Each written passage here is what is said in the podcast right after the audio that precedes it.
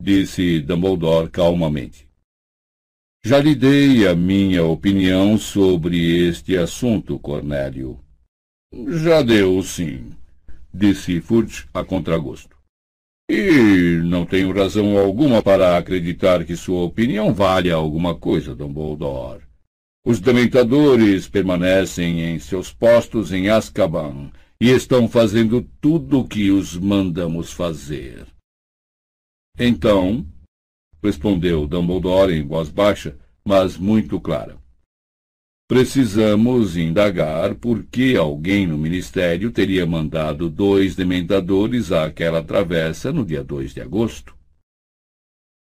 No silêncio absoluto que recebeu suas palavras, a bruxa à direita de Fudge se inclinou para a frente de modo que Harry a viu pela primeira vez. Achou-a igualzinha a um grande sapo claro. Era baixa e gorda, tinha uma cara larga e flácida. O pescoço era quase tão inexistente quanto o do tio Walter, e a boca frouxa. Os olhos eram enormes, redondos e ligeiramente saltados. Até mesmo o lacinho de veludo preto encarapitado no alto de seus cabelos curtos e crespos fez o garoto imaginar um moscão que ela estivesse prestes a apanhar com sua língua comprida e pegajosa. O presidente reconhece Dolores Joana Umbridge, subsecretária sênior do ministro, disse Fudge. A bruxa falou numa voz aguda, aflautada e infantil, que espantou Harry. Esperara que ela coachasse. Tenho certeza de que devo ter compreendido mal o que o senhor disse, professor Dumbledore. Começou ela com um sorriso afetado que deixou frios os seus olhos enormes e redondos. Que tolice a minha! Mas me pareceu por um átimo que o senhor estava sugerindo que o ministro da magia tivesse ordenado o ataque contra esse garoto. Ela deu uma risada argentina que fez os pelos na nuca de Harry ficarem em pé. Alguns membros da corte acompanharam a risada da bruxa. Não poderia ter ficado mais claro que a maioria não achou a menor graça. Se for verdade que os dementadores estão recebendo ordens somente do ministro da magia, e igualmente verdade que dois dementadores atacaram Harry e seu primo há uma semana, então seria lógico concluir que alguém no ministério pode ter ordenado os ataques, disse Dumbledore polidamente. É claro que esses dementadores, em particular, poderiam estar fora do controle do ministério. Não há dementadores fora do controle do ministério, retrucou Fudge rispidamente, ficando cor de tomate. Dumbledore fez uma pequena reverência com a cabeça.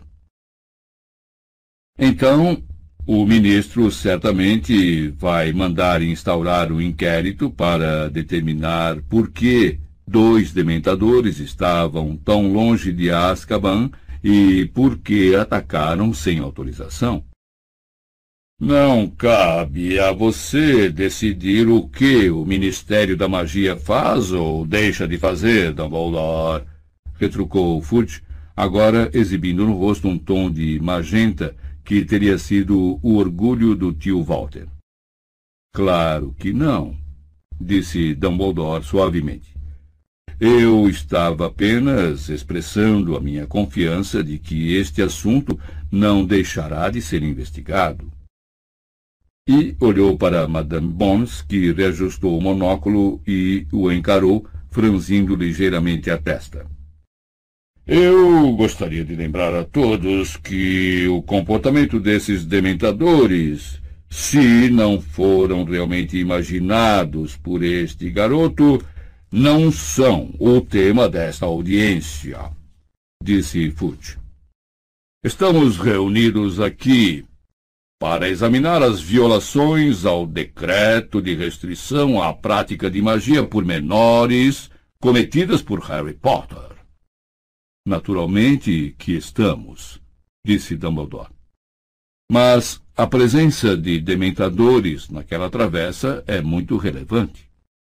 A cláusula 7 do decreto prevê que a magia pode ser usada diante de trouxas em circunstâncias excepcionais.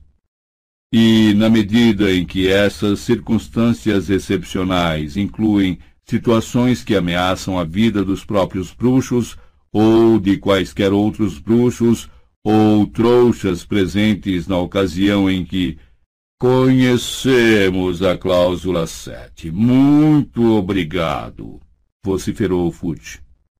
Naturalmente que conhece, disse Dumbledore cortesmente. Então, concordamos que o fato de Harry ter usado o feitiço do patrono se enquadra precisamente nas circunstâncias especiais que a cláusula descreve. Se é que havia dementadores, o que duvido. Você ouviu a testemunha ocular, interrompeu Dumbledore. Se ainda duvida da veracidade do depoimento dela, torne a chamá-la, torne a interrogá-la. Tenho certeza de que ela não faria objeção. Eu. Uh, isso. Uh, não.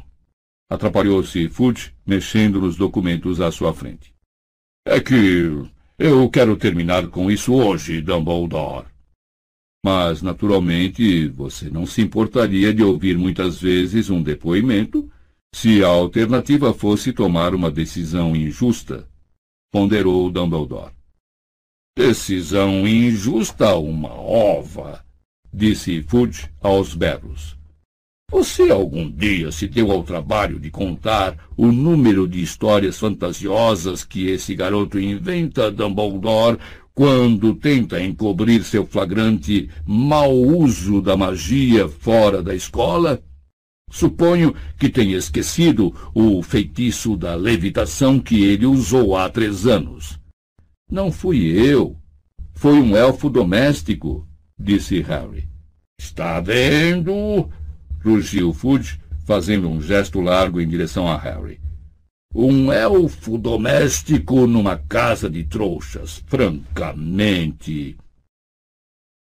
O elfo doméstico em questão está presentemente no serviço da escola de Hogwarts, disse Dumbledore.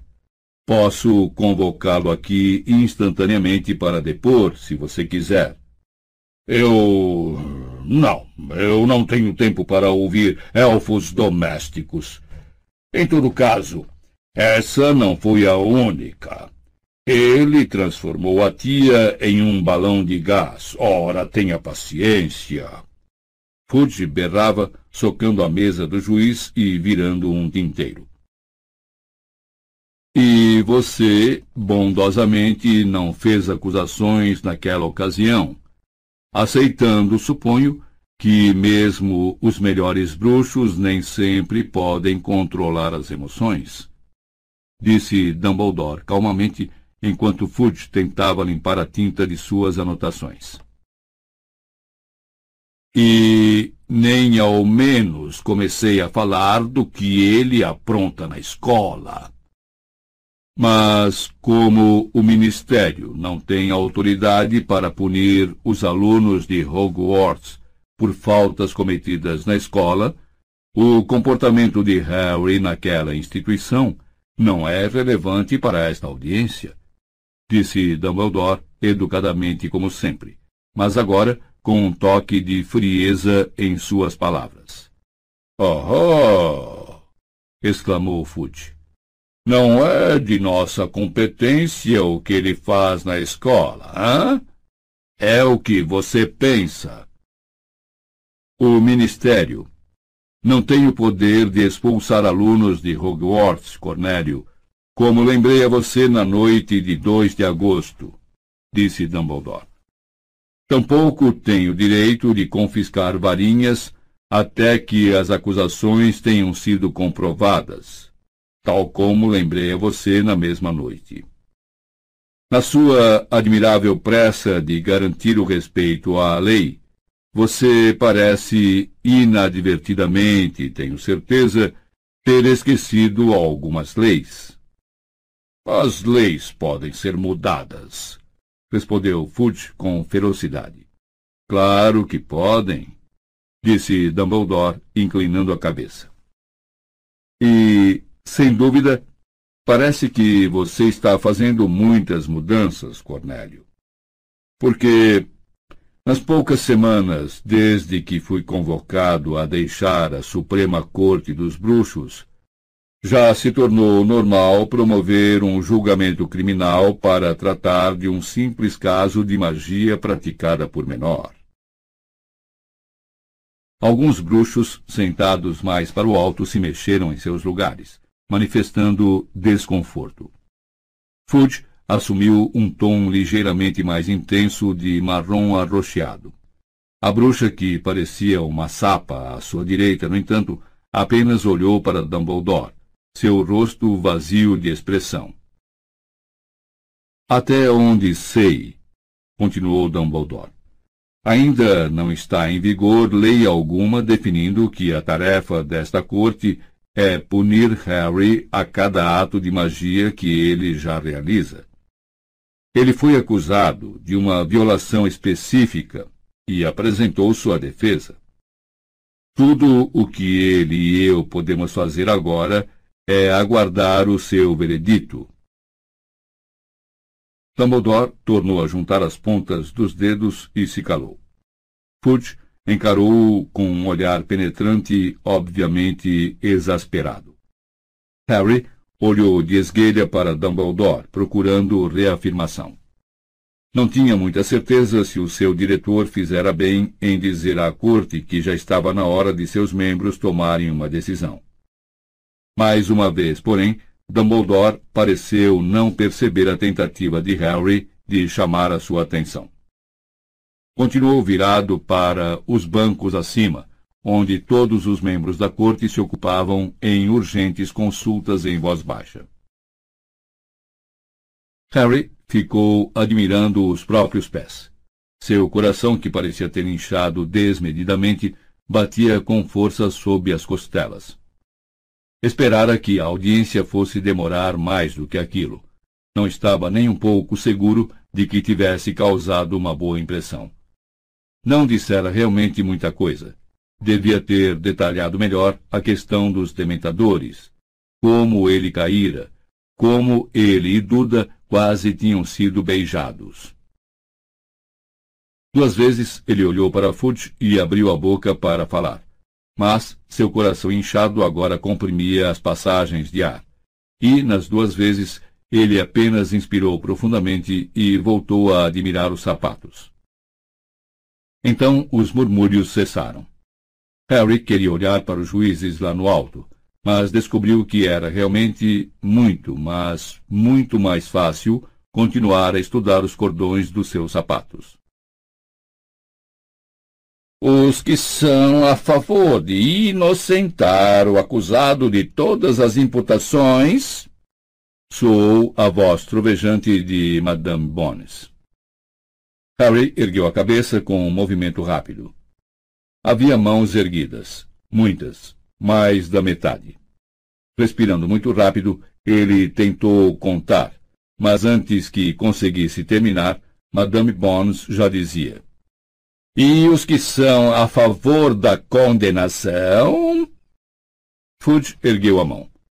O mesmo fizeram meia dúzia de bruxos, inclusive o bruxo bigodudo, a bruxa à sua direita e a outra de cabelos muito crespos na segunda fila. Fudge correu os olhos pela corte com cara de que tinha alguma coisa entalada na garganta. Então baixou a mão. Inspirou duas vezes profundamente e disse com a voz distorcida pela raiva reprimida. Muito bem, muito bem. Inocente de todas as imputações.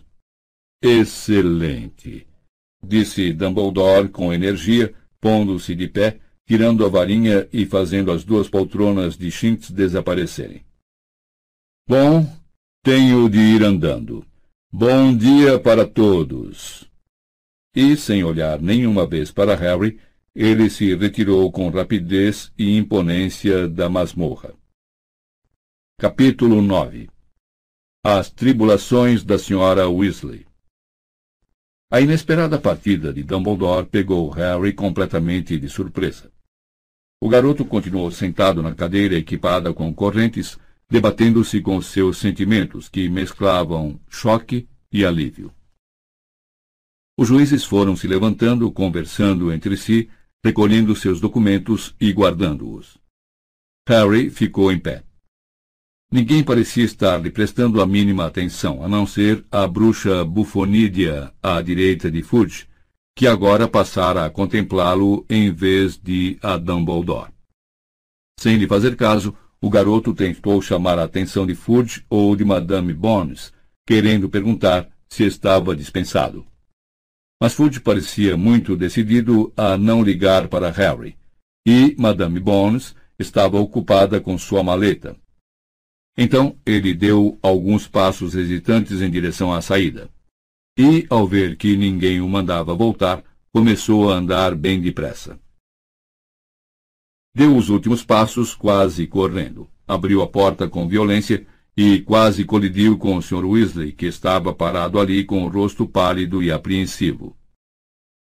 Dumbledore não disse inocente, disse Harry, puxando a porta atrás de si de todas as acusações. Abrindo um largo sorriso, o Sr. Weasley agarrou-o pelos ombros. Harry, é maravilhoso.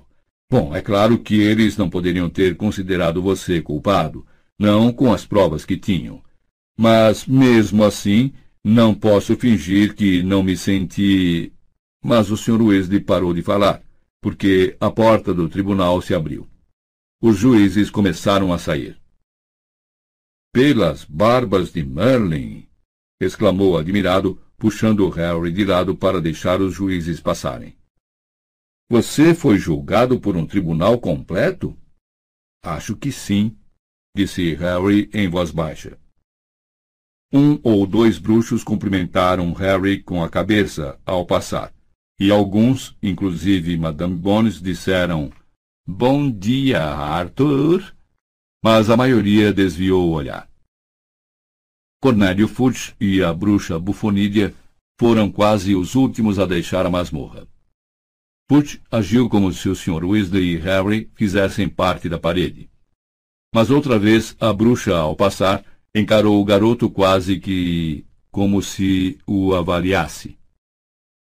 O último a sair foi Percy. A exemplo de Fudge, ele ignorou completamente o pai e Harry. Passou direto, sobraçando um grande rolo de pergaminho e um punhado de penas sobressalentes, as costas empertigadas e o nariz empinado. As linhas ao redor da boca do Sr. Weasley se contraíram ligeiramente, mas ele não deu nenhuma outra mostra de ter visto seu terceiro filho. Vou levá-lo direto para casa. Assim você pode contar aos outros as boas notícias, disse ele, fazendo sinal a Harry para prosseguirem no momento em que os calcanhares de Percy desapareceram na escada para o nível 9. Vou acompanhá-lo a caminho daquele banheiro público em Bethnal Green. Vamos. Então, o que é que o senhor vai ter de fazer com relação àquele banheiro?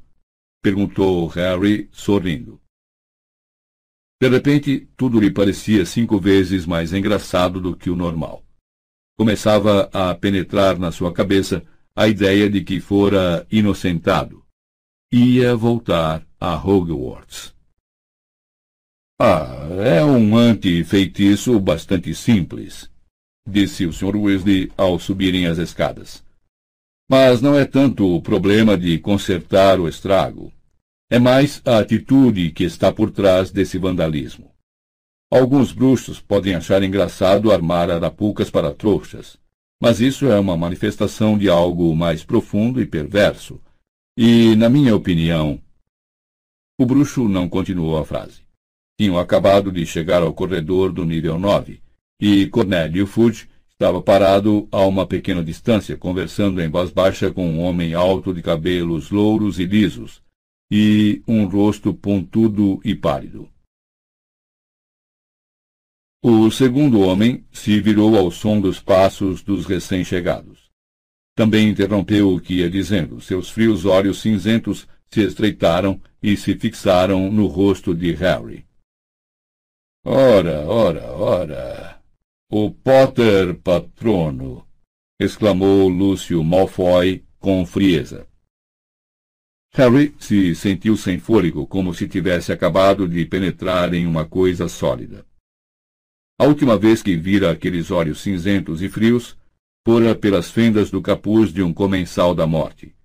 E a última vez que ouvira a voz daquele homem, ele fazia caçoadas em um cemitério escuro, enquanto o Lord Voldemort o torturava. Harry não conseguia acreditar que Lúcio Malfoy tivesse coragem de encará-lo. Não conseguia acreditar que estivesse ali no Ministério da Magia, ou que Cornélio Fudge estivesse conversando com ele, pois Harry contara ao ministro havia poucas semanas que Malfoy era um comensal da morte. O ministro estava justamente me contando a sorte que você teve, Potter, disse o Sr. Malfoy com sua voz arrastada. É surpreendente como você consegue se livrar de apertos tão extremos. Na verdade, parece até um ofídio. O Sr. Weasley apertou o ombro de Harry, alertando-o. É, disse Harry. Sou bom em fugas. Lúcio Malfoy ergueu os olhos para o rosto do Sr. Weasley. E Arthur Weasley também. O que é que você está fazendo aqui, Arthur? Trabalho aqui, respondeu ele secamente. Não aqui, com certeza. Admirou-se o Sr. Malfoy, erguendo as sobrancelhas e olhando em direção à porta por cima do ombro do Sr. Weasley. Pensei que sua sala fosse no segundo andar. Você não faz alguma coisa que envolve furtar artefatos de trouxas e enfeitiçá-los? Não, retorquiu o Sr. Weasley, os dedos agora furando o ombro de Harry. Mas o que é que o senhor está fazendo aqui, afinal? perguntou Harry a Lúcio Malfoy. Acho que os meus assuntos particulares com o ministro não são da sua conta, Potter, disse Malfoy, alisando a frente das vestes. Harry ouviu distintamente o tilintar suave como o de um bolso cheio de ouro. Francamente, só porque você é o garoto favorito de Dumbledore, não deve esperar a mesma indulgência dos demais. Uh, vamos à sua sala, então, ministro? Certamente, respondeu Fudge, dando as costas para Harry e o Sr. Weasley. Por aqui, Lúcio. Eles se afastaram juntos, falando em voz baixa. O Sr. Weasley não soltou o ombro de Harry, até que os bruxos tivessem entrado no elevador. Por que é que ele não estava esperando à porta do escritório de Fudge se tinham negócios a resolver? Explodiu Harry furioso. O que é que ele estava fazendo aqui embaixo? Tentando entrar no tribunal sem ser visto, se quer minha opinião. Respondeu o Sr. Weasley, parecendo extremamente agitado e espiando por cima do ombro como se quisesse se certificar de que ninguém o ouvia. Tentando descobrir se você tinha ou não sido expulso. Vou deixar um bilhete para Dumbledore quando passarmos em casa. Ele precisa saber que Malfoy esteve conversando com Fudge outra vez. Que negócios particulares eles podem ter a tratar? Ouro, imagino, respondeu o Sr. Weasley, zangado. Malfoy, há anos, faz doações generosas para todo tipo de coisa. Ajuda-o a travar amizade com as pessoas certas. Depois pode pedir favores, atrasar leis que não quer que sejam aprovadas. Ah, ele é muito bem relacionado, esse Lúcio Malfoy. O elevador chegou. Estava vazio, exceto por um bando de memorandos que esvoaçaram em volta da cabeça do Sr. Weasley quando ele apertou o botão para o átrio e as portas se fecharam. Afastou-os irritado. Sr. Weasley, disse Harry lentamente, se Fudge está se encontrando com comensais da morte como Malfoy, se está conversando com eles a sós, como vamos saber se não lançaram a maldição impérios sobre o ministro? Não pense que isso não tenha nos ocorrido, Harry, disse o Sr. Weasley em voz baixa. Mas Dumbledore acha que, no momento, Fudge está agindo por conta própria, o que, como diz Dumbledore, não é muito consolo. É melhor não falarmos mais nisso por enquanto. As portas se abriram e eles desembarcaram no átrio quase deserto. Érico, o bruxo segurança, estava outra vez escondido atrás do profeta diário. Já haviam passado direto pela fonte de ouro quando Harry se lembrou. Espere! pediu ao Sr. Weasley e, tirando a bolsa de dinheiro do bolso, voltou à fonte. Ergueu os olhos para o rosto bonito do bruxo, mas, assim de perto, Harry achou-o fraco e tolo. O sorriso da bruxa era insosso como o de uma candidata a Miss, e pelo que o garoto conhecia de duendes e centauros, era pouco provável que fossem surpreendidos olhando tão idiotamente para um ser humano. Somente a atitude de abjeto servilismo do elfo doméstico lhe pareceu convincente. Sorrindo ao pensar no que Hermione diria se visse a estátua do elfo, Harry virou a bolsa de dinheiro de boca para baixo e despejou não apenas dez galeões, mas todo o seu conteúdo na fonte. Eu sabia! berrou Ronnie, dando socos no ar. Você sempre consegue se safar. Eles tinham de inocentar você, disse Hermione, que parecera que ia desmaiar de ansiedade quando Harry entrou na cozinha, e agora levava a mão trêmula aos olhos. Não tinham um caso contra você, nenhum. Mas vocês todos parecem bem aliviados, considerando que já sabiam que eu ia me livrar das acusações, disse Harry, sorrindo. A senhora Weasley enxugou o rosto no avental, e Fred, George e Gina executaram uma espécie de dança de guerra, cantando. Ele conseguiu, ele conseguiu, ele conseguiu. Chega, sosseguem, gritou o Sr. Weasley, embora sorrisse. Escute aqui, Sirius. Lúcio Malfoy estava no ministério. Que? exclamou Sirius ríspido. Ele conseguiu, ele conseguiu, ele conseguiu. Quietos vocês três. Nós o vimos conversando com Fudge no nível 9. Depois foram juntos para a sala de Fudge. Dumbledore precisa saber disso. Com certeza. Vamos contar a ele, não se preocupe. Bem, é melhor eu ir andando. Tenho um vaso sanitário vomitando em Bethnal Green à minha espera.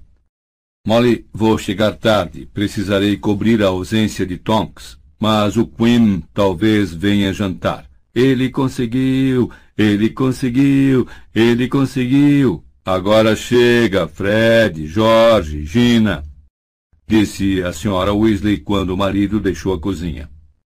Harry, querido, venha se sentar. Almoce alguma coisa. Você quase não comeu no café da manhã.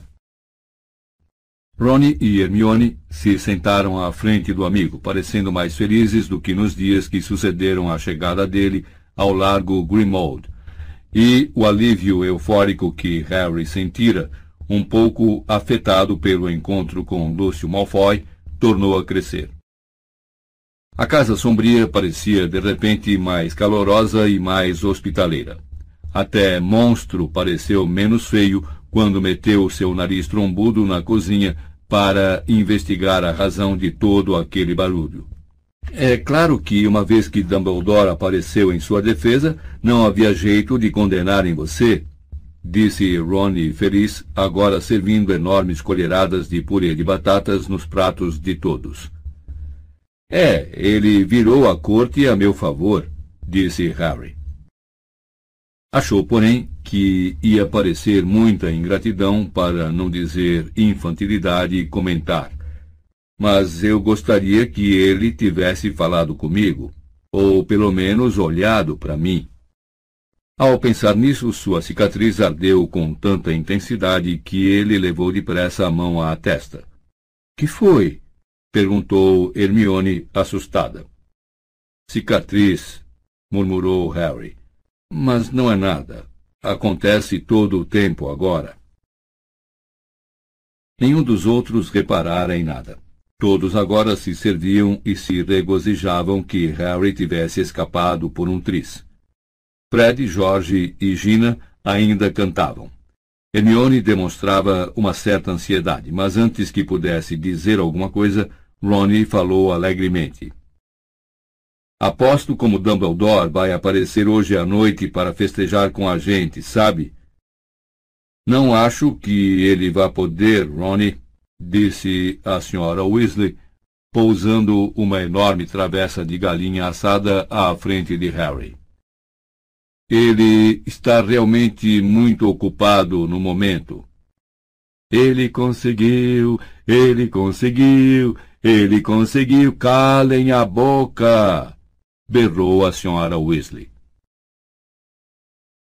Nos dias que se seguiram, Harry não pôde deixar de reparar que havia uma pessoa no largo Grimmauld número 12 que não parecia muito feliz com a sua volta a Hogwarts. Sirius encenara uma grande demonstração de felicidade logo que recebeu a notícia.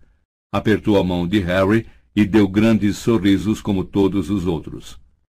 Mas não demorou muito, foi ficando mais triste e mais carrancudo do que antes, falando menos com as pessoas, até mesmo com Harry, e passando cada vez mais tempo trancado no quarto da mãe com um bicuço. Pare de se sentir culpado, disse Hermione com severidade, depois que Harry desabafou seus sentimentos com ela e Ronnie, enquanto fascinavam um armário mofado no terceiro andar alguns dias mais tarde. O seu lugar é em Hogwarts, e Sirius sabe disso. Na minha opinião, ele está sendo egoísta. Você está sendo um pouco dura, Hermione, disse Ronnie, franzindo a testa enquanto tentava retirar um pouco do mofo agarrado em seu dedo. Você não gostaria de ficar presa nesta casa sem ter companhia. Ele vai ter muita companhia, disse Hermione. Aqui é a sede da Ordem da Fênix, não é? Ele é que andou alimentando esperanças de que Harry viesse morar aqui. Não acho que seja verdade, disse Harry, torcendo o pano de limpeza. Ele não quis me dar uma resposta direta quando perguntei se podia. Ele não queria era aumentar ainda mais as esperanças dele, respondeu Hermione sensatamente. E é provável que se sentisse um pouco culpado porque acho que em parte estava realmente desejando que você fosse expulso. Então, os dois seriam marginalizados juntos. Ah, para com isso! exclamaram Harry e Ronnie ao mesmo tempo. Mas Hermione meramente encolheu os ombros. Como quiserem. Mas às vezes acho que a mãe de Ronnie está certa, e Sirius se confunde sem saber se você é você mesmo ou seu pai, Harry. Então, você acha que ele está meio biruta? indagou Harry, inflamado. Não, só acho que passou muito tempo sozinho, respondeu Hermione com simplicidade. Neste ponto da conversa, a senhora Weasley entrou no quarto por trás dos meninos. Ainda não acabaram? perguntou, metendo a cabeça no armário. Pensei que a senhora estivesse aqui para mandar a gente fazer uma pausa, disse Ronnie com amargura. Sabe quanto mofo nós limpamos desde que chegamos aqui? Vocês estavam tão dispostos a ajudar a ordem? respondeu a senhora Weasley. Que tal fazerem a sua parte, deixando a sede decente para podermos viver nela. Estou me sentindo um elfo doméstico, resmungou Ronnie. Bem, agora que você conhece a vida horrível que eles levam, quem sabe vai querer participar mais ativamente do Fale, disse Hermione esperançosa quando a senhora Weasley saiu e os deixou continuar. Sabe, talvez não fosse má ideia mostrar às pessoas o horror que é viver limpando as coisas, poderíamos promover o patrocínio de uma faxina da sala comunal da Grifinória, em que toda a renda revertesse para o Fale. Isso ampliaria a consciência e os fundos do movimento. Vou patrocinar é o seu silêncio a respeito do Fale, resmungou Ronnie irritado, mas somente Harry pôde ouvi-lo. Harry viu-se devaneando cada vez mais sobre Hogwarts à medida que o fim das férias se aproximava. Mal podia esperar para rever Hagrid, jogar quadribol e até andar pelas hortas a caminho da estufa de herbologia. Já seria uma festa e tanto deixar essa casa poeirenta e mofada, onde metade dos armários continuava trancada e monstro chiava desaforos, escondido nas sombras quando alguém passava. Embora Harry tivesse o cuidado de não comentar nada disso onde Sirius pudesse ouvi-lo. O fato era que morar na sede do movimento anti-Voldemort não era nem de longe interessante ou excitante, como Harry teria esperado que fosse antes de experimentar. Embora os membros da ordem entrassem e saíssem regularmente, por vezes ficassem para comer e outras vezes gastassem apenas uns minutinhos conversando aos cochichos, a senhora Weasley tomava providências para que Harry e os outros estivessem bem longe para não ouvir, fosse com os ouvidos desarmados, fosse armados com as orelhas extensíveis. E ninguém, nem mesmo Sirius, parecia achar que Harry precisasse saber nada além do que já ouvira na noite da chegada. No último dia de férias, Harry estava retirando a titica de Edviges do topo do armário quando Ron entrou no quarto trazendo uns envelopes. Chegaram as listas de material, anunciou atirando um dos envelopes para Harry, que estava em cima de uma cadeira. Já não era sem tempo. Pensei que tivessem esquecido. Em geral, mandam as listas muito mais cedo. Harry varreu a última titica para dentro de um saco de lixo e atirou-o por cima da cabeça de Ronnie na lixeira a um canto, que o engoliu e soltou um sonoro arroto. Abriu então sua carta.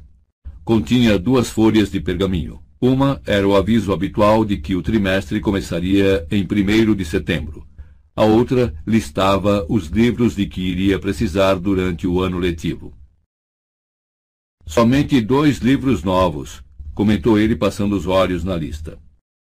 O livro Padrão de Feitiços, quinta série, de Miranda Goshawk, e Teoria da Defesa em Magia, de Wilberto Slinkhard. Crack! Fred e Jorge aparataram bem ao seu lado. O garoto agora já estava tão acostumado com esse hábito dos gêmeos que nem ao menos caiu da cadeira. Estávamos justamente imaginando quem teria escolhido o livro de Slinkhart, disse Fred em tom de conversa. Porque isso significa que Dumbledore arranjou um novo professor de defesa contra as artes das trevas, disse George. E já não era sem tempo, comentou Fred. Como assim? perguntou Harry, saltando da cadeira para o lado deles. Bom, Ouvimos, com as orelhas, mamãe e papai conversando há umas semanas, explicou Fred a Harry. E, pelo que diziam, Dumbledore estava tendo muita dificuldade de encontrar alguém para o cargo este ano. O que não é nenhuma surpresa quando a gente se lembra do que aconteceu com os últimos quatro, disse Jorge. Um foi despedido, um morreu, um teve a memória apagada e um passou nove meses trancado em um malão, disse Harry, contando nos dedos. É, dá para entender o que você quer dizer. O que é que há com você, Ronnie? indagou Fred. Ronnie não respondeu. Harry virou a cabeça. Seu amigo estava muito quieto, com a boca meio aberta, olhando para a carta de Hogwarts. Qual é o problema? Perguntou Fred impaciente, dando a volta para espiar o pergaminho por cima do ombro do irmão. A boca de Fred escancarou-se também. Monitor! exclamou, olhando incrédulo para a carta. Monitor! Jorge deu um pulo à frente, puxou a carta da mão de Ronnie e virou-a de cabeça para baixo. Harry viu uma coisa vermelha e dourada cair na palma da mão de Jorge. Nem pensar, disse Jorge em voz baixa. Houve um engano, disse Fred, arrebatando a carta da mão de Ronnie e segurando-a contra a luz como se procurasse a marca d'água. Ninguém com o juízo perfeito nomearia Ronnie monitor. As cabeças dos gêmeos se viraram ao mesmo tempo e juntos encararam Harry. Achamos que só poderia ser você, disse Fred num tom que sugeria que Harry os havia enganado. Achamos que Dumbledore teria de escolher você, exclamou Jorge indignado. Depois de vencer o tribruxo e tudo mais, disse Fred. Suponho que toda essa história de loucura deve ter contado pontos contra ele, comentou Jorge para Fred. É, concordou Fred lentamente. É, você criou muita confusão, cara. Bem, pelo menos um de vocês entendeu as prioridades deles corretamente e, aproximando-se de Harry, deu-lhe uma palmada nas costas, ao mesmo tempo em que lançava a Rony um olhar fulminante. Monitor. Roniquinho, o monitor. Ah, mamãe vai dar náuseas, gemeu Jorge, atirando o distintivo de volta a Rony, como se quisesse evitar contaminação. Ronnie, que ainda não dissera uma palavra, apanhou o distintivo, contemplou-o por um momento, então estendeu-o calado para Harry, como se pedisse uma confirmação de que era autêntico. Harry o recebeu. Havia um grande M sobreposto ao leão de Grifinória. Viram um distintivo exatamente igual no peito de Percy em seu primeiro dia de Hogwarts. A porta se abriu com estrondo. Hermione entrou correndo no quarto, as bochechas vermelhas e os cabelos esvoaçando. Trazia um envelope na mão. Você. Você recebeu? Ela viu o distintivo na mão de Harry e soltou um grito agudo. Eu sabia! exclamou excitada, brandindo a carta na mão. Eu também, Harry! Eu também! Não! apressou-se Harry a dizer, devolvendo o distintivo a Ronnie. Foi o Ronnie e não eu. E o, o quê? Ronnie é o monitor e não eu, explicou Harry. Ronnie? admirou-se Hermione, de queixo caído. Mas você tem certeza? Quero dizer. A garota ficou muito vermelha quando Ronnie se virou para ela com uma expressão de desafio no rosto. É o meu nome que está na carta. Eu. começou Hermione totalmente perplexa. Eu. Bom. Uau! Parabéns, Rony. É realmente inesperado, concluiu Jorge, confirmando com a cabeça. Não, disse Hermione, ficando mais vermelha que nunca. Não, não, é que o Ronnie fez montes de. Ele realmente. A porta às costas dos garotos se abriu um pouco mais, e a senhora Weasley entrou de marcha ré no quarto trazendo uma pilha de vestes recém-lavadas. Gina me disse que as listas de material afinal chegaram, disse ela, vendo todos aqueles envelopes ao se dirigir à cama onde começou a separar as vestes em duas pilhas. Se vocês me entregarem as listas, irei até o beco diagonal hoje à tarde e comprarei tudo, enquanto vocês fazem as malas. Ronnie, terei de comprar mais pijamas para você. Estes estão no mínimo 15 centímetros mais curtos do que deveriam. Não consigo acreditar como você está crescendo tão depressa. Que cor você gostaria? Compre vermelho e dourado para combinar com o distintivo, disse Jorge, rindo. Combinar com o quê? perguntou a senhora Weasley, distraída, enrolando um par de meias castanho avermelhadas e depositando-as na pilha de Ronnie. O distintivo dele, repetiu Fred com ar de quem quer acabar depressa com a pior parte. O novo, belo e reluzente distintivo de monitor dele. A preocupação com os pijamas impediu que a Sra. Weasley entendesse imediatamente as palavras de Fred. Dele. Mas. Ronnie, você não é. Ronnie mostrou o distintivo. A senhora Weasley soltou um grito agudo igual ao de Hermione. Eu não acredito! Eu não acredito! Ah, Ronnie, que maravilha! Monitor, como todos na família. Que é que Fred e eu somos? Filhos do vizinho? Perguntou Jorge indignado, enquanto a mãe o empurrava para o lado e abria os braços para apertar o filho mais novo. Espere só até o seu pai saber. Ronnie, estou tão orgulhosa de você. Que notícia maravilhosa! Você pode acabar monitor-chefe como Guy e Percy. Esse é o primeiro passo. Ah, que coisa para acontecer no meio de toda essa preocupação. Estou encantada. Ah, Roninho. Fred e Jorge estavam fingindo grandes ânsias de vômito às costas da mãe. Mas a senhora Weasley nem reparou. Os braços apertados em torno do pescoço de Ronnie, ela o beijava por todo o rosto, que se tornara vermelho mais intenso do que o distintivo. Mamãe, não, mamãe, se controla, murmurava ele tentando afastá-la. Ela o soltou e disse ofegante. Bom, então o que vai ser? Demos a Percy uma coruja, mas naturalmente você já tem uma. O que é que você quer dizer? Perguntou o garoto com cara de quem não ousa acreditar no que está ouvindo. Você tem de ganhar uma recompensa por isso, disse a senhora Weasley carinhosamente. Que tal um belo conjunto de vestes a rigor? Já compramos isso para ele, disse Fred com amargura, parecendo sinceramente arrependido de sua generosidade. Ou um caldeirão novo. O velho caldeirão de Carlinhos está todo enferrujado. Ou um rato novo. Você sempre gostou do Perebas.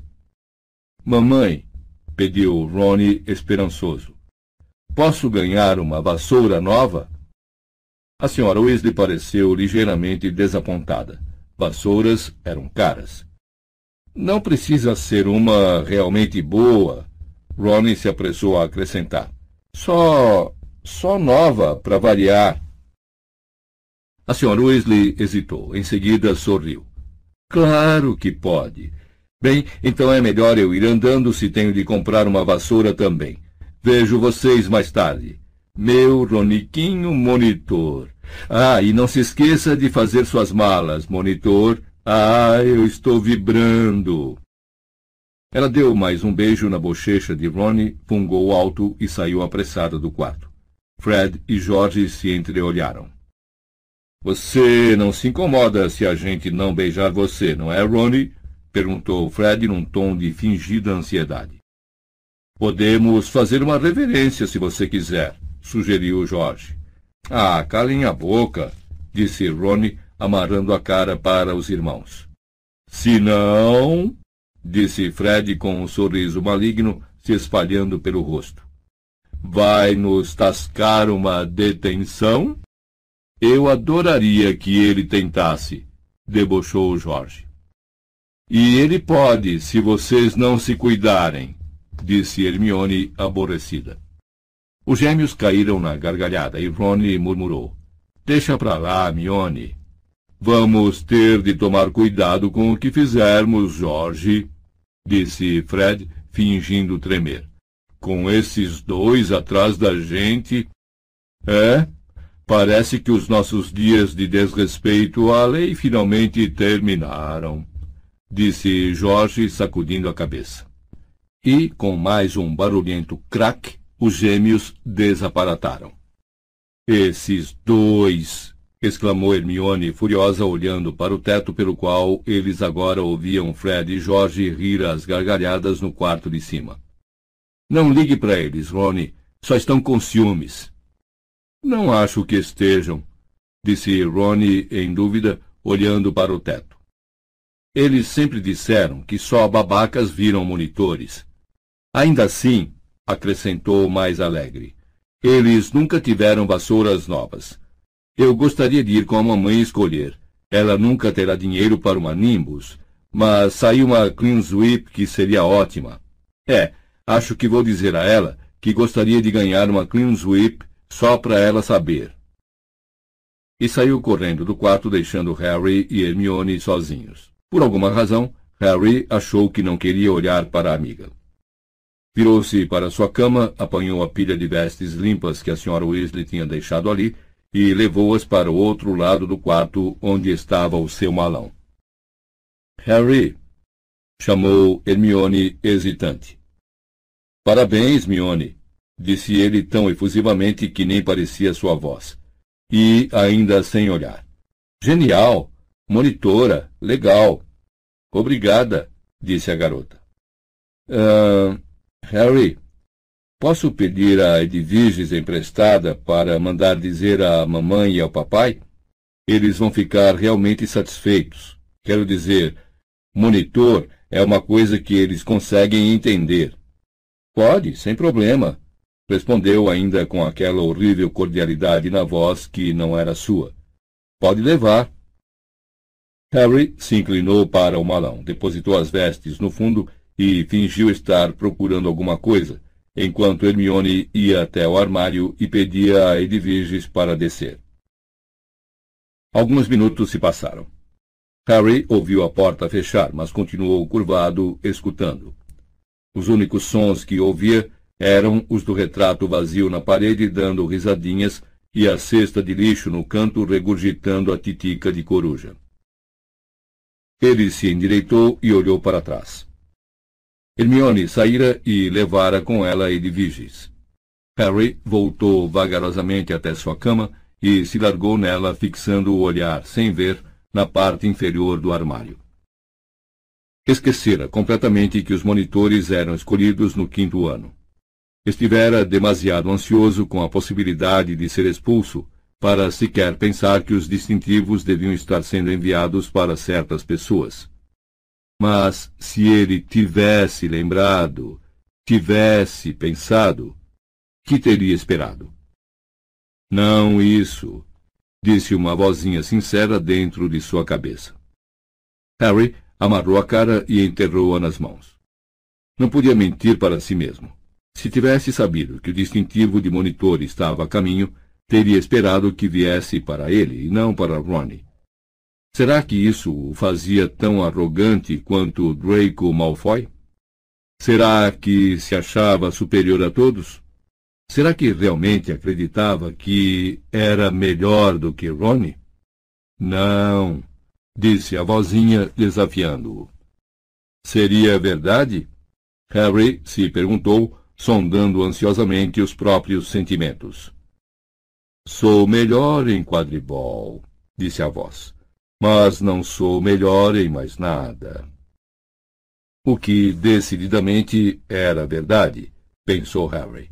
Não era melhor que Ron nas aulas. Mas e nas aulas externas? E naquelas aventuras que ele, Ron e Hermione viviam juntos desde que entraram para Hogwarts, muitas vezes correndo riscos maiores que a expulsão. Bom, Rony e Hermione estiveram comigo na maior parte do tempo, disse a voz na cabeça de Harry. Mas não todo o tempo, argumentou Harry. Eles não lutaram contra Quirrell. Eles não enfrentaram o Riddle nem o Basilisco.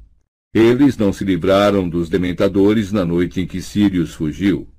Eles não estiveram no cemitério na noite em que Voldemort voltou. E o mesmo sentimento de estar sendo usado que o invadira na noite em que chegara tornou a despertar. Decididamente eu fiz mais, pensou indignado. Fiz mais do que qualquer um deles. Mas talvez, disse a vozinha com imparcialidade. Talvez Dumbledore não escolha os monitores porque eles vivam se metendo em situações perigosas.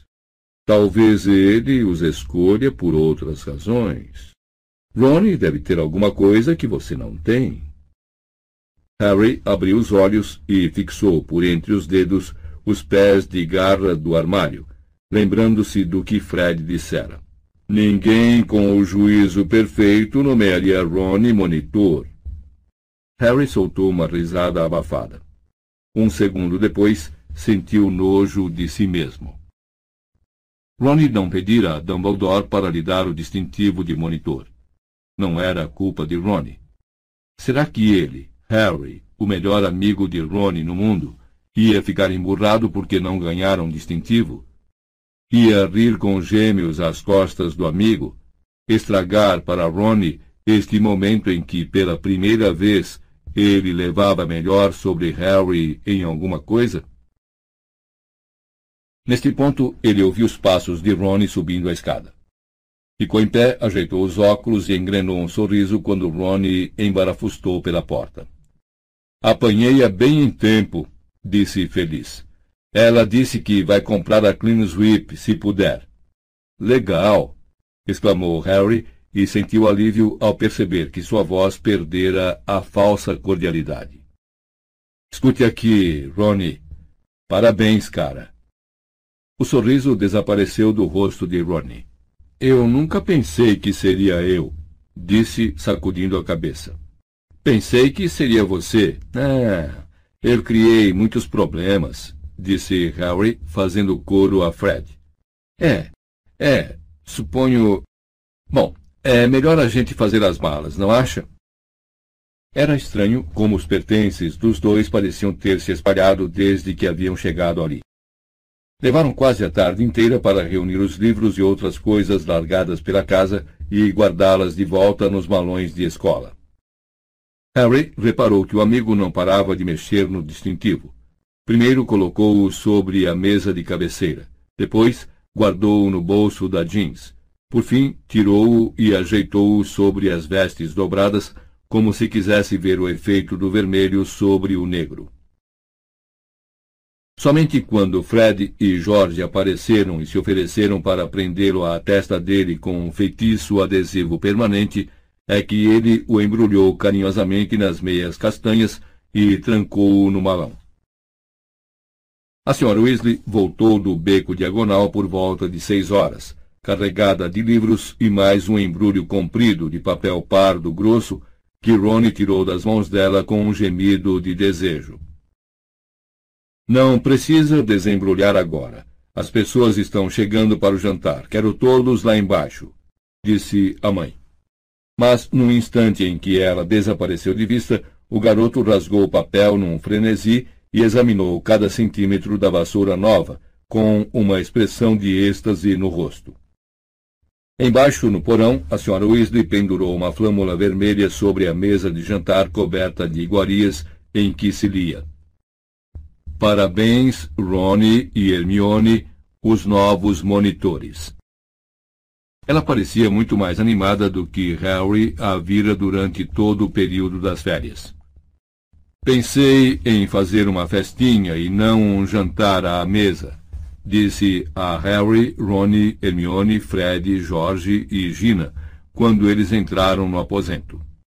Seu pai e Guy estão a caminho, Ronnie. Despachei corujas para os dois, e eles ficaram entusiasmados, acrescentou sorridente. Fred girou os olhos para o teto. Sirius, Lupin, Tonks e Queen Shacklebolt já estavam ali, e Olho Tonto Moody chegou batendo a perna de pau, logo depois de Harry se servir de uma cerveja amanteigada. Ah, Alastor, que bom que você está aqui, cumprimentou a Sra. Weasley animada quando Olho Tonto sacudiu do corpo a capa de viagem. Há séculos que andamos querendo pedir a você. Será que podia dar uma olhada na escrivaninha da sala de visitas e nos dizer o que é que tem lá dentro? Não quisemos abri-la porque pode ser alguma coisa realmente ruim. Pode deixar comigo, Molly. O olho azul elétrico de Moody girou para o alto e fixou-se no teto da cozinha, transpassando-o. Sala de visitas. Rosnou à medida que sua pupila se contraía. Escrivaninha no canto. Ah, estou vendo. É, é um bicho-papão. Quer que eu suba e me livre dele, Molly? Não, não. Eu mesma farei isso mais tarde. Sorriu a senhora Weasley. Tome a sua bebida. Na verdade, estamos fazendo uma pequena comemoração, disse, indicando a flâmula vermelha. O quarto monitor na família, disse com carinho, arrepiando os cabelos de Ronnie. Monitor, hã? resmungou Moody, seu olho normal fixando-se em Ronnie e o mágico girando para olhar um lado da própria cabeça. Harry teve a sensação muito desagradável de que ele o observava e afastou-se em direção a Sirius e Lupin. Bem, então, meus parabéns, disse Moody, ainda olhando para Ronnie com o olho normal. Figuras de autoridade sempre atraem problemas, mas suponho que Dumbledore o considere capaz de resistir à maioria das primeiras azarações, ou não o teria nomeado. Ronnie pareceu bastante espantado com esta opinião, mas não foi preciso responder, graças à chegada do pai e do irmão mais velho. A senhora Weasley estava de tão bom humor que sequer reclamou de terem trazido Mundungo com eles.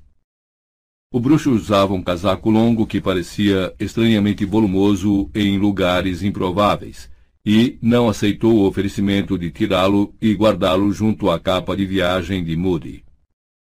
Bom, acho que a ocasião pede um brinde, disse o Sr. Weasley depois que todos se serviram de bebidas. Ele ergueu o cálice. A Rony e Hermione, os novos monitores da Grifinória. Os dois garotos sorriram enquanto todos brindavam e em seguida os aplaudiam. Eu nunca fui monitora, disse Tonks animada às costas de Harry, quando os convidados se aproximaram da mesa para se servir. Seus cabelos hoje estavam vermelho tomate e batiam na cintura. Ela parecia a irmã mais velha de Gina. A diretora da minha casa disse que me faltavam certas qualidades necessárias. Quais, por exemplo? perguntou Gina, que estava escolhendo uma batata assada. A capacidade de me comportar, disse Tonks. Gina riu. Hermione parecia não saber se ria ou não, e escolheu um meio termo, servindo-se de um gole exagerado de cerveja manteigada e se engasgando. E você, Sirius? perguntou Gina, batendo nas costas de Hermione.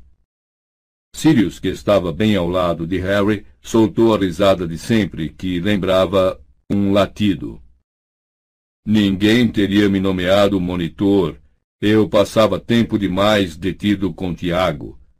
Lupin era o garoto bem comportado. Ele ganhou o distintivo.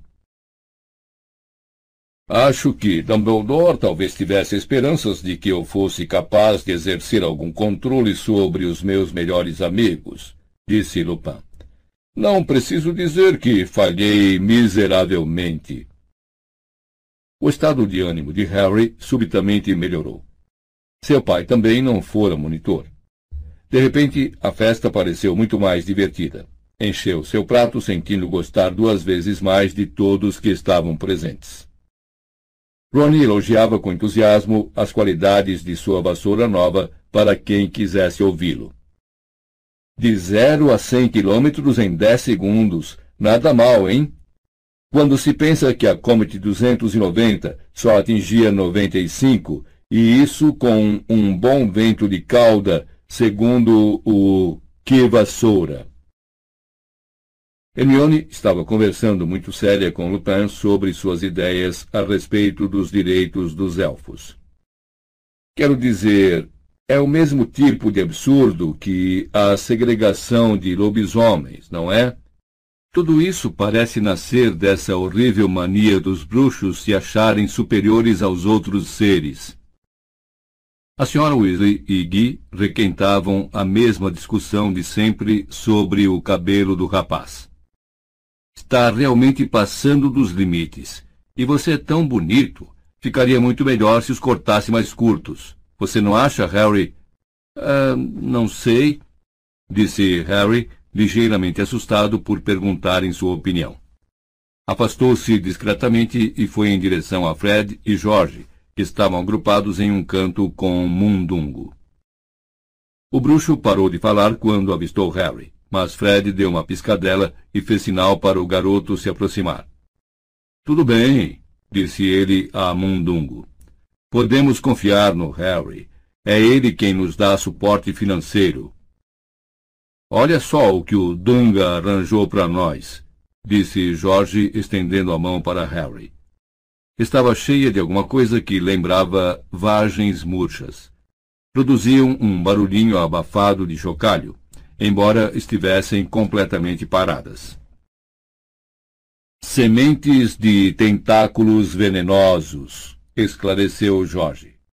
Precisamos delas para o kit mata-aula, mas são substâncias não comerciáveis classe C. Por isso estamos tendo dificuldade para comprá-las. Dez galeões a partida, então, Dunga? perguntou Fred.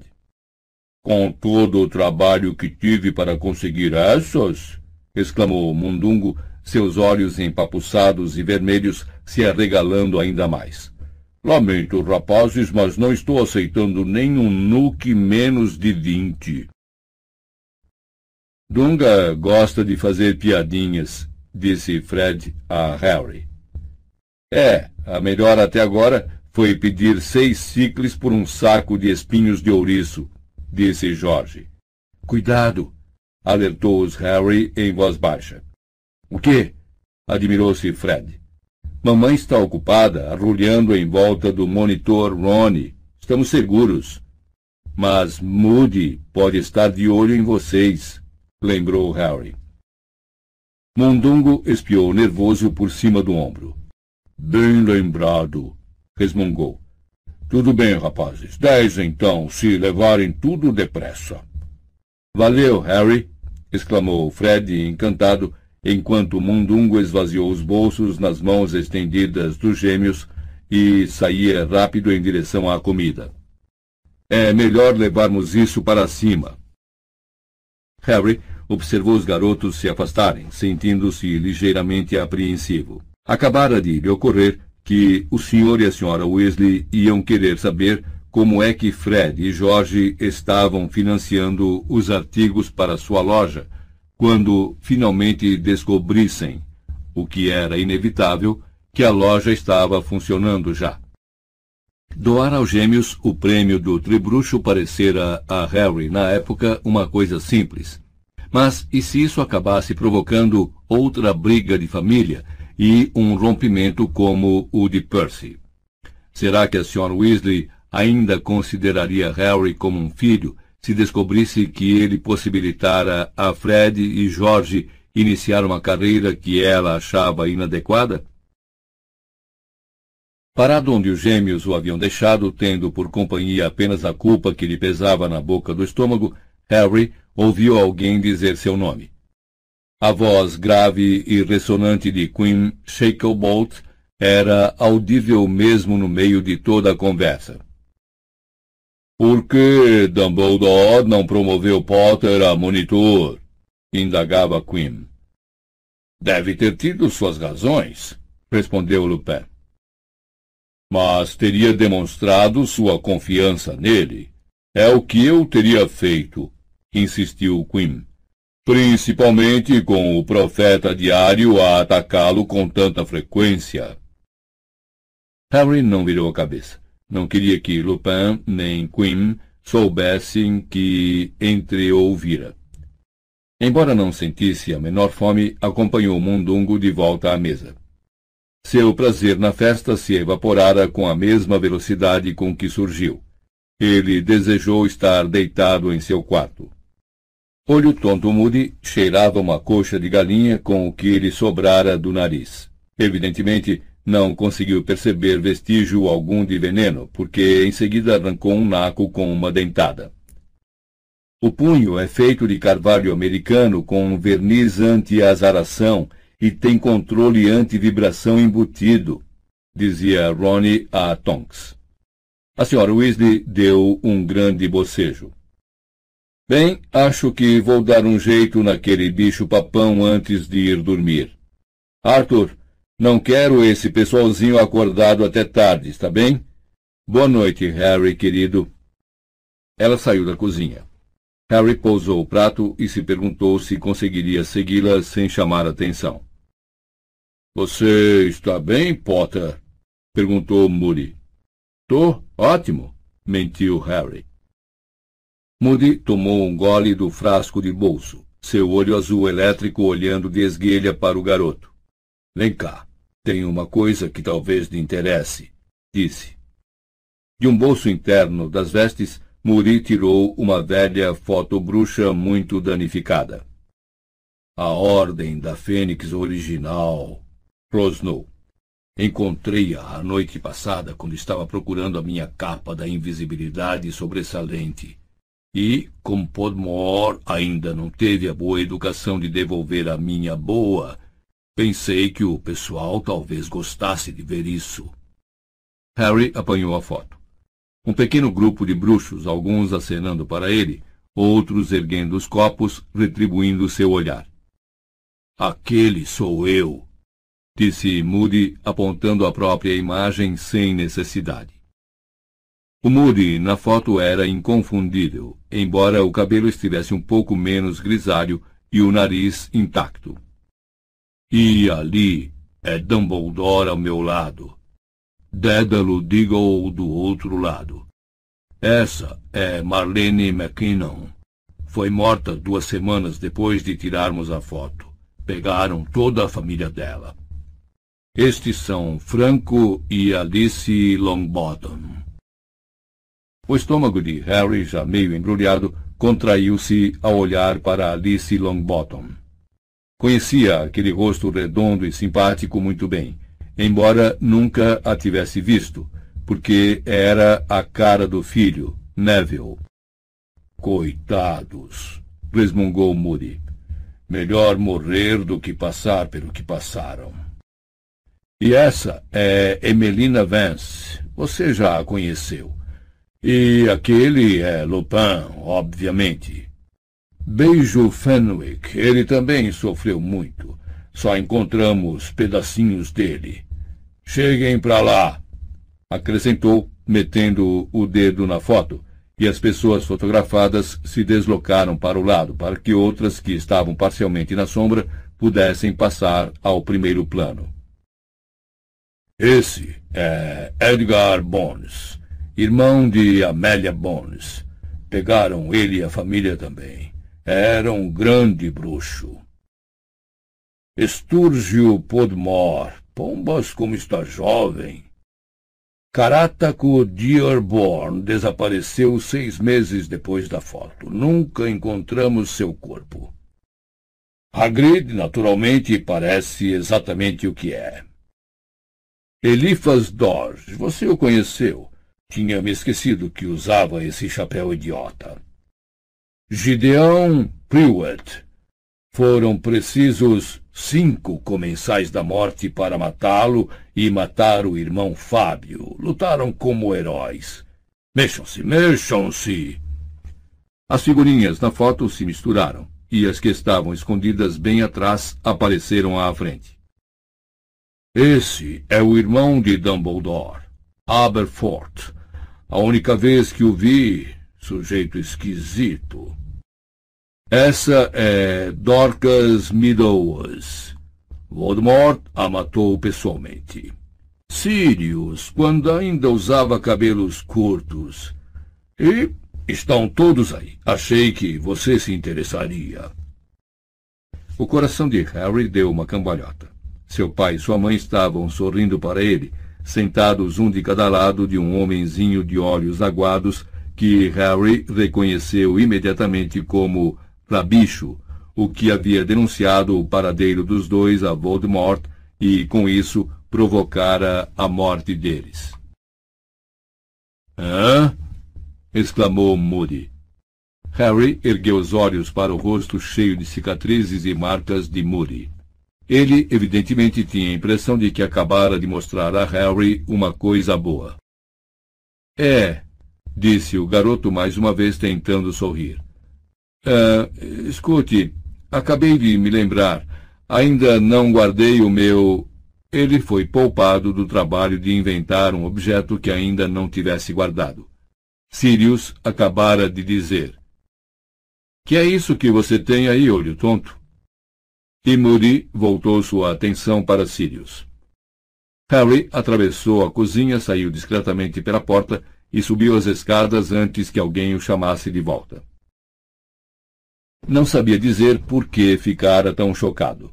Afinal, já vira fotos dos seus pais antes e já conhecera Rabicho. Mas o fato de alguém mostrá-los assim, de repente, quando menos esperava, ninguém gostaria disso, pensou enraivecido. E ainda por cima, vê-los cercados por todas aquelas caras felizes. Beijo Fenwick, que fora encontrado em pedacinhos, e Gideão, que morrera como herói, e os Longbottom, que foram torturados até enlouquecer todos acenando felizes na foto para sempre, sem saber que estavam condenados. Bom, Moody talvez achasse isso interessante. Ele, Harry, achava perturbador. O garoto subiu as escadas pé ante pé até o corredor. Passou pelas cabeças empalhadas dos elfos, satisfeito de estar sozinho. Mas, ao se aproximar do primeiro patamar, ouviu ruídos. Alguém estava soluçando na sala de visitas. Olá? chamou. Não houve resposta, mas os soluços continuaram. Harry subiu os degraus restantes de dois em dois, cruzou o patamar e abriu a porta da sala de visitas. Alguém estava encolhido contra a parede escura, a varinha na mão, todo o corpo sacudido por soluços. Esparramado no velho tapete empoeirado, em uma mancha de luar visivelmente morto, encontrava-se Ronnie. Todo o ar pareceu fugir dos seus pulmões. Harry teve a sensação de que estava atravessando o chão. Seu cérebro congelou. Ronnie morto? Não, não era possível. Mas espere um momento. Não podia ser. Ronnie estava lá embaixo, Senhora Weasley, chamou Harry com a voz embargada. Ridículos! Soluçava a bruxa apontando a varinha trêmula para o corpo do filho. Crack! O corpo de Ronnie se transformou no de Guy, de barriga para cima, braços e pernas abertos, olhos abertos e vidrados. A senhora Weasley voltou a soluçar. Crack! O corpo do Sr. Weasley substituiu o de Guy, seus óculos tortos, um filete de sangue escorrendo pelo rosto. Não! gemia a senhora Weasley. Não! Ridículos! Ridículos! Ridículos! Crack! Gêmeos mortos. Crack. Percy morto. Crack. Harry morto. Senhora Weasley, saia daqui! gritou Harry, contemplando o próprio cadáver estirado no chão. Deixe outra pessoa. O que está acontecendo? Lupin subira correndo à sala, seguido de perto por Sirius e Moody, que fechava a fila, batendo a perna de pau. Lupin olhava da Sra. Weasley para o cadáver de Harry no chão e pareceu compreender tudo no mesmo instante. Puxando a varinha, disse em tom muito claro e firme: Ridículo! Miraculous! O corpo de Harry desapareceu. Um globo de prata pairou no ar sobre o local em que estivera o cadáver. Lupin sacudiu a varinha mais uma vez e o globo desapareceu em uma baforada de fumaça. Ah, ah, ah, ah! Engoliu a senhora Weasley em seco e tornou a se desmanchar numa torrente de lágrimas com o rosto entre as mãos. Molly, disse Lupin desolado, aproximando-se dela. Molly, não. No segundo seguinte, ela soluçava de se acabar no ombro de Lupin. Molly, foi apenas um bicho-papão, disse ele, consolando-a, dando-lhe palmadinhas na cabeça. Apenas um bicho-papão idiota. Eu os vejo mortos todo o tempo, gemeu a senhora Weasley no ombro do bruxo. Todo o tempo tenho sonhos. Sirius ficou olhando fixamente para o pedaço do tapete em que estivera deitado o bicho-papão, fingindo ser Harry. Molly olhava para o garoto, que evitou seu olhar. Tinha a estranha sensação de que o olho mágico de Moody o acompanhara desde a cozinha. Não diga ao Arthur, pedia a senhora Weasley, agora engolindo o choro e enxugando nervosamente os olhos com os punhos. Não quero que ele saiba. Fui boba. Lupin lhe deu um lenço e ela assou o nariz. Harry, sinto muito. O que é que você vai pensar de mim? perguntou trêmula. Não consigo nem me livrar de um bicho-papão. Bobagem, disse Harry, tentando sorrir. Estou tão preocupada, disse ela, as lágrimas mais uma vez saltando-lhe dos olhos. Metade da família está na ordem. Será uma bênção se todos sobreviverem. E Percy não está falando conosco. E se alguma coisa terrível acontecer antes de termos feito as pazes com ele? E o que vai acontecer se Arthur e eu morrermos? Quem é que vai tomar conta de Ron e Gina? Molly, chega, disse Lupin com firmeza. Agora não é como da última vez. A ordem está mais bem preparada. Contamos com uma dianteira. Sabemos o que Voldemort pretende. A senhora Weasley soltou um gritinho de medo ao ouvir esse nome. Ah, Molly, vamos. Já é tempo de você se acostumar a ouvir o nome dele. Escute, não posso prometer que ninguém vai sair ferido. Ninguém pode prometer isso. Mas estamos muito melhor do que estávamos da última vez. Você não fazia parte da ordem naquele tempo, por isso não compreende. Da última vez, havia vinte comensais da morte para cada um de nós, e eles foram nos matando um a um. Harry lembrou-se da fotografia dos seus pais sorridentes. Sabia que Moody ainda o observava. Não se preocupe com Percy, disse Sirius abruptamente. Ele vai mudar de opinião. É apenas uma questão de tempo. E Voldemort vai sair das sombras. E quando isso acontecer, o ministério inteiro vai nos pedir perdão.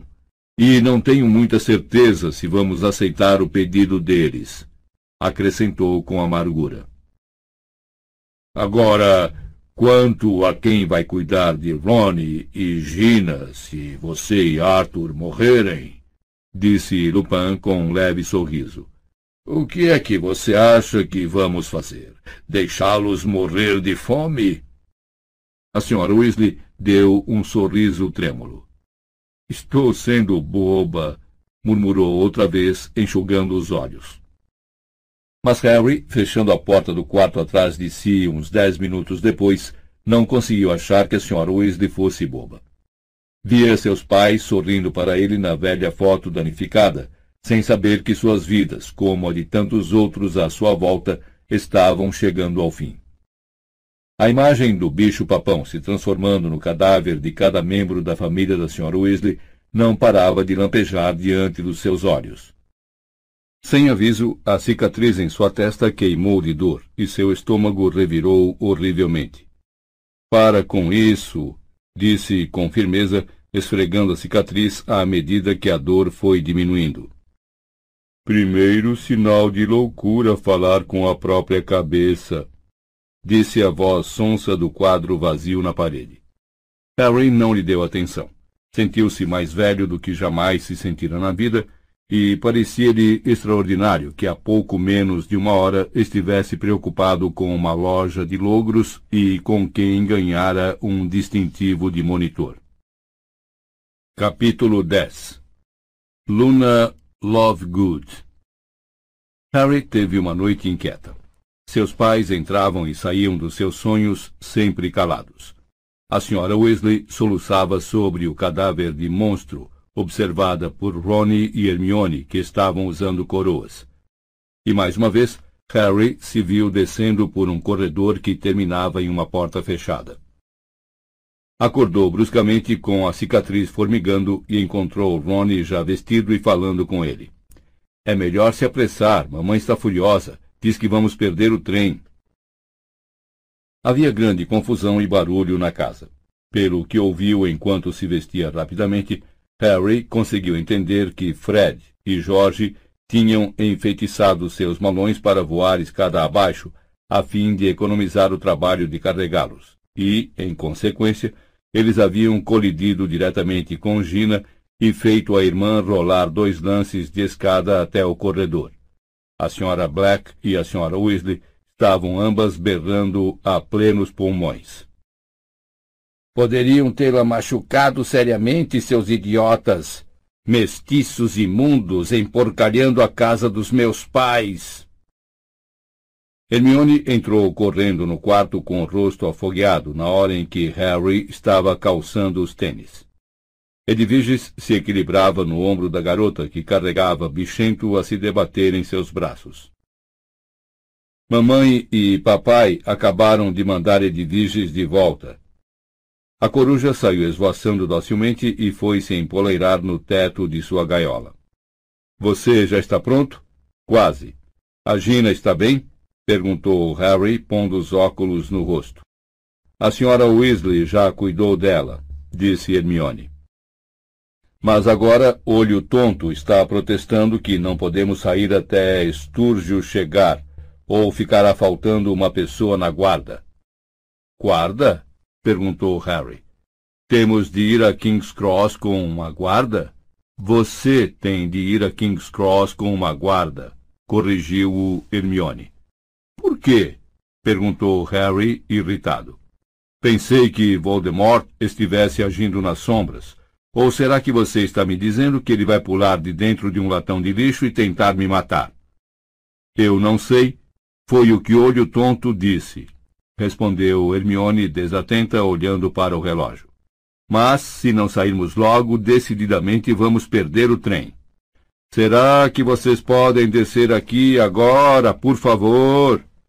Berrou a senhora Weasley e Hermione deu um salto como se tivesse se escaldado e saiu correndo do quarto. Harry agarrou Edviges, enfiou-a sem cerimônia na gaiola e saiu atrás da amiga arrastando seu malão. O retrato da Sra. Black uivava de fúria, mas ninguém se preocupava em fechar as cortinas sobre seu retrato para fazê-la calar. Todo aquele estardalhaço no corredor com certeza iria tornar a despertá-la.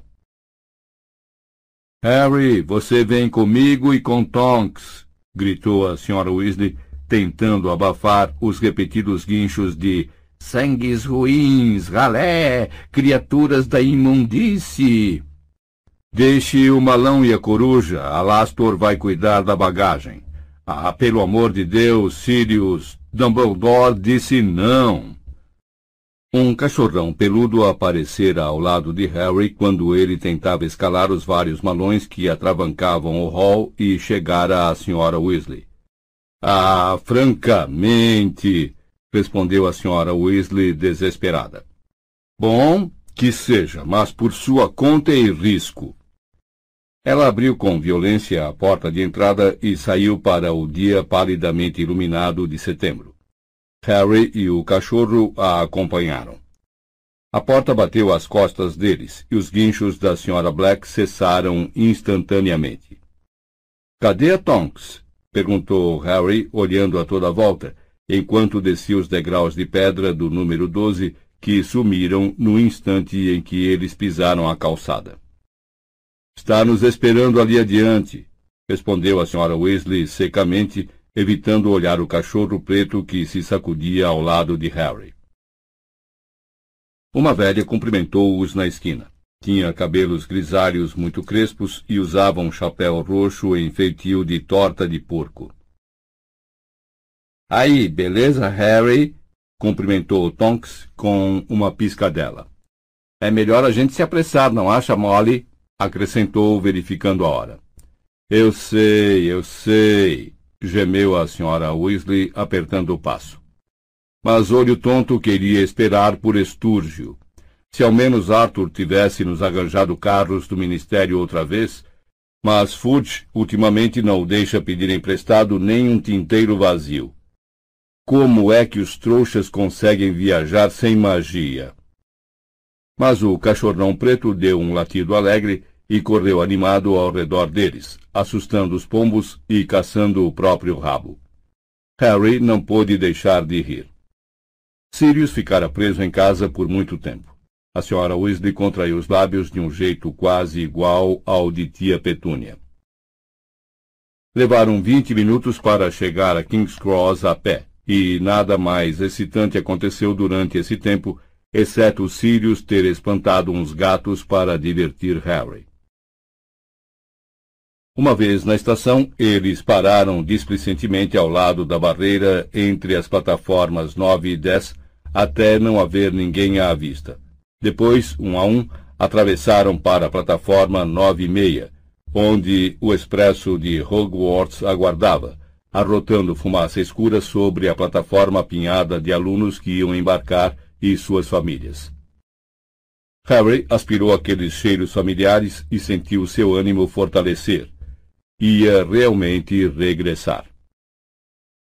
Espero que os outros cheguem a tempo, comentou a senhora Weasley ansiosa, olhando para o arco de ferro trabalhado que abarcava a plataforma e por onde chegariam os novos passageiros.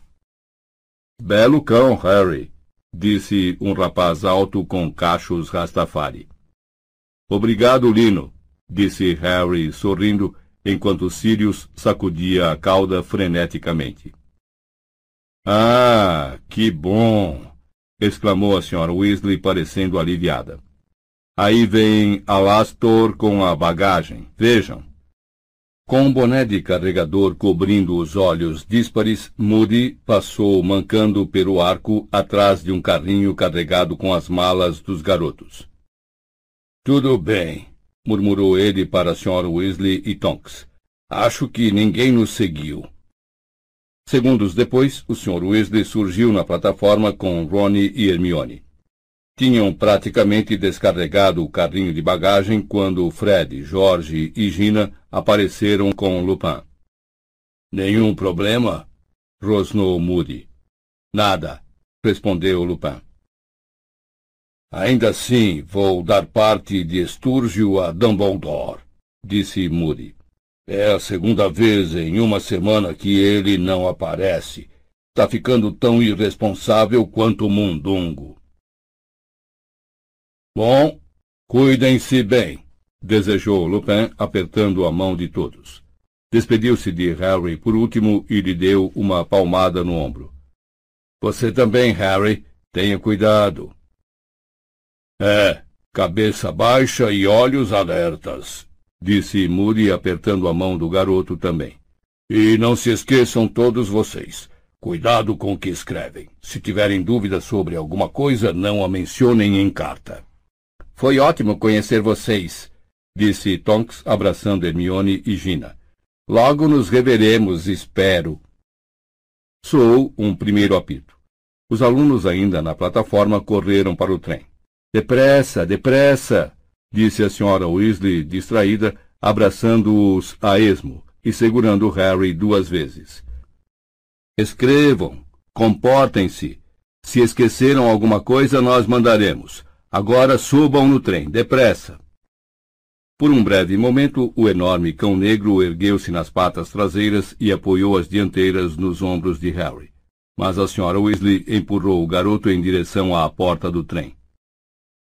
Pelo amor de Deus, Sirius, comporte-se mais como um cachorro, sibilou ela. Até mais! gritou Harry pela janela aberta quando o trem começou a andar, enquanto Ronnie, Hermione e Gina acenavam ao seu lado. As silhuetas de Tonks, Lupin, Moody e do senhor e da senhora Weasley foram encolhendo rapidamente. Mas o cachorro preto continuou saltando ao lado da janela, abanando o rabo. Gente na plataforma, agora pouco visível, ria de ver o cão correndo atrás do trem. Então contornaram uma curva e Sirius desapareceu. Ele não devia ter vindo com a gente, comentou Hermione, manifestando preocupação na voz. Ah, anime-se, disse Ronnie. Ele não vê a luz do dia há meses, coitado. Bom, disse Fred batendo palmas. Não podemos ficar aqui conversando o dia inteiro. Temos negócios a discutir com o Lino. Vemos vocês mais tarde. E ele e Jorge desapareceram pelo corredor à direita. O trem continuou a ganhar velocidade, fazendo os garotos que continuavam em pé balançarem e transformando as casas em imagens fugidias. Então, vamos arranjar uma cabine? convidou Harry. Rony e Hermione se entreolharam. Hum, falou Rony. Nós. Uh, bem. Rony e eu temos de ir para o carro dos monitores disse Hermione sem jeito. Ronnie não estava olhando para Harry. Parecia vivamente interessado nas unhas da mão esquerda. Ah, respondeu Harry. Certo, ótimo. Acho que não temos de ficar lá a viagem inteira, acrescentou Hermione depressa. Nossas cartas dizem que vamos receber instruções dos monitores chefes e depois patrulhar os corredores de tempos em tempos. Ótimo, repetiu Harry. Bom, eu. eu talvez veja vocês mais tarde, então? É, com certeza, disse Ronnie, lançando um olhar esquivo e ansioso ao amigo. É chato ter de ir para lá. Eu preferia. Bom, mas temos de ir. Quero dizer, não estou me divertindo. Não sou o Percy. Concluindo em tom de desafio. Eu sei que você não é, disse Harry, rindo. Mas quando Hermione e Rony arrastaram os malões, Bichento e Piche, engaiolada em direção à frente do trem, Harry teve uma estranha sensação de perda. Nunca viajara no expresso de Hogwarts sem Rony. Anda, disse-lhe Gina. Se formos logo, poderemos guardar lugares para eles. Certo, concordou Harry, pegando a gaiola de Edviges com uma das mãos e a alça do seu malão com a outra. Eles avançaram com dificuldade pelo corredor, espiando pelas vidraças das cabines e descobrindo que já estavam ocupadas. Harry não pôde deixar de notar que muitos garotos o olharam com grande interesse e que vários cutucaram os vizinhos e apontaram para ele. Depois de registrar esse comportamento em cinco carros consecutivos, ele lembrou que, durante o verão inteiro, o profeta diário andara informando aos seus leitores que ele era um mentiroso exibicionista. Perguntou-se, desolado, se as pessoas que agora o olhavam e cochichavam teriam acreditado naquelas histórias. No último carro, eles encontraram Neville Longbottom, o garoto do quinto ano, colega de Harry na Grifinória, o rosto redondo brilhando com o esforço de arrastar o malão e segurar com apenas uma das mãos o seu sapo trevo que se debatia. Oi, Harry, ofegou. Oi, Gina. Está tudo cheio, não consegui encontrar um lugar. Do que é que você está falando? respondeu Gina, que se espremera para passar por Neville e espiar a cabine atrás dele. Tem lugar nesse aí, só tem a de Lua Luna Lovegood. Neville murmurou alguma coisa sobre não querer incomodar ninguém. Não seja bobo, disse Gina dando risadas. Ela é legal.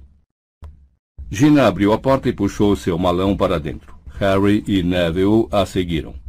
Oi, Luna, cumprimentou ela. Tudo bem se a gente ocupar esses lugares?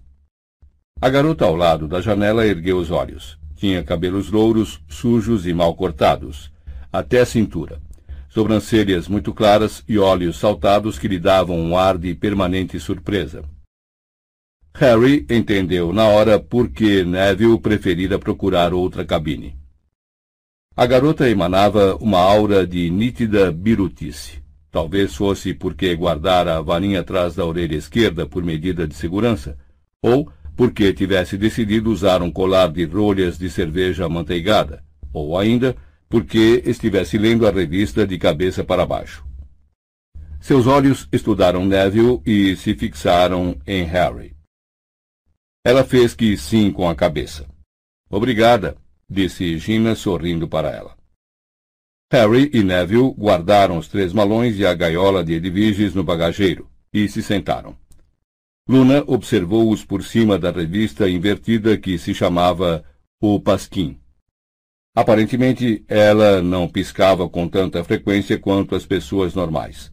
Não parava mais de olhar para Harry, que se acomodara no assento de frente, e agora desejava não ter feito aquilo.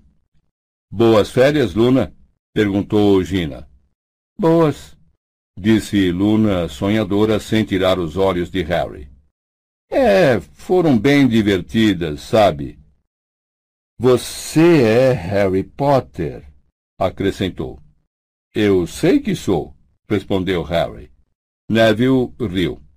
Luna voltou então seus olhos claros para ele. Eu não sei quem você é, não sou ninguém, respondeu Neville apressado. Não, não é não, disse Gina com rispidez. Neville Longbottom, Luna Lovegood. Luna está no mesmo ano que eu, mas é da Corvinal. O espírito sem limites é o maior tesouro do homem, disse Luna, entoando o ditado. E erguendo a revista o suficiente para esconder o rosto, ela se calou. Harry e Neville se entreolharam com as sobrancelhas erguidas, e Gina reprimiu uma risadinha. O trem avançou barulhento, levando-os em velocidade para o campo aberto. O dia estava estranho, meio instável. Em um momento, o carro se inundava de sol e no seguinte passavam sob agourentas nuvens escuras. Adivinhe o que eu ganhei de aniversário? perguntou Neville. Mais um Lembrol? perguntou Harry, lembrando-se do dispositivo em forma de bola de gude que a avó de Neville lhe mandara na tentativa de melhorar sua incrível falta de memória. Não, respondeu o garoto. Até que um Lembrol viria a calhar. Perdi o antigo há séculos. Não, olhe só isso. Ele enfiou na mochila a mão livre. A outra segurava trevo firmemente. E, depois de procurar um pouco, tirou um vaso contendo algo parecido com um pequeno cacto cinzento, exceto que era recoberto de pústulas em vez de espinhos. Mimbulus Mimbletonia, disse orgulhoso. Harry olhou para a coisa. Pulsava levemente, o que lhe dava a aparência sinistra de um órgão interno avariado. É uma escrofulária realmente rara, comentou Neville radiante. Nem sei se na estufa de Hogwarts tem uma. Mal posso esperar para mostrar à professora Sprout. Meu tio-avô Algie conseguiu-a para mim na Assíria. Vou ver se consigo multiplicá-la. Harry sabia que o assunto favorito de Neville era herbologia, mas por mais que se esforçasse, não conseguia imaginar o que o garoto poderia querer com aquela plantinha nanica. Ela. Uh, ela faz alguma coisa? perguntou. Muita coisa, respondeu Neville orgulhoso. Tem um fantástico mecanismo de defesa. Tome, segure o trevo aqui para mim.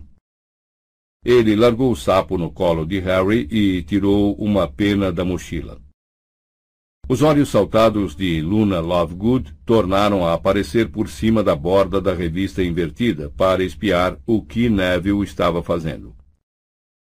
O garoto segurou a escrofulária próxima dos olhos, a língua entre os dentes. Escolheu um ponto e espetou com força a planta. A planta expirou líquido de todas as pústulas, jatos verde escuros, mal cheirosos, espessos. Eles bateram no teto, nas janelas e salpicaram a revista de Luna Lovegood. Gina, que erguera os braços para proteger o rosto bem em tempo, ficou parecendo que usava um chapéu verde pegajoso. Mas Harry, cujas mãos tinham estado ocupadas com um trevo para impedir que o sapo fugisse, percebeu o jato em cheio no rosto. Cheirava a estrume rançoso. Neville, cujo rosto e tronco também estavam encharcados, sacudiu a cabeça para limpar o excesso dos olhos. Desculpem, disse gaguejando. Eu não tinha experimentado isso antes. Não pensei que seria tão. Mas não se preocupem. Esta escrofulária não é venenosa acrescentou ele, nervoso, enquanto Harry cuspia um bocado de seiva no chão. Nesse exato momento, a porta da cabine se abriu. Ah, olá, Harry, disse uma voz agitada. Uh, cheguei em uma hora? Harry limpou as lentes dos óculos com a mão livre. Uma garota bonita de cabelos negros e brilhantes estava parada à porta sorrindo para ele. Shou Shang, apanhadora do time de quadribol de Corvinal. Ah! Oi! disse Harry, desconcertado. Um, respondeu Shaw. Bem, pensei em dar um alô, então tchau. Corando um pouco, a garota fechou a porta e foi embora. Harry se largou no banco e gemeu. Gostaria que Shaw o encontrasse sentado com um grupo muito legal, se acabando de rir de uma piada que tivessem acabado de contar. E não ali, com Neville e Luna Lovegood segurando um sapo e pingando escrofulária. Tudo bem, disse Gina procurando consolar o garoto. Olhe, podemos nos livrar de tudo isso facilmente. E, puxando a varinha, ordenou. Limpar. A escrofulária desapareceu. Desculpe, tornou a dizer Neville com uma vozinha tímida. Ronnie e Hermione só apareceram depois de uma hora, altura em que o carrinho de comida já passara. Harry, Gina e Neville já haviam comido as tortinhas de abóbora e se entretinham em trocar os cartões dos sapos de chocolate quando a porta da cabine se abriu e os dois entraram acompanhados por Bichento e Pichi, que soltava pios agudos em sua gaiola. Estou morto de fome, disse Ronnie, guardando Piche ao lado de Edviges, passando a mão num sapo de chocolate de Harry e se atirando no lugar a seu lado. Abriu então a embalagem, arrancou a cabeça do sapo com uma dentada e se recostou com os olhos fechados, como se tivesse tido uma manhã exaustiva. Bem, tem dois monitores do quinto ano de cada casa, disse Hermione, parecendo completamente desapontada quando se sentou. Um garoto e uma garota. E adivinhem quem é o monitor da Sonserina, disse Rony, mantendo os olhos fechados. Malfoy, respondeu Harry na mesma hora, certo de que seus piores receios teriam se confirmado. Claro, disse Rony, amargurado, enfiando o resto do sapo na boca e apanhando mais um. E aquela completa vaca, Pansy Parkinson, disse Hermione com ferocidade. Como foi que chegou a monitora sendo mais obtusa que um trasgo lesado? Quem são os da Lufa-Lufa? perguntou Harry. Ernesto Macmillan e Anna Abbott, respondeu Ronnie com a voz empastada e Antônio Goldstein e Padma Patil da Corvinal, continuou Hermione. Você foi ao baile de inverno com Padma Patil, disse uma voz imprecisa. Todos se viraram para Luna Lovegood, que olhava sem piscar para Ronnie por cima de o pasquim. Ele engoliu o sapo de uma vez. É, eu sei que fui, disse ele, parecendo ligeiramente surpreso. Ela não gostou muito, informou-lhe Luna. Acha que você não a tratou bem porque não quis dançar com ela. Acho que eu não teria me importado, acrescentou pensativa. Não gosto muito de dançar. Luna tornou a se esconder atrás de o pasquim. Ronnie ficou olhando para a capa da revista de boca aberta por alguns segundos. Depois procurou Gina com o olhar para obter uma explicação. Mas a irmã havia enterrado os nós dos dedos na boca para sufocar um acesso de riso. Ronnie sacudiu a cabeça, confuso, depois olhou para o relógio. Temos de patrulhar os corredores a intervalos, disse a Harry e Neville. E podemos castigar os alunos que não estiverem se comportando. Mal posso esperar para apanhar Crabbe e Goyle fazendo alguma coisa. Você não pode abusar da sua posição, Ronnie, ralhou Hermione.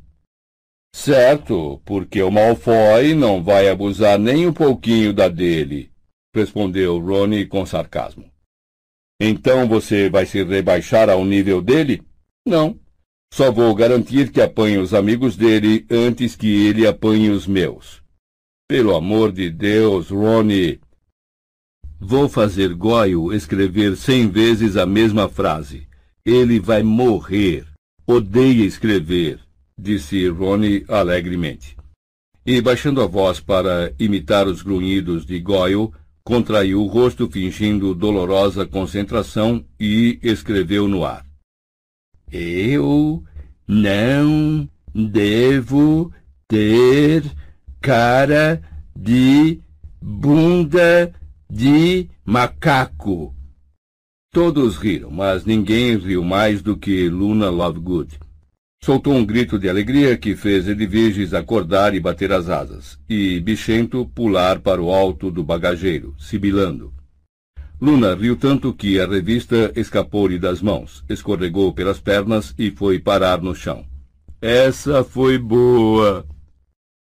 Seus olhos marejados de lágrimas fixavam Ronnie enquanto tentava recuperar o fôlego. Completamente aparvalhado, ele olhava para os amigos que agora riam da expressão em seu rosto e do riso absurdamente prolongado de Luna, se balançando para frente e para trás, comprimindo os lados do corpo. Você está tentando me fazer de bobo? perguntou Ronnie, enrugando a testa. Bunda de macaco! Ela engasgava, segurando as costelas. Todos apreciavam Luna rir, exceto Harry, que, batendo os olhos na revista ainda no chão, reparou em alguma coisa que o fez abaixar-se rapidamente para apanhá-la. De cabeça para baixo fora difícil dizer qual era a foto da capa, mas Harry agora percebia que era uma charge mal feita de Cornélio Fudge, apenas reconhecível por causa do chapéu coco verde-limão. Uma das mãos do ministro apertava uma bolsa de ouro. A outra esganava um duende. A legenda da charge perguntava: Até onde irá Furge para se apoderar de Gringotes? Abaixo, uma chamada para os outros títulos da revista. Corrupção na Liga de Quadribol. Como os tornados estão assumindo o controle. Segredos das antigas runas revelados. Sirius Black. Vítima ou vilão? Posso dar uma olhada? perguntou ele ansioso à Luna.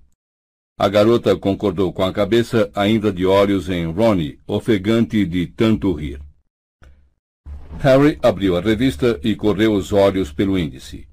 Até aquele momento, esquecera-se completamente da revista que Quinn entregara ao Sr. Weasley para Sirius, mas devia ser essa mesma edição de O Pasquim.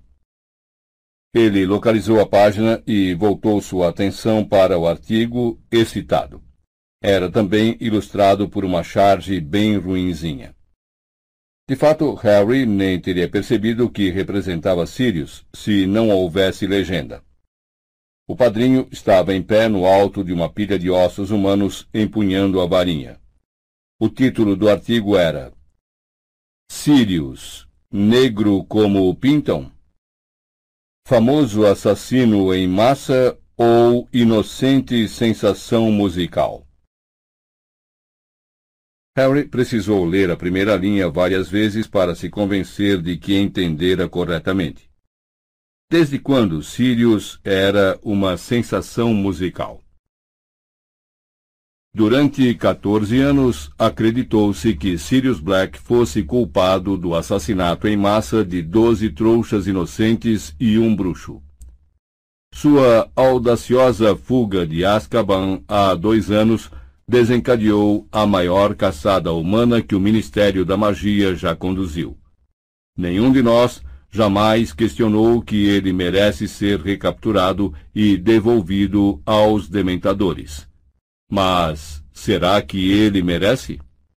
Recentemente vieram a público novas e surpreendentes provas de que Black pode não ter cometido os crimes pelos quais foi mandado para Azkaban. De fato, diz Doris Perkins, da Via Acantia 18 Little Norton, Black talvez nem tenha presenciado a matança. Diz ela. O que as pessoas não percebem é que Sirius Black é um nome falso. O homem que elas pensam ser Sirius Black é, na realidade, Toquinho Boardman, vocalista do popular conjunto Os Duendeiros, e que se retirou da vida pública depois de ser atingido na orelha por um nabo em um concerto em Little Norton Church Hall, há quase 15 anos. Reconheci-o no instante em que vi sua foto no jornal. Ora, Toquinho não poderia ter cometido aqueles crimes, porque no dia em questão estava por acaso saboreando um jantar romântico à luz de velas em minha companhia. Já escrevi ao ministro da Magia e estou aguardando que muito breve concedam perdão total a Toquinho, ou melhor, Sirius. Harry terminou de ler e ficou olhando a página incrédulo. Talvez fosse uma piada, pensou. Talvez a revista publicasse invencionices com frequência. Ele folheou as páginas anteriores e encontrou a notícia sobre Fudge. Cornélio Fudge, ministro da magia, há cinco anos, quando foi eleito, negou que tivesse planos para assumir a administração do Banco dos Bruxos, o Gringotes. Ele sempre insistiu em afirmar que quer apenas cooperar pacificamente com os guardiões do nosso ouro. Mas será que quer mesmo? Fontes ligadas ao ministro revelaram recentemente que a mais cara ambição de Fudge é assumir o controle da reserva de ouro dos duendes e que não hesitará em usar a força se for preciso. E não seria a primeira vez tampouco, declarou um funcionário bem informado. Cornélio Fudge, o mata-duendes, é como seus amigos o chamam. Se os leitores pudessem ouvi-lo quando ele pensa que não há ninguém por perto, ah, não para de falar nos duendes que matou, mandou afogar, mandou atirar do alto de edifícios, mandou envenenar, mandou cozinhar para rechear tortas. Harry não quis continuar a ler. Fudge podia ter muitos defeitos, mas o garoto achava extremamente difícil imaginá-lo dando ordens para assar duendes para rechear tortas. Ele folheou o resto da revista. Parando aqui e ali, leu uma acusação de que os tornados de Touch Hill estavam vencendo o campeonato da Liga de Quadribol, combinando chantagem, envenenamento de vassouras e tortura. Uma entrevista com um bruxo que dizia ter voado até a Lua em uma Clean Sweep 6 e trazido um saco de sapos lunares para provar o seu feito. e um artigo sobre runas antigas que ao menos explicava o motivo de Luna estar lendo o Pasquim de cabeça para baixo. Segundo a revista, se a pessoa observasse as runas de cabeça para baixo, elas revelariam um feitiço para transformar as orelhas de um inimigo em kumquates. De fato, comparada com os demais artigos de Opaskin, a insinuação de que Sirius pudesse realmente ser o vocalista dos Duendeiros parecia até bastante sensata. Alguma coisa que preste aí? perguntou Ronnie quando Harry fechou a revista. Claro que não, respondeu Hermione criticamente antes que Harry pudesse responder. O Pasquim só tem bobagens, todo mundo sabe disso. Desculpe, disse Luna. Sua voz perdeu momentaneamente a vagueza. Meu pai é o editor. Eu. Uh, disse Hermione, visivelmente constrangida. Bem, tem coisas interessantes. Quero dizer, é bem. Pode me devolver. Obrigada, disse Luna com frieza e, curvando-se para frente, puxou-a das mãos de Harry. Folhando rapidamente até a página 57, tornou a segurá-la de cabeça para baixo, decidida, e desapareceu por trás da revista no momento em que a porta da cabine se abriu pela terceira vez. Harry olhou. Já esperava por isso, o que não tornou mais agradável a visão de Draco Malfoy ladeado por seus dois comparsas, Crabbe e Goyle. Que é? disse agressivamente antes que Malfoy pudesse abrir a boca. Modos, Potter, ou terei de lhe dar uma detenção, entoou Malfoy, cujos cabelos lisos e louros e o queixo pontudo eram exatamente iguais aos do pai. Como está vendo, ao contrário de você, fui promovido a monitor, o que quer dizer que, ao contrário de você, tenho o poder de distribuir castigos. É, disse Harry. Mas, ao contrário de mim, você é um babaca. Por isso, se manda e deixa a gente em paz. Ronnie, Hermione, Gina e Neville riram. Malfoy crispou o lábio. Vem cá, Potter. Como é que você se sente perdendo a liderança para o Weasley? Cala a boca, Malfoy, mandou Hermione rispidamente. Parece que toquei num ponto sensível, disse ele sorrindo com afetação. Bom, trate de se cuidar, Potter, porque vou estar na sua cola como um cão de caça, caso você saia da linha. Fora daqui, disse Hermione, ficando de pé. Abafando o riso, Malfoy lançou um último olhar malicioso a Harry, e saiu da cabine com os dois amigos pesadões em sua esteira. Hermione bateu a porta da cabine e virou-se para Harry, que percebeu imediatamente que a amiga, como ele, registrara o que Malfoy dissera e ficara igualmente abatida. Joga mais um sapo para nós, disse Ronnie, que pelo jeito nada percebera. Harry não podia falar com franqueza na frente de Neville e Luna. Trocou mais um olhar nervoso com Hermione, depois ficou olhando para fora da janela. Achara engraçada a ideia de Sirius tê-lo acompanhado à estação, mas de repente achou-a irresponsável, se não positivamente perigosa. Hermione estava certa. Sirius não devia ter vindo. E se o Sr. Malfoy tivesse reparado no cão preto e comentasse com Draco? E se tivesse deduzido que os Weasley, Lupin, Tonks e Moody sabiam onde Sirius estava escondido? Ou será que o fato de Malfoy ter usado a palavra cão fora coincidência? O tempo permaneceu indefinido à medida que rumavam sempre para o norte. A chuva salpicou as janelas de má vontade. Depois, o sol fez uma pálida aparição e logo as nuvens o encobriram. Quando anoiteceu e as luzes foram acesas nos carros, Luna enrolou o pasquim, guardou-o cuidadosamente na mochila e passou a encarar um a um os colegas de cabine. Harry estava sentado com a testa encostada na janela do trem, tentando captar um vislumbre distante de Hogwarts. Mas era uma noite sem luar e a janela riscada de chuva estava suja. É melhor nos trocarmos, disse Hermione. Ela e Rony prenderam no peito os distintivos de monitor. Harry viu Rony apreciando a própria imagem na janela escura. Finalmente o trem começou a reduzir a velocidade e eles ouviram a zoeira que sempre havia quando os alunos corriam a preparar a bagagem e os animais de estimação para o desembarque. Como Ronnie e Hermione deviam supervisar a movimentação, eles desapareceram da cabine, deixando para Harry e os outros cuidarem de Bichento e Pichi.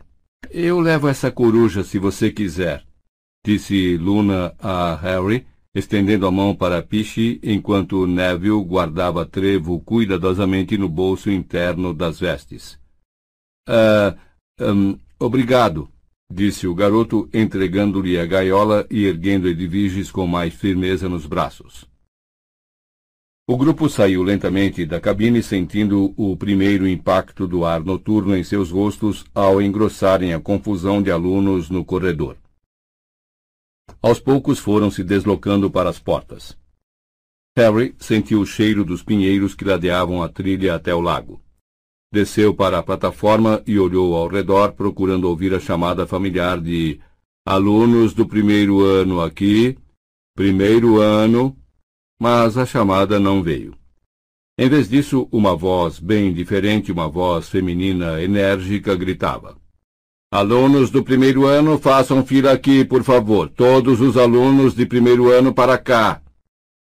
Uma lanterna veio balançando em direção a Harry, e, à sua luz, o garoto viu o queixo proeminente e o severo corte dos cabelos da professora Grubbly Plank, a bruxa que assumira o trato das criaturas mágicas no lugar de Hagrid por uns tempos no ano anterior. Onde está Hagrid? perguntou ele em voz alta. Não sei, disse Gina. Mas é melhor a gente sair do caminho. Estamos bloqueando a porta. Ah, é. Harry e Gina se separaram enquanto caminhavam pela plataforma para se afastar da estação. Empurrado pela aglomeração de alunos, Harry procurou divisar no escuro um relance de Hagrid. Ele tinha de estar ali, contara com isso.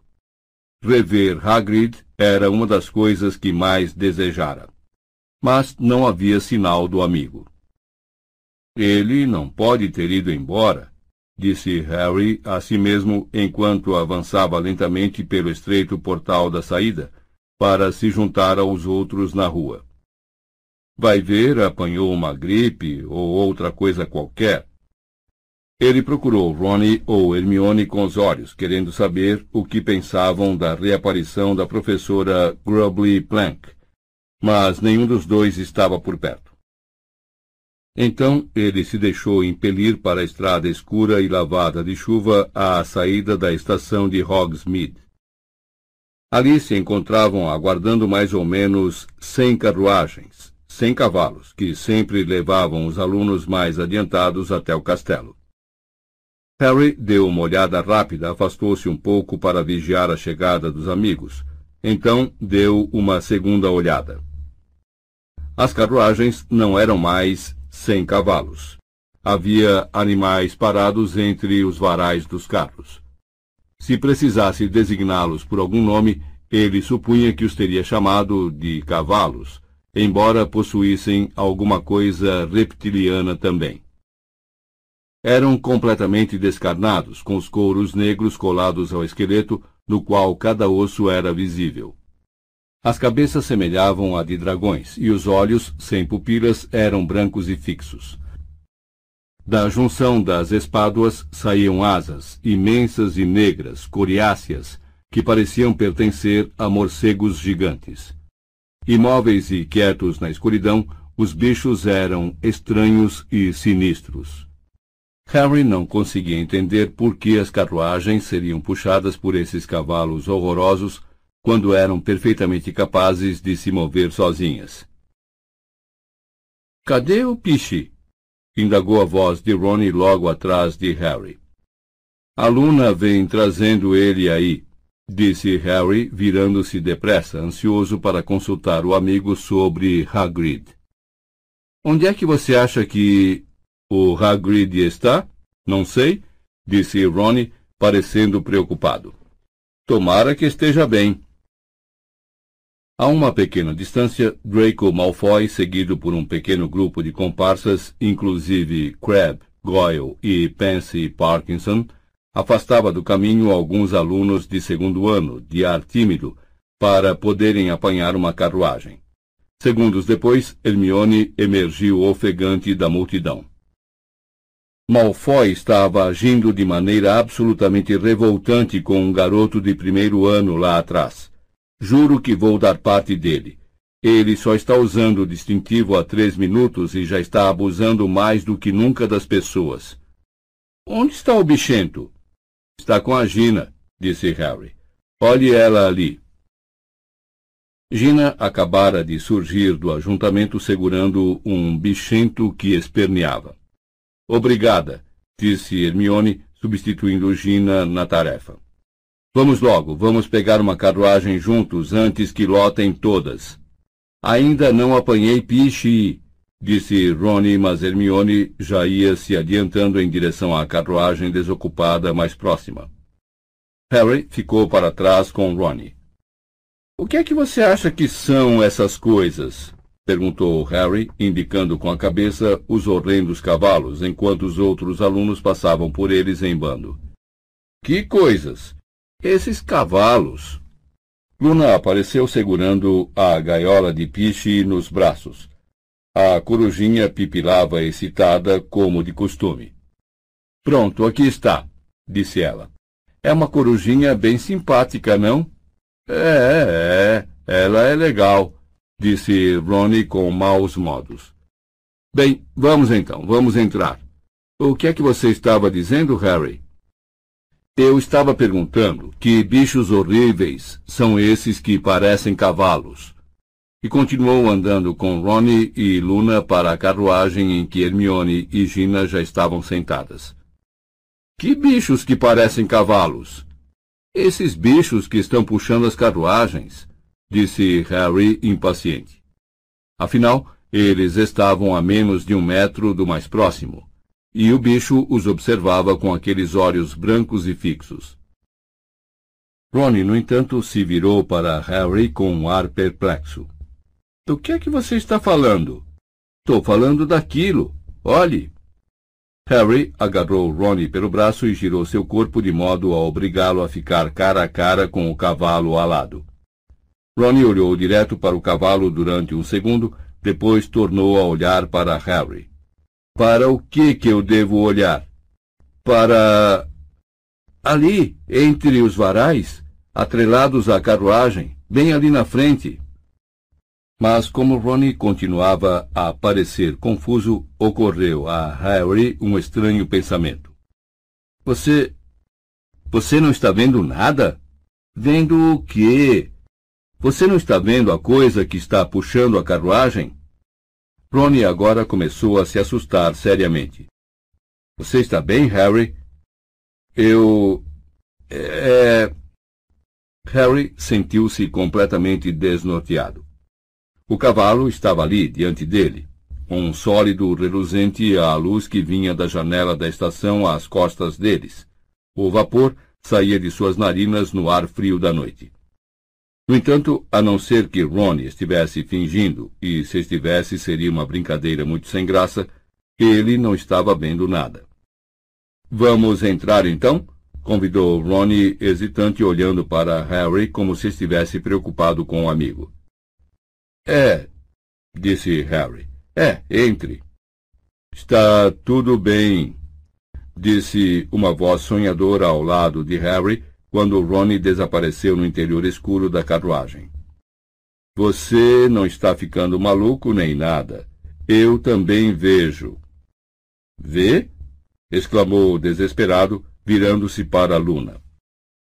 Ele via os cavalos de asas de morcegos refletidos nos grandes olhos prateados da garota. Ah, vejo. Sempre os vi desde o meu primeiro dia de escola. Eles sempre puxaram as carruagens. Não se preocupe, você é tão normal quanto eu. Sorrindo suavemente, ela entrou no interior mofado da carruagem. Harry a acompanhou, mas nem tão tranquilo assim. Capítulo 11 A nova canção do chapéu seletor Harry não quis contar aos outros que ele e Luna estavam tendo o mesmo tipo de alucinação, se é que era o caso. Por isso, não voltou a mencionar os cavalos quando se sentou na carruagem e bateu a porta. Ainda assim, ele não conseguiu evitar olhar pela vidraça as silhuetas dos animais do lado de fora. Todo mundo viu a tal Grubbly Plank? perguntou Gina. O que é que ela está fazendo aqui de novo? Hagrid não pode ter ido embora, pode? Eu vou ficar bem satisfeita se ele tiver ido. Ele não é um professor muito bom, é? disse Luna. É sim, exclamaram Harry, Ronnie e Gina zangados. Harry lançou um olhar incisivo a Hermione. Ela pigarreou e disse depressa. Uh, é, ele é muito bom. Bom, lá na Corvinal, achamos que ele é uma piada, respondeu Luna sem se surpreender. Então vocês têm um senso de humor bem idiota, retorquiu Ronnie no momento em que as rodas rangeram entrando em movimento. Luna não pareceu se perturbar com a grosseria de Ronnie. Muito ao contrário, mirou-o durante algum tempo como se ele fosse um programa de televisão levemente interessante. Balançando com estrondo, as carruagens avançaram em comboio até a estrada. Quando cruzaram os altos pilares de pedra com os javalis alados que ladeavam o portão para os terrenos da escola, Harry se inclinou para a frente tentando ver se havia luzes na cabana de Hagrid junto à floresta proibida. Mas os terrenos estavam na mais completa escuridão. O castelo de Hogwarts, porém, se aproximava cada vez mais um conjunto altaneiro de torreões muito negro recortado contra o céu escuro, em que resplandecia alaranjada aqui e ali uma janela no alto. As carruagens pararam tilintando perto da escadaria de pedra que levava às portas de carvalho, e Harry foi o primeiro a descer. Virou-se novamente para procurar janelas iluminadas na orla da floresta, mas decididamente não havia sinal de vida na cabana de Hagrid. Com relutância porque alimentara uma esperançazinha de que tivessem desaparecido, o garoto se virou para os bichos estranhos e esqueléticos parados e quietos no ar frio da noite, em que refugiam seus olhos brancos e vazios. No passado, Harry já vivera a experiência de ver algo que Ron não via, mas fora uma imagem no espelho, uma coisa com muito menos substância do que cem bichos de aparência muito sólida e suficientemente fortes para puxar uma frota de carruagens.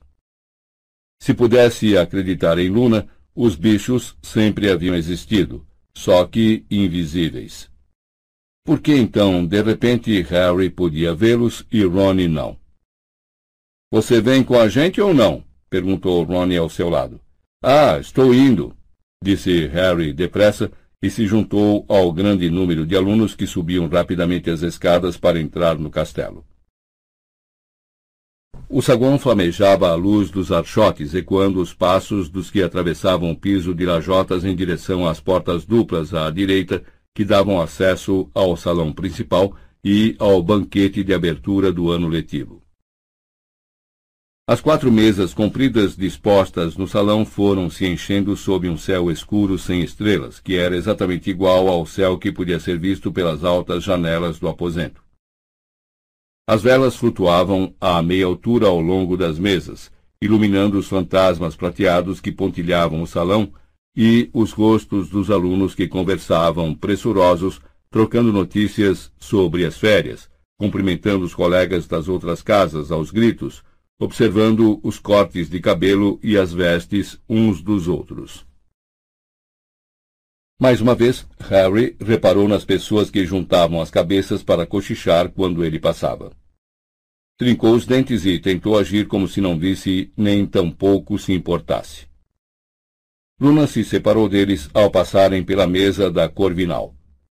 Quando chegaram à da Grifinória, Gina foi saudada por alguns quartanistas e saiu para se sentar com eles.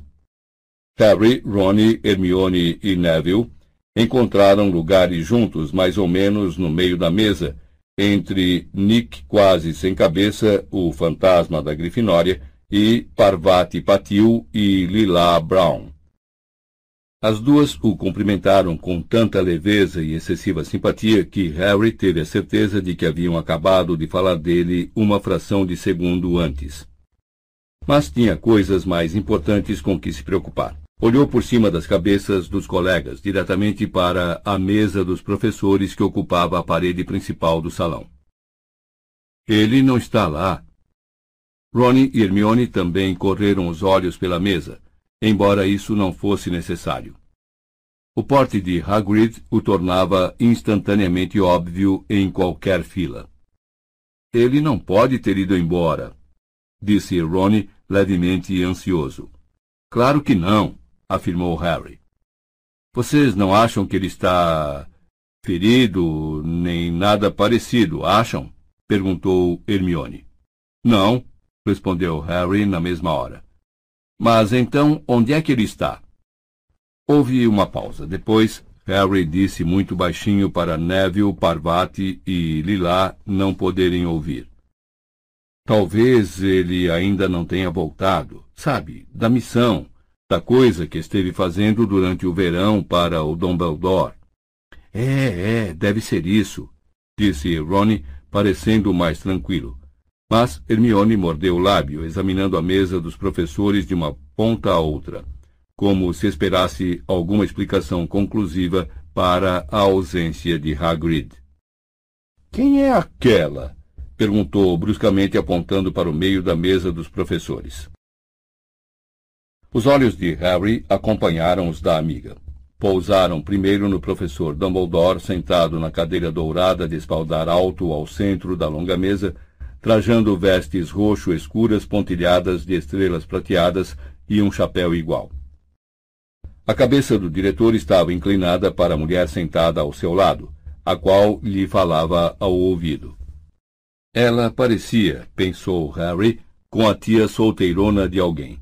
Atarracada, com os cabelos curtos, crespos, castanho acinzentados, presos por uma horrível faixa rosa a Alice, que combinava com o casaquinho cor-de-rosa peludo que trazia sobre as vestes.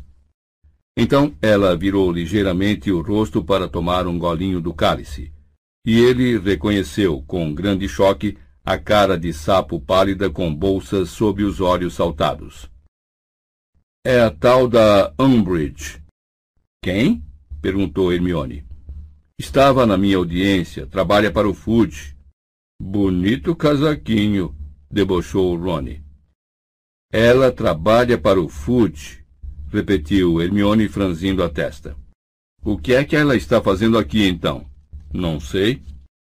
Hermione esquadrinhou a mesa dos professores com os olhos apertados.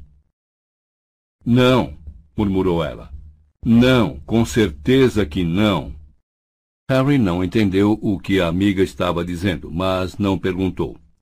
Sua atenção fora atraída pela professora Grubbly Plank, que acabara de aparecer por trás da mesa dos professores. Ela foi andando até a ponta da mesa e ocupou o lugar que deveria ser de Hagrid. Isso significava que os alunos do primeiro ano já deviam ter atravessado o lago e chegado ao castelo. E, de fato, alguns segundos depois, as portas para o saguão se abriram. Uma longa fila de garotos de cara assustada entrou, encabeçada pela professora McGonagall, que vinha trazendo o banquinho em que repousava o velho chapéu de bruxo cheio de remendos e cerzidos, com um largo rasgo na copa esfiapada. O vozerio no salão principal foi cessando. Os calouros se enfileiraram diante da mesa dos professores, de frente para os demais estudantes. A professora McGonagall colocou cuidadosamente o banquinho diante deles e recuou um pouco. Os rostos dos aluninhos refugiam palidamente à luz das velas. Um garotinho bem no meio da fila dava a impressão de estar tremendo. Harry se lembrou por um instante do que sentira quando estava ali, esperando o teste desconhecido que iria determinar a casa a que pertenceria. A escola inteira aguardava prendendo a respiração. Então o rasgo junto à copa do chapéu escancarou-se como uma boca, e o chapéu seletor prorrompeu a cantar. Antigamente, quando eu era novo e Hogwarts apenas alvorecia, os criadores de nossa nobre escola pensavam que jamais iriam se separar. Unidos por um objetivo comum, acalentavam o mesmo desejo, ter a melhor escola de magia do mundo e transmitir seus conhecimentos. Juntos construiremos e ensinaremos, decidiram os quatro bons amigos, jamais sonhando que chegasse um dia em que poderiam se separar. Pois onde se encontrariam amigos iguais a Salazar Slytherin e Godrico Gryffindor? A não ser em outro par semelhante, como Helga Hufflepuff e Rowena Ravenclaw. Então, como pôde malograr a ideia e toda essa amizade fraquejar? Ora, estive presente e posso narrar uma história triste e deplorável. Disse Slytherin, ensinaremos só os da mais pura ancestralidade. Disse Ravenclaw, Ensinaremos os de inegável inteligência. Disse Gryffindor. Ensinaremos os de nomes ilustres por grandes feitos. Disse Hufflepuff. Ensinarei todos e os tratarei com igualdade.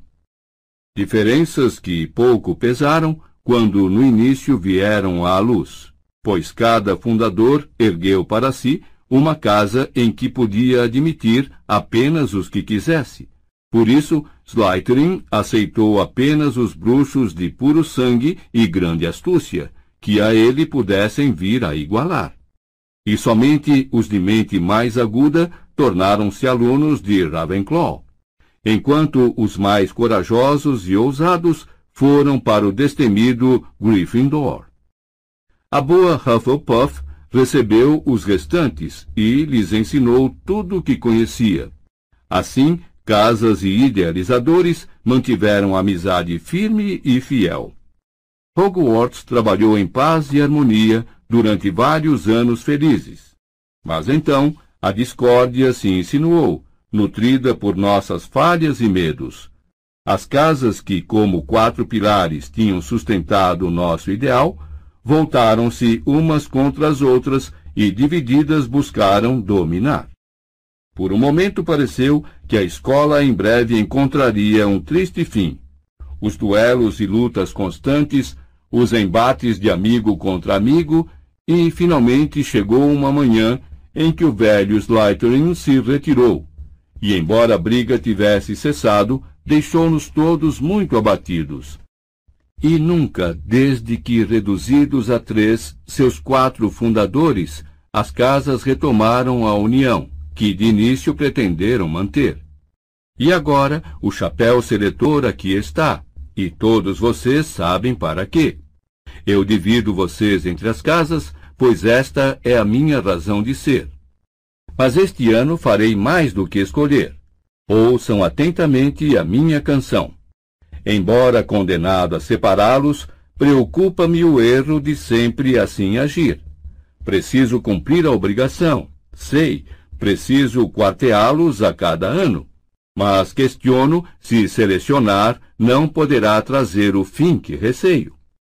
Ah, conheço os perigos, os sinais. Mostra-nos a história que tudo lembra, pois nossa Hogwarts corre perigo, que vem de inimigos externos, mortais, e precisamos nos unir em seu seio ou ruiremos de dentro para fora. Avisei a todos, preveni a todos, daremos agora início à seleção. O chapéu voltou à imobilidade inicial. Prorromperam aplausos, embora pontilhados pela primeira vez na lembrança de Harry por murmúrios e cochichos. Por todo o salão, os estudantes trocavam comentários com seus vizinhos. E Harry, aplaudindo como todo mundo, sabia exatamente o que eles estavam falando. Se expandiu um pouco este ano, não? comentou Ronnie com as sobrancelhas erguidas. Sem a menor dúvida, respondeu Harry. O chapéu seletor, em geral, se limitava a descrever as diferentes qualidades procuradas pelas casas de Hogwarts e o seu próprio papel na seleção dos alunos. Harry não se lembrava jamais de ter ouvido dar conselhos à escola. Será que ele já deu avisos no passado? Indagou Hermione em tom ligeiramente nervoso. Certamente que sim, respondeu Nick quase sem cabeça, transpirando experiência, debruçando-se sobre Neville para responder à garota. Neville fez uma careta. Era muito desagradável ter um fantasma se debruçando por dentro da gente. O chapéu sente que é sua obrigação de honra alertar a escola sempre que acha. Mas a professora McGonagall, que estava querendo ler em voz alta a lista dos nomes dos alunos do primeiro ano, lançou aos estudantes que cochichavam aquele tipo de olhar que chamusca. Nick, quase sem cabeça, levou um dedo transparente aos lábios e tornou a se sentar empertigado, no mesmo instante em que os murmúrios cessaram bruscamente. Com o último olhar de censura que percorreu as quatro mesas, a professora McGonagall baixou os olhos para o longo pergaminho que segurava e chamou o primeiro nome. Abercrombie, Yuan. O garoto de olhar aterrorizado em que Harry reparara anteriormente avançou aos arrancos e colocou o chapéu na cabeça. A única coisa que impediu a peça de descer direto até os seus ombros foram as suas orelhas de abano. O chapéu refletiu um momento, depois o rasgo junto à copa tornou a se abrir e gritou: Grifinória! Harry aplaudiu entusiasticamente com o restante dos alunos da casa quando Ewan Abercrombie se dirigiu cambaleando à mesa deles e se sentou, dando a impressão de que gostaria muito de afundar chão adentro e nunca mais ser visto por ninguém. Lentamente a longa fila de calouros foi encurtando.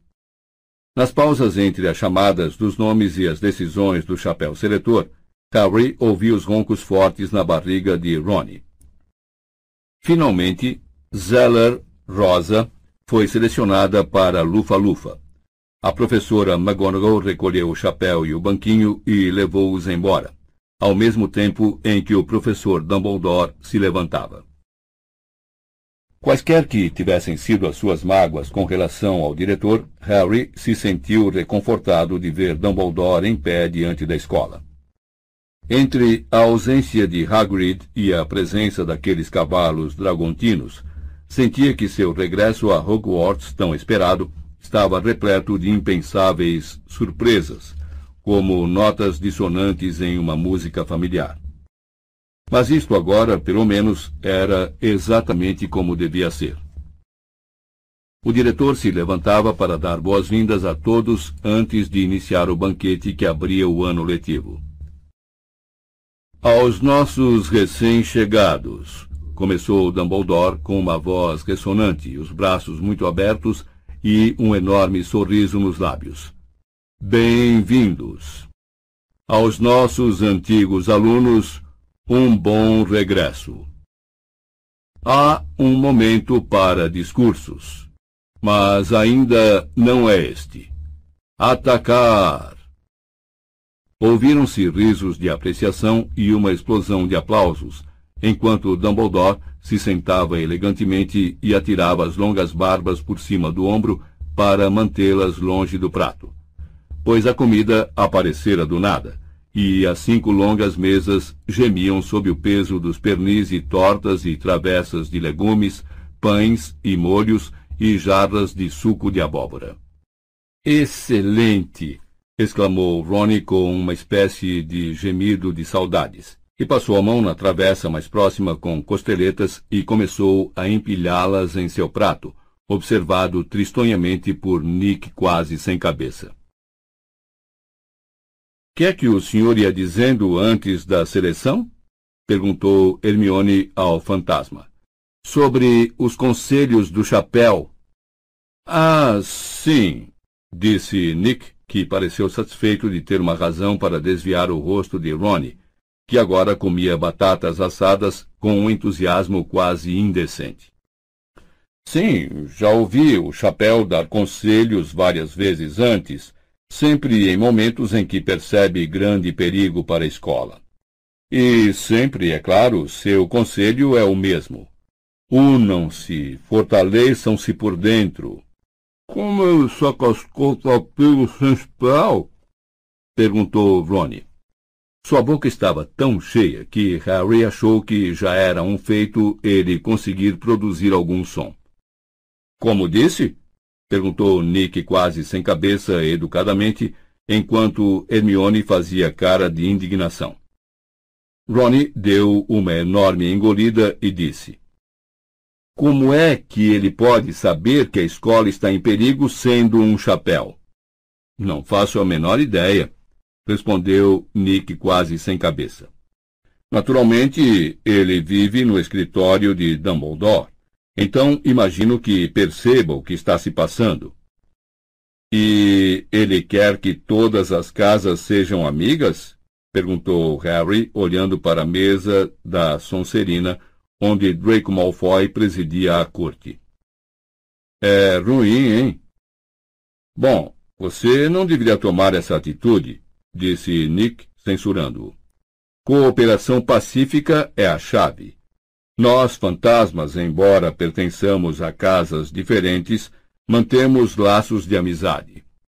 Apesar da concorrência entre Grifinória e Sonserina, eu jamais sonharia em puxar uma discussão com o Barão Sangrento. Porque o senhor tem pavor dele, disse Ronnie. Nick, quase sem cabeça, pareceu extremamente ofendido. Pavor? Espero que eu, Sir Nicholas de Mimsy Poppington, nunca tenha sido autor de uma covardia na vida. O nobre sangue que corre em minhas veias. Que sangue?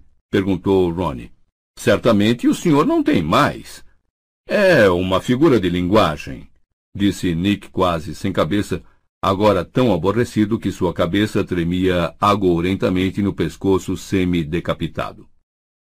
Presumo que ainda tenha o privilégio de usar as palavras que quiser, mesmo que os prazeres da mesa me sejam negados. Mas estou muito acostumado a estudantes fazerem piadas com a minha morte, posso lhe assegurar. Nick, ele não estava realmente caçoando de você, disse Hermione, atirando um olhar furioso a Ronnie. Infelizmente, a boca de Ronnie estava novamente cheia a ponto de explodir, e só o que ele conseguiu dizer foi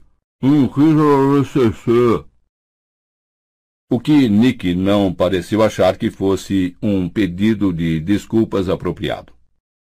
Erguendo-se no ar, ajeitou o chapéu emplumado e afastou-se deles, deslizando para o outro extremo da mesa, indo pousar entre os irmãos Creevy, Colin e Dennis.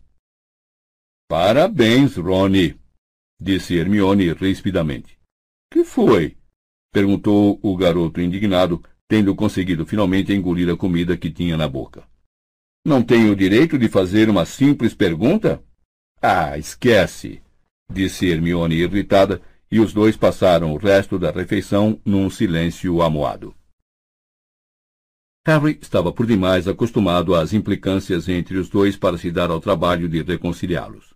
Achou que era melhor empregar o seu tempo a comer diligentemente sua torta de carne com rins e depois um pratarrás de torta de caramelo. Quando todos os alunos terminaram de comer e o nível de barulho no salão recomeçou a aumentar, Dumbledore tornou a se levantar. As conversas morreram imediatamente e todos se viraram para o diretor. Harry estava se sentindo agradavelmente sonolento agora. Sua cama de dossel o esperava em algum lugar lá em cima, maravilhosamente quente e macia.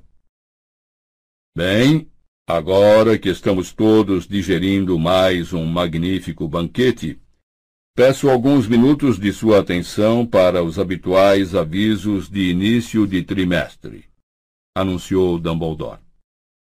Os alunos do primeiro ano precisam saber que o acesso à floresta em nossa propriedade é proibido aos estudantes.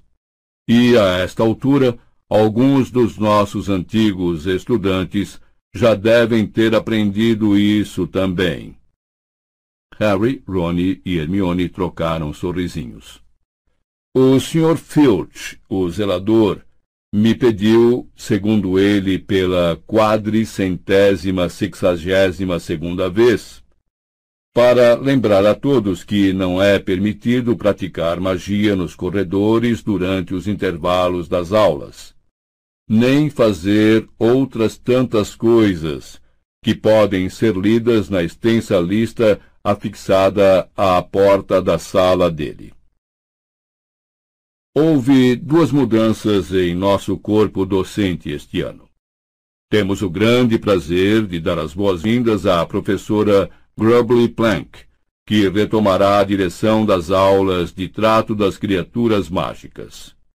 Estamos também encantados em apresentar a professora Umbridge, nossa nova responsável pela defesa contra as artes das trevas. Houve uma rodada de aplausos educados, mas pouco entusiásticos, durante a qual Harry, Ron e Hermione trocaram olhares ligeiramente alarmados. Dumbledore não dissera por quanto tempo Grubbly Plank iria ensinar. O diretor continuou. Os testes para entrar para os times de quadribol das casas serão realizados ele interrompeu o que ia dizendo com um olhar indagador à professora Umbridge. Como ela não era muito mais alta em pé do que sentada, por um momento ninguém entendeu por que Dumbledore parara de falar. Mas então a professora pigarreou. e ficou claro que se levantara e pretendia falar. Dumbledore pareceu surpreso apenas por um instante. Então, sentou-se com elegância e olhou atento para a professora Umbridge, como se ouvi-la fosse a coisa que mais desejasse na vida. Os outros membros do corpo docente não foram tão competentes em esconder sua surpresa. As sobrancelhas da professora Sprout chegaram a desaparecer por baixo dos cabelos rebeldes. E Harry nunca vira a boca da professora McGonagall mais fina. Nenhum professor novo jamais interrompera Dumbledore antes. Muitos estudantes sorriam abobados. Era óbvio que essa mulher não conhecia os hábitos de Hogwarts. Obrigada, diretor, disse a professora sorrindo afetadamente, pelas bondosas palavras de boas-vindas. Sua voz era aguda, soprada e meio infantil, e, mais uma vez, Harry sentiu uma onda de aversão que não conseguia explicar. Só sabia que tudo nela o enojava, desde a voz tola ao casaquinho peludo cor-de-rosa. Ela tossiu mais uma vez para clarear a voz. e continuou. Bem, devo dizer que é um prazer voltar a Hogwarts. Ela sorriu, revelando dentes muito pontiagudos e ver rostinhos tão felizes voltados para mim. Harry olhou para os lados. Nenhum dos rostinhos que viu pareciam felizes. Pelo contrário, todos pareciam meio chocados ao ouvir alguém se dirigir a eles como se tivessem cinco anos de idade. Estou muito ansiosa para conhecer todos vocês e tenho certeza de que seremos bons amigos. Os estudantes se entreolharam ao ouvir isso. Alguns mal conseguiram esconder os sorrisos. Serei amiga dela desde que não tenha de pedir emprestado aquele casaquinho, sussurrou Parvati para Lilá, e as duas desataram a rir em silêncio. A professora Umbridge tornou a pigarrear. Mas quando continuou, um pouco do modo soprado de falar desaparecera de sua voz pareceu muito mais objetiva e suas palavras tinham um tom monótono de discurso decorado. O ministro da Magia sempre considerou a educação dos jovens bruxos de vital importância. Os dons raros com que vocês nasceram talvez não frutifiquem se não forem nutridos e aprimorados por cuidadosa instrução. As habilidades antigas, um privilégio da comunidade bruxa, devem ser transmitidas às novas gerações ou se perderão para sempre. O tesouro oculto de conhecimentos mágicos acumulados pelos nossos antepassados deve ser preservado, suplementado e polido por aqueles que foram chamados à nobre missão de ensinar. A professora Umbridge fez uma pausa e uma reverência aos seus colegas, mas nenhum deles lhe retribuiu o cumprimento. As sobrancelhas escuras da professora McGonagall tinham se contraído de tal modo que ela decididamente parecia um falcão. E Harry a viu trocar um olhar significativo com a professora Sprout quando Umbridge fez mais um e continuou o discurso. Todo diretor e diretora de Hogwarts trouxe algo novo à pesada tarefa de dirigir esta escola histórica. E assim deve ser, pois sem progresso haverá estagnação e decadência. Por outro lado, o progresso pelo progresso não deve ser estimulado, pois as nossas tradições comprovadas raramente exigem remendos. Então, um equilíbrio entre o velho e o novo, entre a permanência e a mudança, entre a tradição e a inovação. Harry percebeu que sua atenção estava oscilando, como se seu cérebro estivesse entrando e saindo de sintonia. O silêncio que sempre prevalecia no salão quando Dumbledore falava ia se rompendo à medida que os alunos aproximavam as cabeças, cochichando e abafando risinhos. Na mesa da Corvinal, Shoshan conversava animadamente com as amigas. Alguns lugares adiante de Cho, Luna Lovegood puxara o seu pasquim. Entre mentes na mesa de Lufa-Lufa, Ernesto Macmillan era um dos poucos que ainda olhavam para a professora Umbridge de olhar vidrado. E Harry tinha certeza de que estava apenas fingindo ouvir numa tentativa de honrar o novo distintivo de monitor que reluzia em seu peito. A professora Umbridge não parecia notar o desassossego da plateia. Harry teve a impressão de que uma revolta de grandes proporções poderia ter estourado bem embaixo do nariz dela, e a bruxa teria continuado a discursar. Os professores, porém, ainda ouviam com muita atenção e Hermione parecia estar bebendo cada palavra que Umbridge dizia, embora, a julgar por sua expressão, a desagradasse totalmente. Porque algumas mudanças serão para melhor, enquanto outras virão na plenitude do tempo a ser reconhecidas como erros de julgamento. Entre mentes, alguns velhos hábitos serão conservados, e muito acertadamente, enquanto outros antigos e desgastados precisarão ser abandonados. Vamos caminhar para a frente, então, para uma nova era de abertura, eficiência e responsabilidade, visando a preservar o que deve ser preservado, aperfeiçoando o que precisa ser aperfeiçoado e cortando, sempre que encontrarmos, práticas que devem ser proibidas. A bruxa se sentou. Dumbledore aplaudiu. O corpo docente acompanhou a sua deixa, embora Harry reparasse que vários professores bateram as mãos apenas uma ou duas vezes antes de parar. Alguns alunos secundaram os aplausos, mas a maioria foi apanhada de surpresa pelo fim do discurso, porque não ouvira mais do que umas poucas palavras do todo. E antes que eles pudessem começar a aplaudir devidamente, Dumbledore tornou a se erguer. Muito obrigado, professora Umbridge, foi um discurso muito esclarecedor, disse curvando-se para a bruxa. Agora, como eu ia dizendo, os testes de quadribol serão realizados. Certamente que foi esclarecedor, disse Hermione em voz baixa.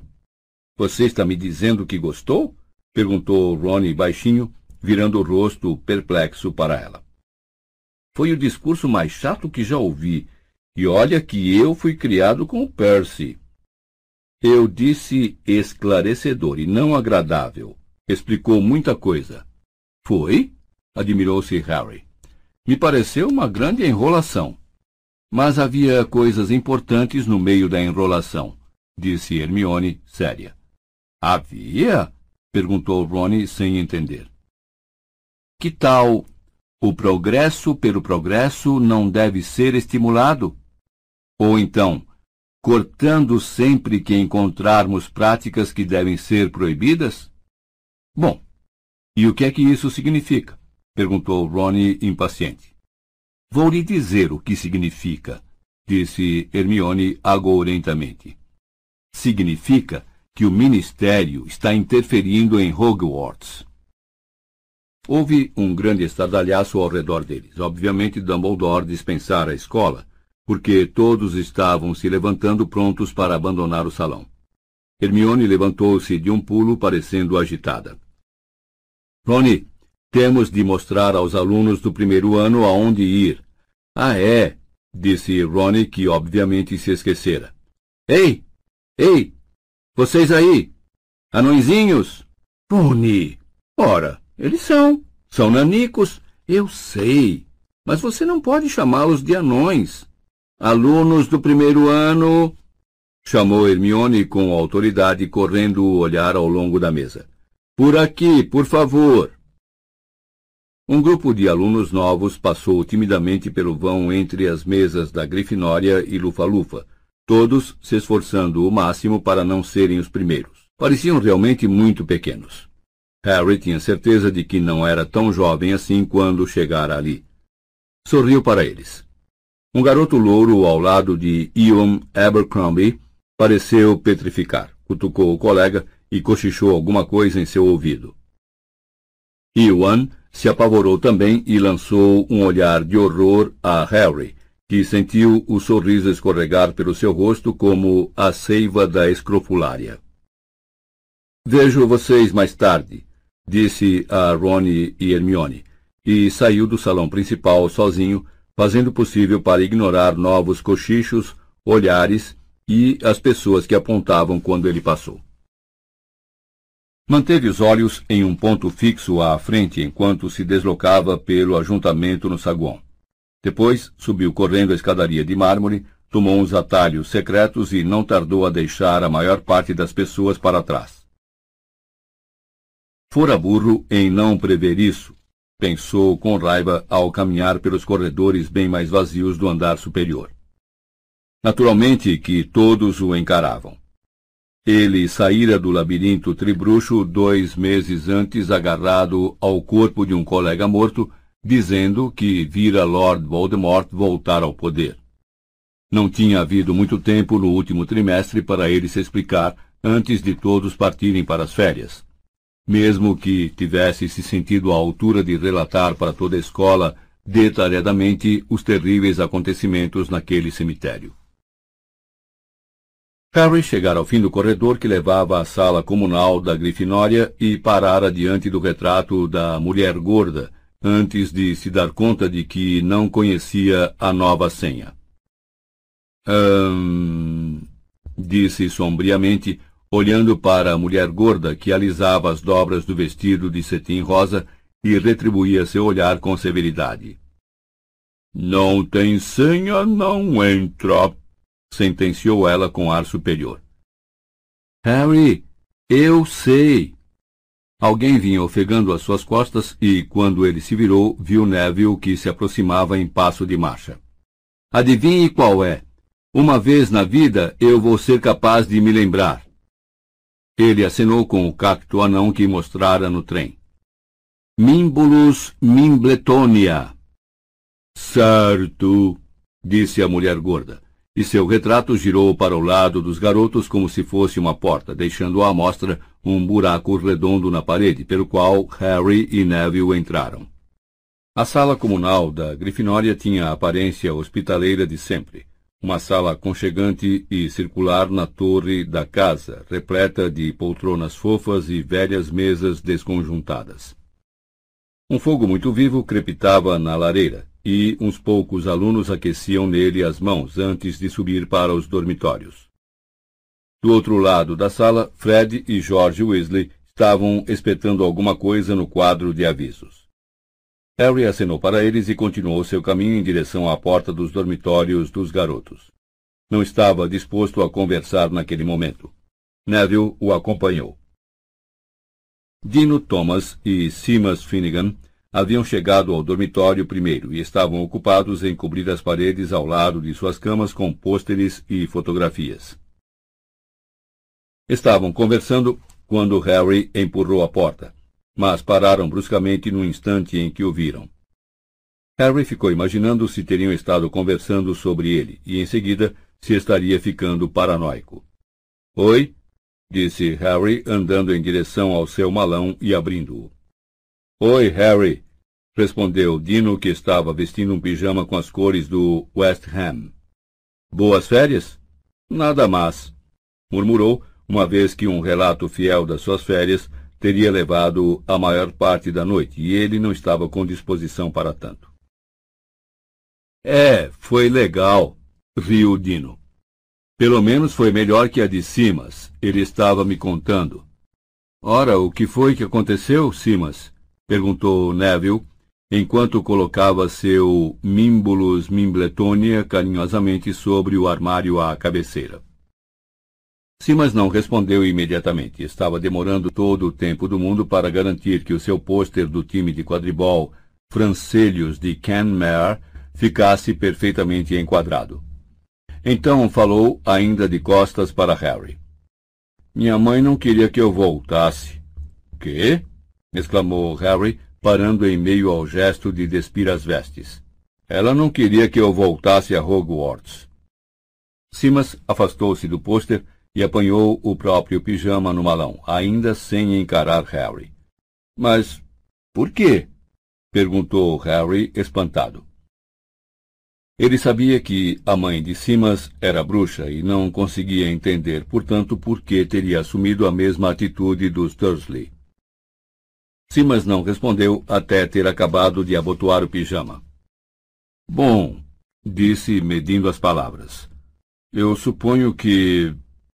Por sua causa. O que é que você quer dizer com isso? perguntou Harry depressa. Seu coração estava disparado. Tinha a vaga sensação de que alguma coisa estava acossando-o. Bom, continuou Simas, ainda evitando olhar para Harry. Ela. Uh, bom, não é só você, é o Dumbledore também. Ela acredita no profeta diário? perguntou Harry. Ela acha que sou um mentiroso e Dumbledore um velho caduco? Simas ergueu os olhos para ele. É mais ou menos isso. Harry não disse nada. Atirou a varinha sobre a sua mesa de cabeceira, despiu as vestes enfiou-as com raiva no malão e vestiu o pijama. Estava farto daquilo, farto de ser a pessoa para quem todos olham e de quem falam todo o tempo. Se algum deles soubesse, se algum deles tivesse a mais pálida ideia do que era se sentir a pessoa a quem todas aquelas coisas aconteciam. A senhora Finnegan não fazia ideia, aquela burra, pensou com ferocidade. Ele entrou na cama e começou a fechar o cortinado à volta. Mas, antes que pudesse completar o gesto, Simas disse: Vem cá. O que foi que aconteceu realmente naquela noite em que. Você sabe, em que. Com o Cedrico Diggory e tudo. Simas parecia ao mesmo tempo nervoso e ansioso. Dino, que estivera debruçado sobre o próprio malão, tentando encontrar um chinelo, ficou tão estranhamente imóvel que Harry percebeu que estava com os ouvidos na conversa. Para que é que você está me perguntando? retrucou Harry. Você não lê o Profeta Diário como a sua mãe? Por que não o lê? O jornal vai lhe dizer tudo o que você precisa saber. Não comece a atacar a minha mãe, respondeu Simas com rispidez. Ataco qualquer um que me chame de mentiroso, disse Harry. Não fale assim comigo. Falo com você como quiser, respondeu Harry, sua irritação aumentando tão rápido que ele agarrou com violência a varinha que estava na mesa de cabeceira. Se você tem algum problema em dividir o dormitório comigo, vá pedir a McGonagall para transferir você. Assim sua mãe vai parar de se preocupar. Deixe a minha mãe fora disso, Potter. O que é que está acontecendo? Ronnie aparecera à porta. Seus olhos arregalados correram de Harry, que estava ajoelhado na cama com a varinha apontada para cima, e este parado ali com os punhos erguidos. Ele está atacando a minha mãe, berrou Simas. Que? falou Ronnie. Harry não faria isso. Conhecemos sua mãe, gostamos dela. Isso foi antes de ela começar a acreditar em cada palavra que aquele profeta diário nojento escreve sobre mim, gritou Harry a plenos pulmões. Ah! disse Ronnie, a compreensão se espalhando pelo seu rosto sardento. Ah! Certo. Você sabe do que mais? disse Simas com raiva, lançando a Harry um olhar venenoso. Ele tem razão. Eu não quero mais dormir no mesmo dormitório que ele. Ele é doido. Você está errado, Simas, disse Ronnie, cujas orelhas estavam começando a ficar vermelhas. Sempre um sinal de perigo. Estou errado, é? gritou Simas, que ao contrário de Ronnie começava a ficar branco. Você acredita naquela baboseira que ele contou sobre você sabe quem? É. Você acha que ele está dizendo a verdade? Acho sim, respondeu Ronnie com raiva. Então você é doido também, disse Simas com repugnância. Ah, é? Bom, infelizmente para você, companheiro, eu também sou monitor, disse Ronnie apontando para o peito. Portanto, a não ser que você queira receber uma detenção, é melhor ter cuidado com o que diz. Simas ficou olhando por uns segundos, avaliando se a detenção seria um preço razoável a pagar pelo que ia em sua cabeça. Mas com uma interjeição de desprezo, deu as costas, pulou na cama e correu as cortinas com tanta violência que elas se romperam do dossel e caíram em um monte empoeirado no chão. Ronnie olhou aborrecido para Simas e em seguida para Dino e Neville. Os pais de mais alguém têm alguma coisa contra o Harry? Perguntou com agressividade. Meus pais são trouxas, cara, disse Dino sacudindo os ombros. Não sabem nada sobre mortes em Hogwarts, porque não sou idiota de contar para eles. Você não conhece a minha mãe. Ela extrai qualquer coisa de qualquer um, retrucou Simas. E, de qualquer forma, seus pais não recebem o profeta diário. Não sabem que o nosso diretor foi dispensado da Corte Suprema dos Bruxos e da Confederação Internacional dos Bruxos porque está ficando caduco. Minha avó diz que isso tudo é tolice, disse Neville com a sua voz aguda. Ela diz que o profeta diário é que está em decadência e não Dumbledore. Ela cancelou a nossa assinatura. Acreditamos em Harry, encerrou Neville. Entrou na cama, puxou as cobertas até o queixo e ficou espiando para cima por cima delas, como uma corujinha. Minha avó sempre disse que você sabe quem voltaria um dia. Ela diz que se Dumbledore diz que ele voltou, então ele voltou. Harry sentiu um arrobo de gratidão por Neville. Ninguém disse mais nada. Simas apanhou a varinha, consertou as cortinas e desapareceu por trás delas. Dino entrou na cama, virou para o outro lado e se calou. Neville, que aparentemente não tinha mais nada a dizer, ficou admirando com carinho o seu cacto iluminado pelo luar. Harry recostou-se em seus travesseiros enquanto Ron se ocupava com a cama ao lado, guardando o que era seu. Sentia-se abalado com a discussão que tivera com Simas, de quem sempre gostara muito. Quantas outras pessoas iam insinuar que ele estava mentindo ou era desequilibrado? Será que Dumbledore sofrera assim o verão inteiro, quando primeiro a Corte dos Bruxos e depois a Confederação Internacional o excluíram de suas fileiras?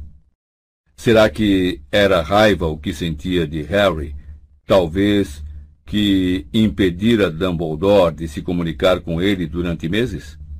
Afinal, os dois estavam nisso juntos. Dumbledore tinha acreditado em Harry, anunciando sua versão dos fatos à escola inteira e depois à comunidade bruxa. Qualquer um que achasse que Harry era mentiroso tinha de pensar que Dumbledore também o era, ou então que Dumbledore fora enganado. No fim, eles saberão que estamos certos, pensou Harry, infeliz, quando Ron entrou na cama e apagou a última vela do dormitório. Mas restou a indagação. Quantos outros ataques, como o de Simas, ele teria de suportar até que aquele momento chegasse?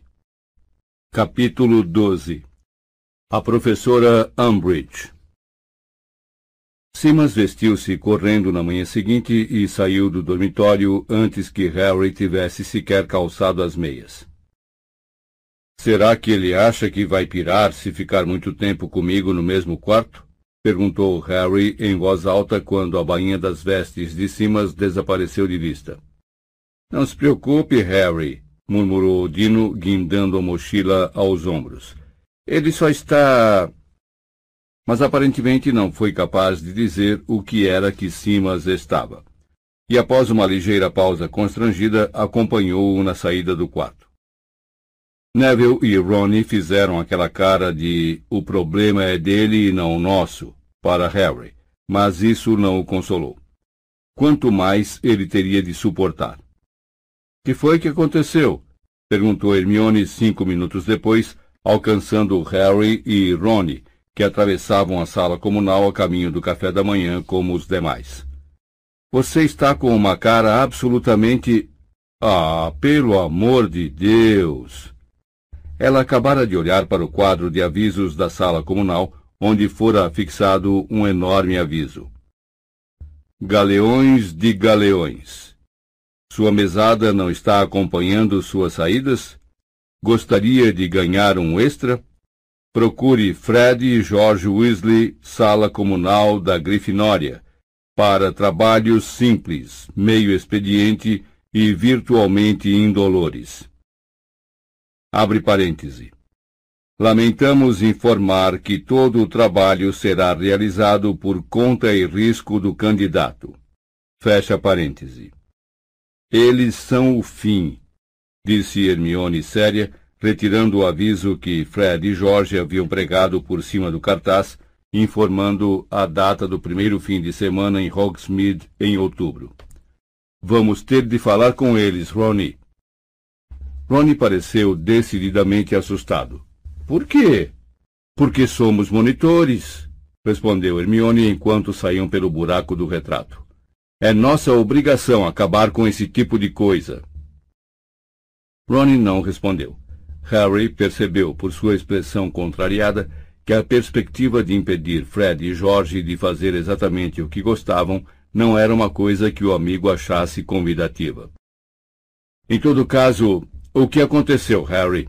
continuou Hermione, enquanto desciam a escada com a coleção de retratos de velhos bruxos e bruxas que não lhes deram a menor atenção, absortos que estavam nas próprias conversas. Você parece realmente zangado com alguma coisa. Sim, mas acha que Harry está mentindo sobre você sabe quem, resumiu Ronnie ao ver que Harry não respondia.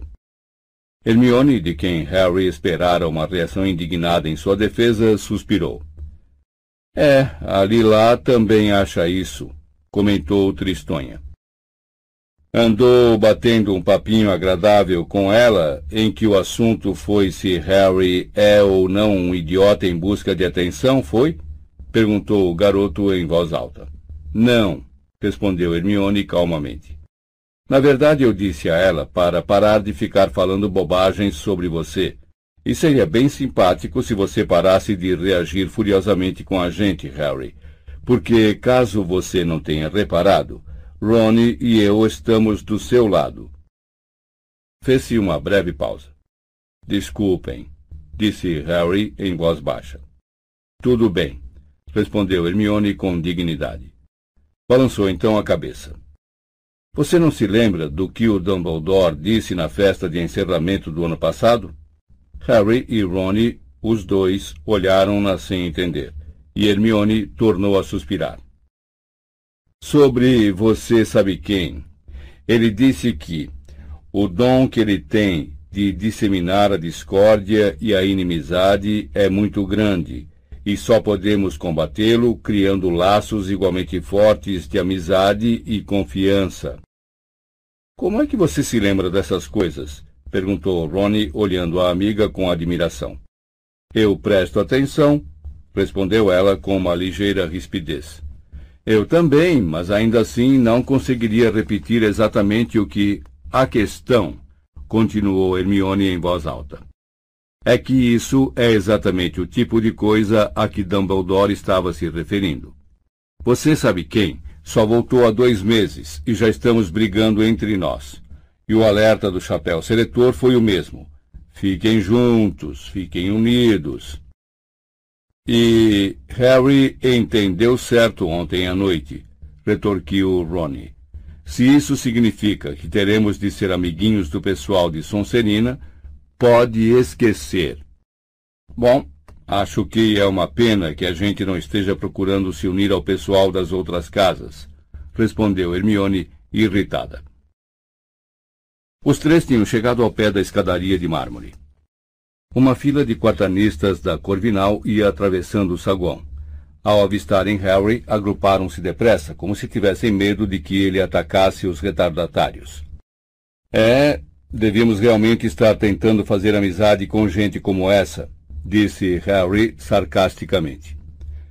Eles acompanharam os alunos da Corvinal que entravam no salão principal e instintivamente olharam para a mesa dos professores.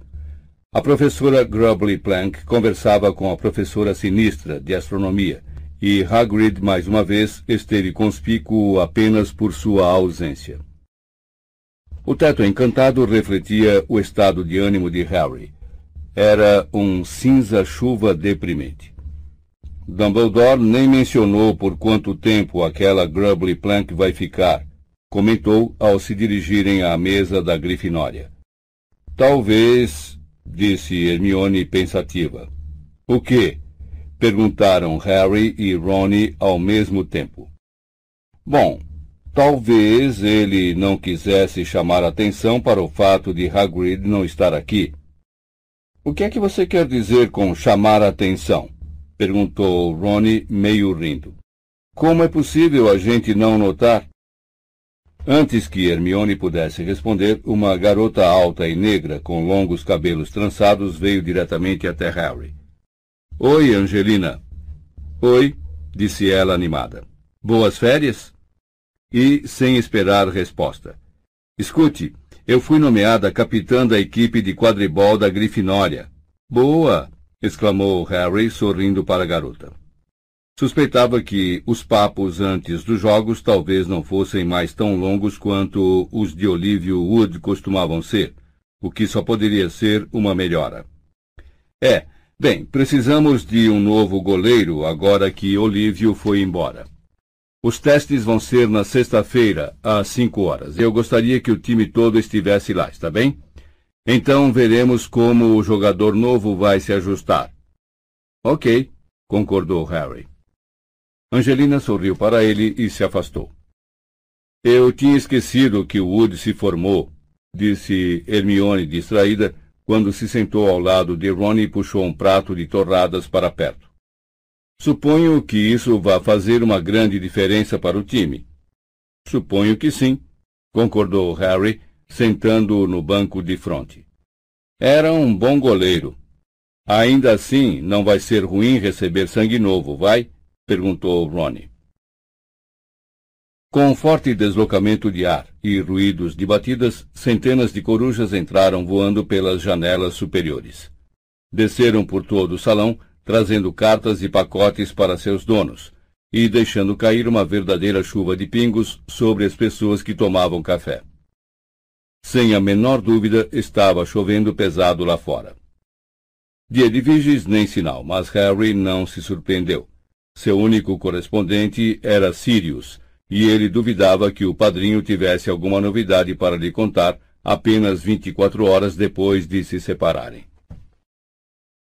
Hermione, porém, teve de afastar depressa o seu suco de laranja para abrir espaço para uma enorme coruja de igreja molhada que trazia um encharcado profeta diário no bico. Para que é que você ainda está recebendo isso? Perguntou Harry, irritado, pensando em Simas, enquanto Hermione colocava um nuque na bolsinha de couro presa à perna da coruja, que em seguida levantou o voo. Eu não estou mais. Eh, ah, é um monte de baboseiras. É melhor saber o que o inimigo está dizendo, respondeu Hermione sombriamente e, desdobrando o jornal, desapareceu por trás dele, só reaparecendo quando Harry e Ron tinham terminado a refeição. Nada, disse simplesmente enrolando o jornal e guardando-o ao lado do prato. Nada sobre você, nem Dumbledore, nem nada. A professora McGonagall agora vinha passando pela mesa distribuindo os horários. Olhem só hoje, gemeu Ronnie. História da magia, dois tempos de poções, adivinhação e dois tempos de defesa contra as artes das trevas. Beans, Snape, Trelawney e a tal Umbridge, tudo no mesmo dia. Gostaria que Fred e Jorge trabalhassem mais rápido para aprontar aqueles kits mata-aulas. Será que os meus ouvidos me enganam? Perguntou Fred, que vinha chegando com Jorge e se apertou no banco de Harry. Com certeza, os monitores de Hogwarts não desejam matar aulas. Olhe só o que temos hoje, disse Ronnie rabugento, metendo o horário embaixo do nariz de Fred. É a pior segunda-feira que já vi na vida. Um argumento válido, maninho, disse Fred examinando a coluna do dia. Posso lhe ceder um pouco de nugá sangra-nariz baratinho, se quiser. Por que baratinho? perguntou Ronnie desconfiado. Porque você não vai parar de sangrar até murchar inteiro. Ainda não temos um antídoto, disse Jorge, servindo-se de um arenque. Obrigado, disse Ronnie mal-humorado, guardando o horário no bolso. Mas acho que fico com as aulas. E por falar nos seus kits mata-aulas, disse Hermione, encarando os gêmeos com um olhar penetrante. Vocês não podem pôr anúncios pedindo cobaias no quadro de avisos da Grifinória. Quem disse? perguntou Jorge, espantado. Digo eu, respondeu Hermione. E Ronnie, me deixe fora disso, disse Ronnie na mesma hora. Hermione olhou feio para ele. Fred e Jorge deram risadinhas debochadas. Você vai mudar esse seu tom muito breve. Hermione, disse Fred, enchendo de manteiga um pãozinho diminuto. Você vai começar o quinto ano e não vai demorar muito para nos suplicar por um kit mata-aula. E por que começar o quinto ano significa que vou querer um kit mata-aula? perguntou Hermione. O quinto ano é o ano dos exames para obter os níveis ordinários em magia, disse Jorge. E daí? E daí que os seus exames vêm aí, não é? E os professores vão esfregar o nariz de vocês com tanta força naquela pedra de amolar que ele vai ficar em carne viva, disse Fred com satisfação. Metade da nossa turma teve probleminhas nervosos quando estavam se aproximando os exames, disse Jorge satisfeito. Crises de choro e chiliques. Patricia Stimpson não parava de desmaiar. O Ken Towler ficou cheio de furúnculos, lembra? perguntou Fred recordando. Mas foi porque você pôs pó de fura-frunco no pijama dele, retrucou Jorge. Ah, foi mesmo, disse Fred rindo. Tinha me esquecido. Às vezes é difícil lembrar de tudo, não é? Em todo caso, é um ano de pesadelo, o quinto, concluiu Jorge. Pelo menos se você costuma se preocupar com os resultados de exames. Bem ou mal, Fred e eu conseguimos manter nosso moral. É. Vocês conseguiram quanto foi mesmo? Três NOMs cada um? Disse Ronnie. Foi, respondeu Fred despreocupadamente. Mas achamos que o nosso futuro não será no mundo das realizações acadêmicas. Debatemos seriamente se íamos nos dar ao trabalho de voltar e completar o sétimo ano, disse Jorge animado. Agora que temos. Calou-se a um olhar de Harry, que percebera que Jorge estava a ponto de mencionar o prêmio tribruxo que ele dera aos gêmeos. Agora que conseguimos os nossos NOMs, continuou Jorge depressa. Quero dizer, será que realmente precisamos dos NIEMs? Mas achamos que mamãe não iria aguentar ver a gente abandonando a escola cedo, não depois de Percy ter virado o maior imbecil do mundo. Mas não vamos desperdiçar o nosso último ano aqui, disse Fred correndo os olhos com carinho pelo salão principal. Vamos usá-lo para pesquisar um pouco o mercado, descobrir exatamente o que o aluno médio de Hogwarts precisa comprar em uma loja de logros, avaliar cuidadosamente os resultados da nossa pesquisa e então fabricar a mercadoria exata para atender à demanda. Mas onde é que vocês vão arranjar o ouro para abrir uma loja de logros? perguntou Hermione sem acreditar. Vocês vão precisar de muitos ingredientes e materiais, e de um local também, suponho. Harry não olhou para os gêmeos. Sentiu o rosto quente. Intencionalmente deixou cair o garfo no chão e mergulhou embaixo da mesa para apanhá-lo. Ouviu Fred dizer lá no alto. Não nos faça perguntas e não diremos mentiras, Hermione. Vamos, Jorge. Se chegarmos cedo, talvez a gente consiga vender umas orelhas extensíveis antes da aula de herbologia. Harry saiu de debaixo da mesa e viu Fred e Jorge se afastando, cada um levando uma pilha de torradas. O que foi que ele quis dizer com isso? perguntou Hermione, olhando de Harry para Ron. Não nos faça perguntas. Isso quer dizer que ele já tem algum ouro para começar a loja de logros? Sabe, eu tenho pensado nisso, disse Ronnie com a testa enrugada. Eles me compraram um conjunto de vestes a rigor este verão e não consegui entender onde arranjaram o dinheiro. Harry resolveu que estava na hora de mudar o rumo da conversa para águas menos perigosas. Vocês acham que é verdade que o ano vai ser realmente duro por causa dos exames? Ah, vai, respondeu Ronnie. Com certeza, não acham? Os NOMs são muito importantes, afetam os empregos a que a gente vai poder se candidatar e tudo. Recebemos orientação profissional também, mais para o fim do ano, o Gui me contou. Assim, a gente pode escolher os NIEMs que vai querer fazer no ano seguinte.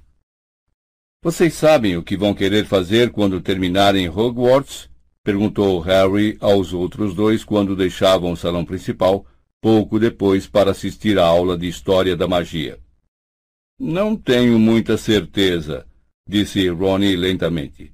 Exceto que. Bom. Ele pareceu ligeiramente encabulado. O que? insistiu Harry. Bom, seria legal ser auror, disse Ronnie em tom displicente. Ah, isso seria, apoiou Harry com fervor. Mas eles são tipo a elite, disse Ronnie. É preciso ser realmente fera. E você, Mione? Não sei. Acho que gostaria de fazer alguma coisa que realmente valesse a pena. Ser auror vale a pena, disse Harry. É, claro que vale, mas não é a única coisa que vale a pena, disse Hermione pensativa. Quero dizer, se eu pudesse levar o Fale adiante. Harry e Ronnie tomaram o cuidado de evitar se olhar. A história da magia era, por consenso, a disciplina mais chata que a bruxidade inventara. Beans, o professor fantasma, tinha uma voz asmática e monótona que era quase uma garantia de provocar grave sonolência em dez minutos. Cinco em tempo de calor. Ele jamais variava a maneira de dar aulas. Falava sem fazer uma única pausa, enquanto a turma anotava suas palavras, ou melhor, mirava sonolentamente o vazio. Harry e Ronnie até agora tinham conseguido passar raspando, copiando as anotações de Hermione antes dos exames. Somente ela parecia capaz de resistir ao poder soporífico da voz de Beans. Hoje, eles sofreram 45 minutos de cantilena sobre as guerras dos gigantes. Harry ouviu bastante em apenas 10 minutos para perceber, mesmo vagamente, que nas mãos de outro professor o assunto poderia ter tido algum interesse. Depois, o seu cérebro se desligou, e ele passou os 35 minutos restantes jogando forca com Ronnie em um canto de pergaminho, enquanto Hermione lançava aos dois olhares de censura pelo canto do olho. É. E como seria? perguntou ela friamente quando os três saíam da sala para o intervalo. Beans desaparecia através do quadro negro. Se este ano eu me recusasse a emprestar as minhas anotações a vocês, não passaríamos no NOM, se você quiser ter isso pesando na sua consciência, Mione, ora, seria bem merecido. Vocês nem ao menos tentam escutar o que ele diz, tentam? Tentamos, disse Ronnie. Só que não temos o seu cérebro, nem a sua memória, nem a sua concentração. Você é simplesmente mais inteligente do que nós. Você acha bonito esfregar isso na cara da gente? Ah, não me venha com essa baboseira, disse Hermione mas pareceu um pouco menos zangada quando saiu à frente deles para o pátio molhado. Caía uma chuvinha fina e nevoenta que fazia os contornos das pessoas paradas em grupos ao redor do pátio parecerem esfumados.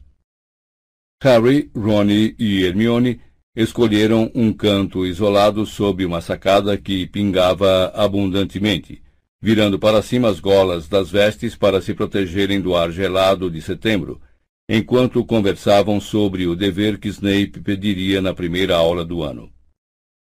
Tinham chegado a concordar que, muito provavelmente, seria algo de extrema dificuldade para apanhá-los desprevenidos ao fim de dois meses de férias, quando alguém entrou no pátio e veio na direção deles. Olá, Harry. Era Shou Shang. E mais, vinha sozinha outra vez. Isso era muito incomum. Quase sempre, Shaw estava cercada por um bando de garotas risonhas. Harry se lembrou da agonia porque passara para encontrá-la sozinha e convidá-la para o baile de inverno. Oi, disse Harry, sentindo seu rosto esquentar. Pelo menos desta vez você não está coberto de seiva de escrofulária, disse a si mesmo. Shaw parecia estar pensando mais ou menos a mesma coisa. Você conseguiu limpar aquela coisa, então? Claro, disse Harry, tentando sorrir, como se a lembrança do último encontro fosse engraçada e não mortificante. Então, você teve. Um, as, uh, as férias foram boas? No momento em que disse isso, ele desejou que não o tivesse dito. Cedrico era o namorado de Shaw, e a lembrança de sua morte devia ter afetado as férias dela tão fortemente quanto afetara as de Harry. Alguma coisa pareceu retesar em seu rosto, mas ela respondeu. Ah, foram bem, você sabe. Isso é um problema dos tornados? perguntou Ronnie de repente, apontando para a frente das vestes de show, onde havia um emblema azul celeste brazonado com um T duplo dourado. Você não torce por eles, torce? Torço, respondeu o Show. Você sempre torceu por eles ou só depois que começaram a ganhar destaque na divisão? Perguntou Ronnie, no que Harry considerou um tom desnecessariamente inquisitivo. Torço por eles desde que tinha seis anos de idade, respondeu Shaw tranquilamente. Em todo caso, a gente se vê, Harry. Ela se afastou e Hermione aguardou até Shaw ter atravessado metade do pátio para brigar com Ronnie. Você não tem um pingo de sensibilidade. O quê? Eu só perguntei a ela se você não percebeu que ela queria falar com o Harry sozinha. E daí? Podia ter falado, eu não estava impedindo. Droga! Por que você estava atacando a garota por causa do time de quadribol? Atacando? Eu não estava atacando a show, estava só quem se importa se ela torce pelos tornados. Ah, nem vem. Metade das pessoas que a gente vê usando esses emblemas só os compraram na última temporada. E que diferença faz? Quer dizer que não são fãs de verdade, só estão aproveitando a onda. A sineta, disse Harry desanimado, porque Ron e Hermione estavam alterados demais para ouvi-la. Os dois não pararam de discutir durante todo o caminho para a masmorra de Snape, o que deu a Harry muito tempo para refletir, que entre Neville e Ron ele teria muita sorte se um dia conseguisse conversar com Shaw dois minutos, de que ele pudesse lembrar sem ter vontade de fugir do país. E, no entanto, pensou ao entrarem na fila que se formava do lado de fora da porta da sala de Snape, Shaw tinha resolvido vir falar com ele, não tinha? Fora a namorada de Cedrico. Podia muito bem ter odiado Harry por sair vivo do labirinto do tribruxo enquanto Cedrico morrera. Ainda assim, estava falando com ele de maneira perfeitamente amigável, e não como se o achasse doido, nem mentiroso, nem responsável de alguma maneira sinistra pela morte do namorado. Sim, sem a menor dúvida, ela resolvera vir falar com ele, e pela segunda vez em dois dias. E com este pensamento, Harry começou a se animar. Até mesmo o som agourento da porta da masmorra de Snape rangendo ao abrir não estourou a bolinha de esperança que parecia ter crescido em seu peito. Ele entrou na sala atrás de Ronnie e Mione, e os acompanhou à mesa de sempre no fundo da sala, ignorando os ruídos ríspidos e irritados que ambos produziam. Quietos! disse Snape friamente, fechando a porta ao passar.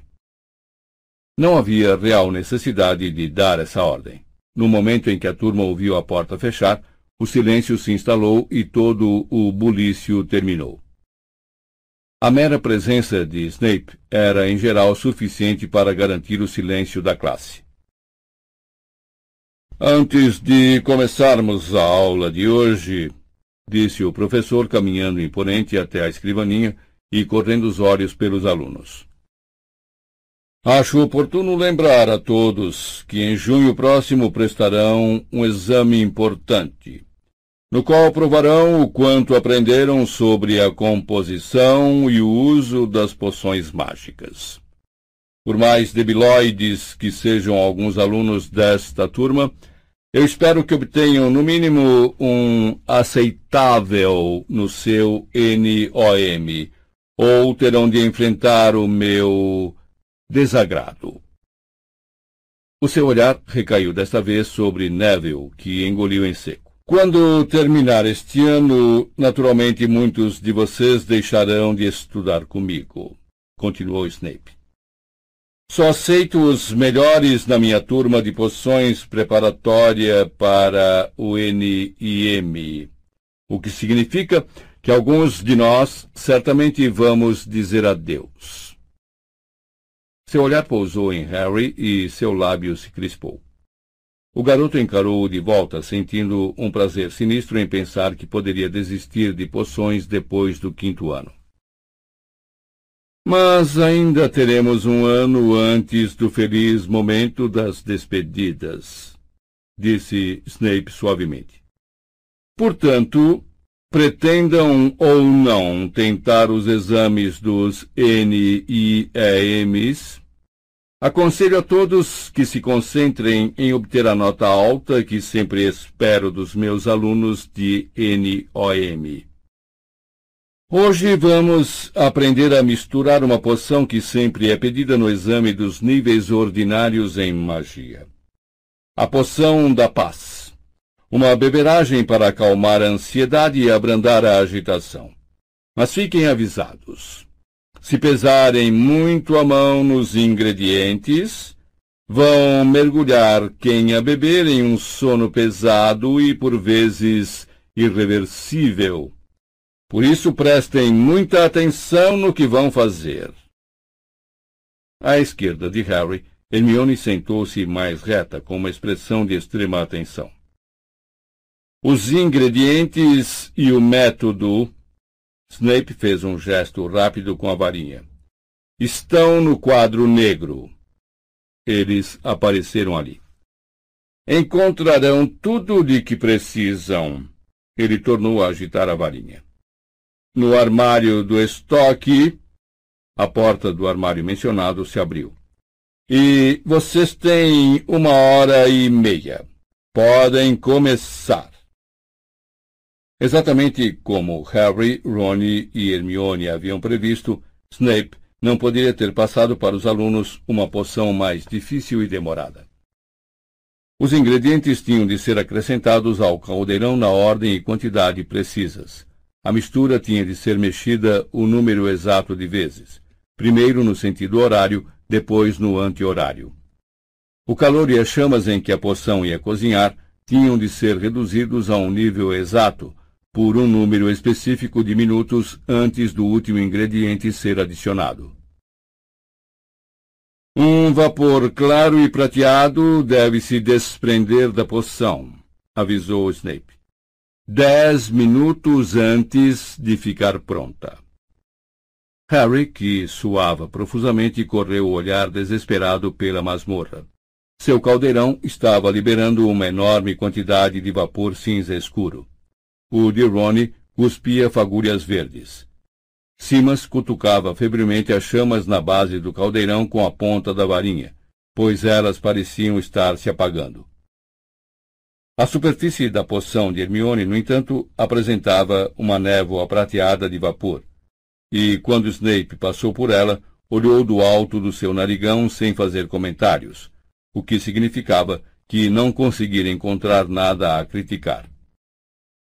Junto ao caldeirão de Harry, porém, o professor parou e olhou-o com um horrível sorriso de afetação no rosto. Potter, o que é que você acha que isto é?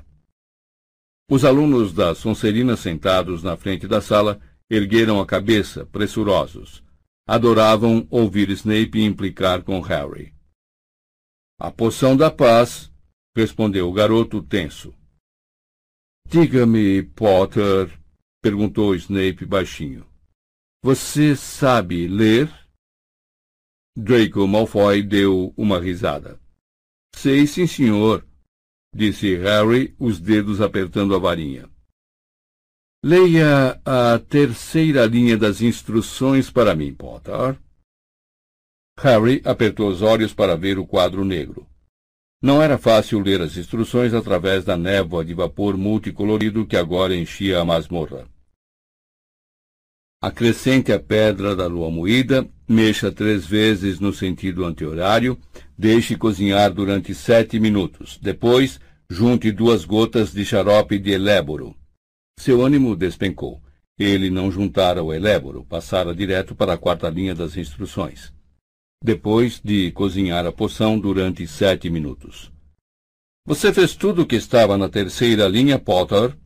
Não, senhor, respondeu Harry baixinho. Como disse? Não, repetiu o garoto mais alto. Esqueci o eléboro. Eu sei que esqueceu, Potter, o que significa que essa porcaria não serve para nada. Evanesco! O conteúdo do caldeirão de Harry desapareceu. Ele ficou parado como um tolo ao lado do caldeirão vazio. Os alunos que conseguiram ler as instruções encham um frasco com uma amostra de sua poção, colhem uma etiqueta com seu nome escrito com clareza e tragam-no à minha escrivaninha para verificação, disse Snape. Dever de casa: 30 centímetros de pergaminho sobre as propriedades da pedra da lua e seus usos no preparo de poções a ser entregue na terça-feira. Enquanto todos à sua volta enchiam os frascos, Harry guardou o que era seu, espumando de raiva. Sua poção não estava pior do que a de Ronnie, que agora exalava um cheiro horrível de ovo podre, ou a de Neville, que atingira a consistência de cimento recém-misturado e agora ele tentava extrair do caldeirão. Mas era apenas ele, Harry, que iria receber zero no trabalho do dia. Ele guardou a varinha na mochila e se largou na carteira, observando os demais se dirigirem à escrivaninha de Snape com frascos cheios e arrolhados. Quando finalmente a sineta tocou, Harry foi o primeiro a sair da masmorra. E já começara a almoçar quando Ron e Hermione vieram se juntar a ele no salão principal. O teto se transformara em um cinza ainda mais sujo durante a manhã. A chuva fustigava as janelas. Foi realmente injusto, disse Hermione, consolando-o e, sentando-se ao lado dele, serviu-se do empadão de batata com carne moída. A sua poção estava quase tão ruim quanto a de Goyle. Quando ele a despejou no frasco, a coisa explodiu e incendiou as vestes dele. É, fazer o quê? Disse Harry, olhando carrancudo para o prato. Desde quando Snape foi justo comigo? Os outros não responderam. Os três sabiam que a inimizade de Snape e Harry fora absoluta desde o momento em que o amigo pusera os pés em Hogwarts. Eu realmente pensei que talvez ele fosse melhorar um pouquinho este ano, disse Hermione desapontada. Quero dizer, sabe, ela olhou para os lados cautelosamente. Havia meia dúzia de lugares vazios de cada lado deles e ninguém passava pela mesa. Agora que ele está na ordem e tudo.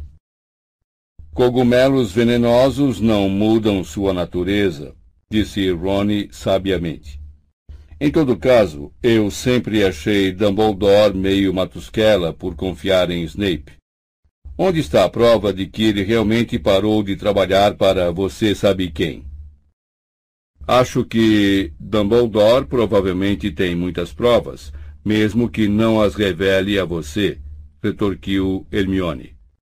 Ah, calem a boca, vocês dois, disse Harry rudemente quando Ron abriu a boca para responder. Hermione e Ron congelaram, demonstrando estar zangados e ofendidos. Será que não podem dar um tempo? Sempre brigando um com o outro, estão me enlouquecendo. E, largando o empadão pela metade, atirou a mochila às costas e deixou os dois sentados ali. Harry subiu dois degraus de cada vez da escadaria de mármore, passando pelos numerosos estudantes que corriam para almoçar. A raiva que acabara de extravasar tão inesperadamente ainda queimava dentro dele, e a visão dos rostos chocados de Ron e Hermione lhe proporcionou uma sensação de profunda satisfação. Bem feito para eles, pensou. Será que não podem dar um descanso? Brigam todo o tempo. É suficiente para fazer qualquer um subir pelas paredes. Em um dos patamares, ele passou pelo grande retrato de Sir Cadogan. O cavalheiro desembainhou a espada e brandiu-a ferozmente contra Harry, que não lhe deu atenção. Volte aqui, seu cão pestilento. Fique parado e lute! Berrou com a voz abafada pelo visor da armadura, mas Harry simplesmente continuou o seu caminho. E quando Sir Cadogan tentou segui-lo correndo para o retrato do lado, foi repelido por seu dono, um cachorrão de cara feroz. Harry passou o resto do intervalo para o almoço sentado sozinho sob o alçapão no alto da torre norte. Em consequência disso, foi o primeiro a subir a escada prateada que levava à sala de aula de Sibylla Trelawney, quando a sineta tocou. Depois de poções, a adivinhação era a aula de que Harry menos gostava, principalmente por causa do hábito que tinha a professora Trelawney de predizer sua morte prematura com frequência.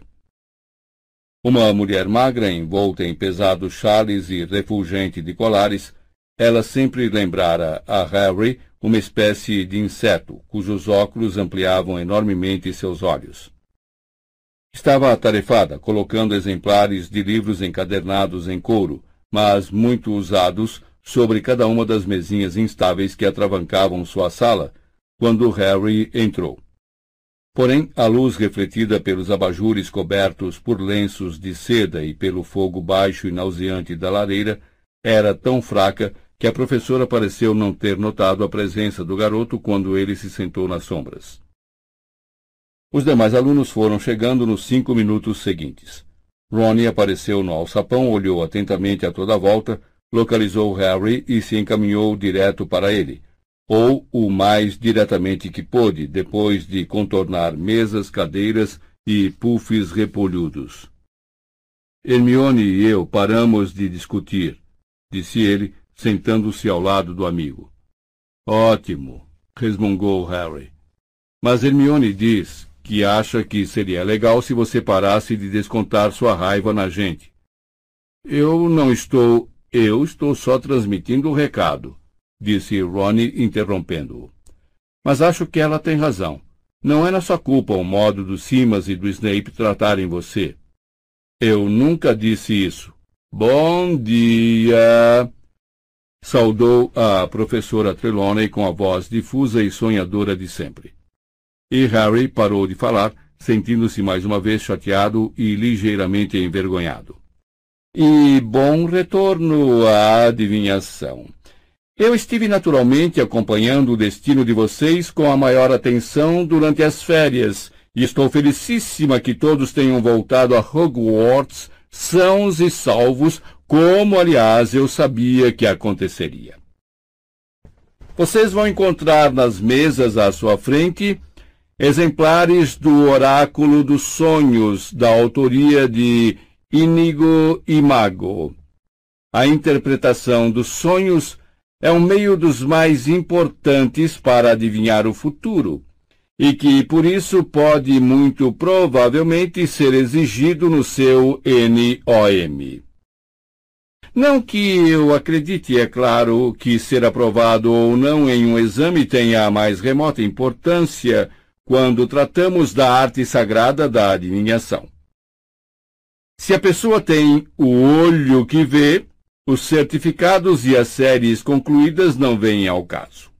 Contudo, o diretor gosta que vocês prestem exames. Portanto, a voz da professora foi baixando delicadamente, não deixando aos alunos a menor dúvida de que ela considerava a sua disciplina acima de detalhes sórdidos como exames. Abram, por favor, na introdução e leiam o que Imago tem a dizer sobre a interpretação de sonhos. Depois quero que se dividam em pares e usem o oráculo dos sonhos para interpretar os sonhos mais recentes um do outro. Comecem. Uma coisa boa a dizer desta aula é que não durava dois tempos. Na altura em que todos terminaram de ler a introdução ao livro, restavam menos de dez minutos para a interpretação de sonhos. Na mesa ao lado da de Harry e Ronnie, Dino fizera par com Neville, que imediatamente embarcou em uma interminável explicação sobre um pesadelo que envolvia uma tesoura gigantesca usando o melhor chapéu de sua avó. Harry e Ronnie apenas se entreolharam sombriamente. Nunca me lembro dos meus sonhos, disse Ronnie. Conta você. Você deve lembrar pelo menos um deles, disse Harry impaciente. Ele não ia dividir seus sonhos com ninguém. Sabia perfeitamente bem o que significava o pesadelo frequente com o cemitério e não precisava de Ronnie, nem da professora Trelawney, nem daquele livro idiota para lhe dizer. Bom, uma noite dessas, eu sonhei que estava jogando quadribol, disse Ronnie, contraindo o rosto num esforço para se lembrar. O que é que você acha que isso significa? Provavelmente que você vai ser devorado por um marshmallow gigante ou outra coisa assim, disse Harry, folheando as páginas do Oráculo dos Sonhos sem interesse. Era um trabalho muito sem graça procurar fragmentos de sonhos no oráculo. E Harry não se sentiu mais animado quando a professora mandou preparar um diário com os sonhos de um mês, como o dever de casa. Quando a sineta tocou, ele e Ronnie foram os primeiros a descer pela escada, Ronnie resmungando em voz alta. Você já percebeu quanto dever de casa já temos? Beans mandou fazer um trabalho de 45 centímetros sobre as guerras dos gigantes. Snape quer 30 centímetros sobre o uso das pedras da lua. E agora temos de fazer um diário de sonhos durante um mês para Trelawney. Fred e George não estavam errados sobre o ano dos exames, sabe? É melhor aquela tal Umbridge não nos dar nada. Quando os dois entraram na sala de aula de defesa contra as artes das trevas, encontraram a professora Umbridge já sentada à escrivaninha, usando o casaquinho peludo cor-de-rosa da noite anterior e o laço de veludo preto na cabeça. Novamente, Harry se lembrou, sem querer, de um moscão encarrapitado insensatamente na cabeça de um sapo ainda maior. A turma entrou na sala em silêncio. A professora Umbridge era, até aquele momento, uma incógnita, e ninguém sabia se seria ou não adepta da disciplina rigorosa. Bem, boa tarde, disse ela finalmente quando a turma inteira acabou de sentar. Alguns alunos murmuraram boa tarde em resposta. Muchuchou a professora. Assim não vai dar, concordam? Eu gostaria que os senhores, por favor, respondessem. Boa tarde, professora Umbridge. Mais uma vez, por favor. Boa tarde, classe. Boa tarde, professora Umbridge entoaram os alunos monotonamente. Agora sim, disse a professora com meiguice. Não foi muito difícil, foi? Guardem as varinhas e apanhem as penas. Muitos alunos trocaram olhares sombrios. Nunca antes a ordem guardem as varinhas se seguira uma aula que eles achassem interessante. Harry enfiou a varinha de volta na mochila e apanhou pena, tinta e pergaminho. A professora Umbridge abriu a bolsa e tirou a própria varinha, que era excepcionalmente curta, e com ela deu uma pancada forte no quadro negro. Imediatamente apareceu ali escrito: Defesa contra as artes das trevas.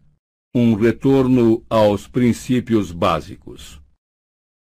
Bom, o ensino que receberam desta disciplina foi um tanto interrompido e fragmentário, não é mesmo? afirmou a professora Umbridge, virando-se para encarar a turma com as mãos perfeitamente cruzadas diante do corpo. A mudança constante de professores, muitos dos quais não parecem ter seguido nenhum currículo aprovado pelo Ministério, infelizmente teve como consequência os senhores estarem muito abaixo dos padrões que esperaríamos ver no ano dos NOMs. Os senhores ficarão satisfeitos de saber, porém, que tais problemas agora serão corrigidos.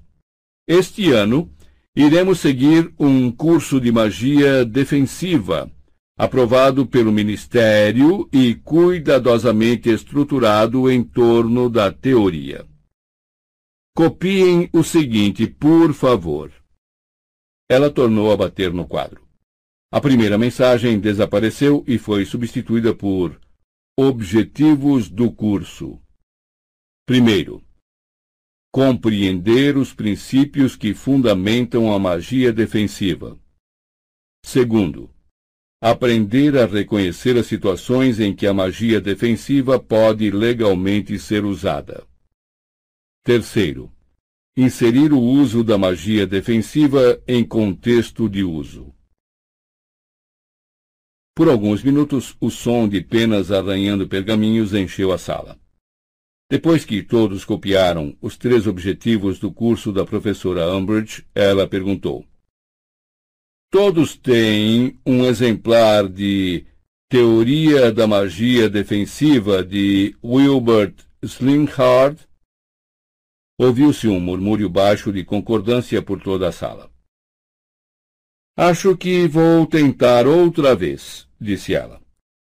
Quando eu fizer uma pergunta, gostaria que os senhores respondessem Sim, senhora, professora Umbridge, ou Não, senhora, professora Umbridge. Então, todos têm um exemplar de Teoria da Magia Defensiva de Wilbert Slinkhard? Sim, senhora, professora Umbridge, ecoou a resposta pela sala. Ótimo. Eu gostaria que os senhores abrissem na página 5 e lessem o capítulo 1. Elementos básicos para principiantes. Não precisarão falar. A professora Umbridge deu as costas ao quadro e se acomodou na cadeira à escrivaninha, observando todos os alunos com aqueles olhos empapuçados de sapo. Harry abriu a página 5 do seu exemplar de Teoria da Magia Defensiva e começou a ler. Era desesperadamente monótono, tão ruim quanto escutar o professor Beans. Sentiu sua concentração ir fugindo. Logo tinha lido a mesma linha meia dúzia de vezes, sem absorver nada além das primeiras palavras. Vários minutos se passaram em silêncio. Ao seu lado, Ronnie virava e revirava a pena entre os dedos distraidamente, os olhos fixos no mesmo ponto da página. Harry olhou para a direita e teve uma surpresa que sacudiu o seu torpor.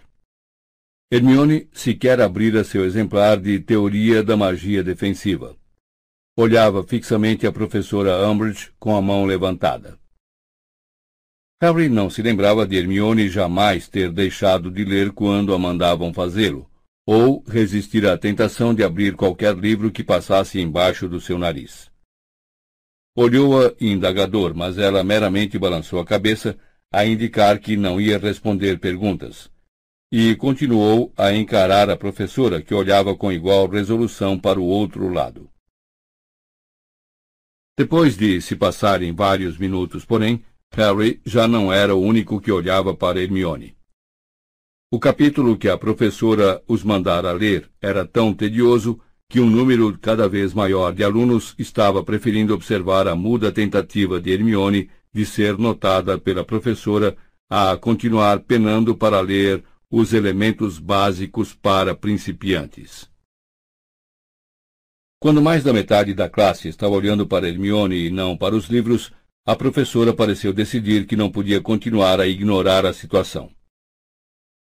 Queria me perguntar alguma coisa sobre o capítulo, querida? perguntou ela a Hermione, como se tivesse acabado de reparar nela.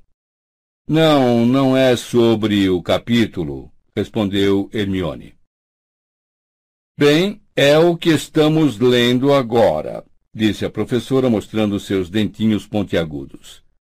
Se a senhorita tem outras perguntas, podemos tratar delas no final da aula.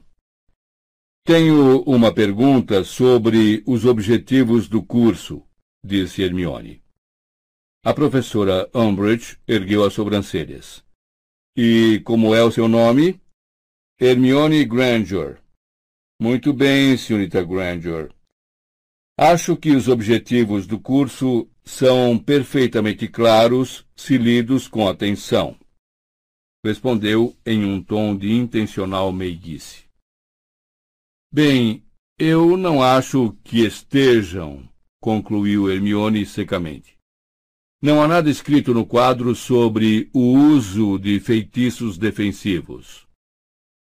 Houve um breve silêncio em que muitos alunos da turma viraram a cabeça para reler de testa franzida os três objetivos do curso ainda escritos no quadro negro. O uso de feitiços defensivos? repetiu a professora Umbridge, dando uma risadinha. Ora, não consigo imaginar nenhuma situação que possa surgir nesta sala de aula que exija o uso de um feitiço defensivo, senhorita Granger. Com certeza não está esperando ser atacada durante a aula, está? Não vamos usar magia? exclamou Ronnie em voz alta. Os alunos levantam a mão quando querem falar na minha aula, senhor. Weasley, respondeu Ronnie, erguendo a mão no ar. A professora Umbridge, ampliando o seu sorriso, virou as costas para ele. Harry e Hermione imediatamente ergueram as mãos também. Os olhos empapuçados da professora se detiveram por um momento em Harry antes de se dirigir a Hermione. Sim, senhorita Granger. Quer me perguntar mais alguma coisa? Quero. Certamente, a questão central na defesa contra as artes das trevas é a prática de feitiços defensivos. A senhorita é uma especialista educacional do Ministério da Magia, senhorita Granger. Não, mas, bem. Então, receio que não esteja qualificada para decidir qual é a questão central em nenhuma disciplina. Bruxos mais velhos e mais inteligentes que a senhorita prepararam o nosso novo programa de estudos. A senhorita vai aprender a respeito dos feitiços defensivos de um modo seguro e livre de riscos. Para que servirá isso? perguntou Harry em voz alta. Se formos atacados, não será em um mão, Sr. Potter, entoou a professora Umbridge. Harry empunhou o dedo no ar. Mais uma vez, a professora prontamente lhe deu as costas.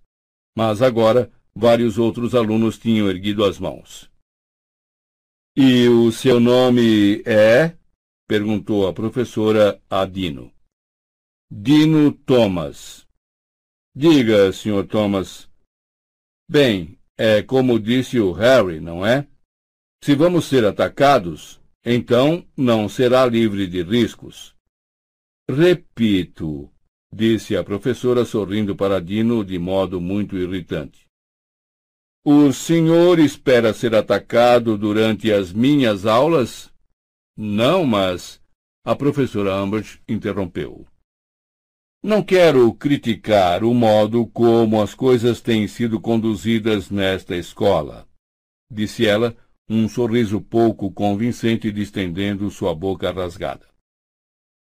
Mas os senhores foram expostos a alguns bruxos muito irresponsáveis nesta disciplina. De fato, muito irresponsáveis. Isso para não falar. Ela deu uma risadinha desagradável. Em mestiços extremamente perigosos. Se a senhora está se referindo ao professor Lupin, disse Dino zangado, esganiçando a voz. Ele foi o melhor que já. Mão, Sr. Thomas. Como eu ia dizendo, os senhores foram apresentados a feitiços muito complexos, impróprios para sua faixa etária e potencialmente letais. Alguém os amedrontou, fazendo-os acreditar na probabilidade de depararem com ataques das trevas com frequência. Não, isso não aconteceu, protestou Hermione. Só que sua mão não está erguida, senhorita Granger. Hermione ergueu a mão. A professora Umbridge virou-lhe as costas. Pelo que entendi, o meu antecessor não somente realizou maldições ilegais em sua presença, como chegou a aplicá-las nos senhores. Ora, no fim ficou provado que ele era um maníaco, não foi? Respondeu Dino acalorado. E veja bem, ainda assim aprendemos um bocado. Sua mão não está erguida, Sr. Thomas, gorjeou a professora. Agora, o Ministério acredita que um estudo teórico será mais do que suficiente para prepará-los para enfrentar os exames, que, afinal, é para o que existe a escola. E o seu nome é? acrescentou ela, fixando o olhar em Parvati, que acabara de erguer a mão. Parvati Patil. E não tem uma pequena parte prática no nosso NOM de defesa contra as artes das trevas? Não temos de demonstrar que somos capazes de realizar contrafeitiços e coisas assim? Desde que tenham estudado a teoria com muita atenção, não há razão para não serem capazes de realizar feitiços sob condições de exame cuidadosamente controladas respondeu a professora, encerrando o assunto. Sem nunca ter praticado os feitiços antes? perguntou Parvati incrédula. A senhora está nos dizendo que a primeira vez que poderemos realizar feitiços será durante o exame? Repito, desde que tenho estudado a teoria com muita atenção. E para que vai servir a teoria no mundo real? perguntou Harry em voz alta, seu punho mais uma vez no ar. A professora Umbridge ergueu a cabeça. Isto é uma escola, Sr. Potter. Não é o mundo real, disse mansamente. Então, não devemos nos preparar para o que estará nos aguardando lá fora? Não há nada aguardando lá fora, Sr. Potter. Ah, é?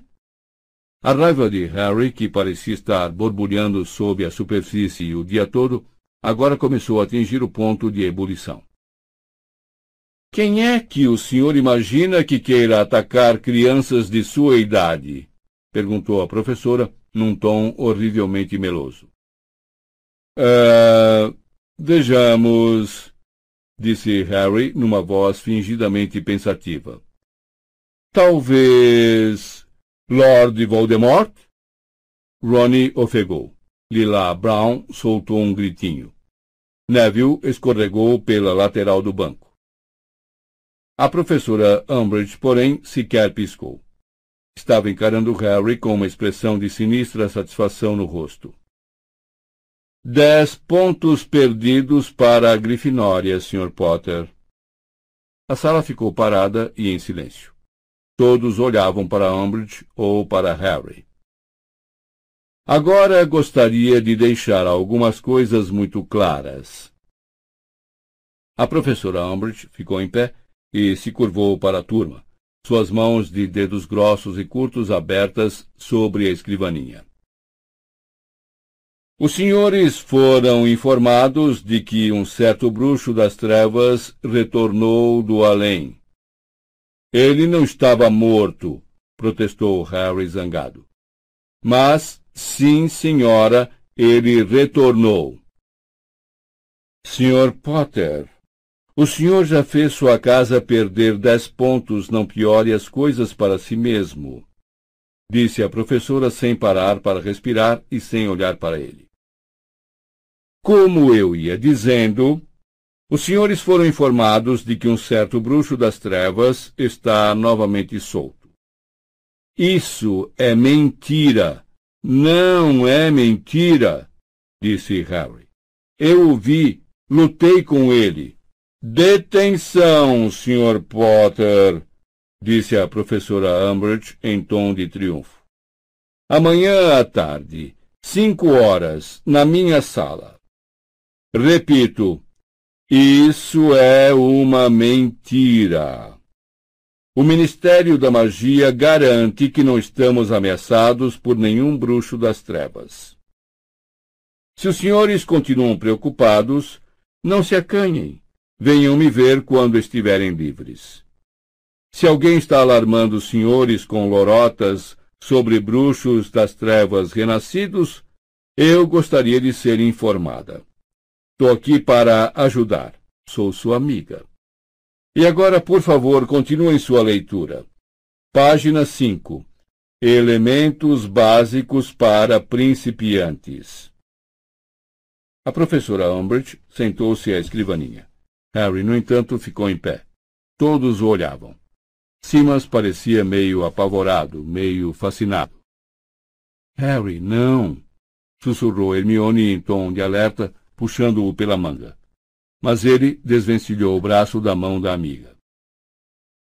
Então, segundo a senhora, Cedrico Diggory caiu morto porque quis, foi? perguntou Harry com a voz tremendo. A turma prendeu coletivamente a respiração, porque nenhum colega, exceto Ronnie e Hermione, jamais ouvira Harry falar do que acontecera na noite em que Cedrico morrera.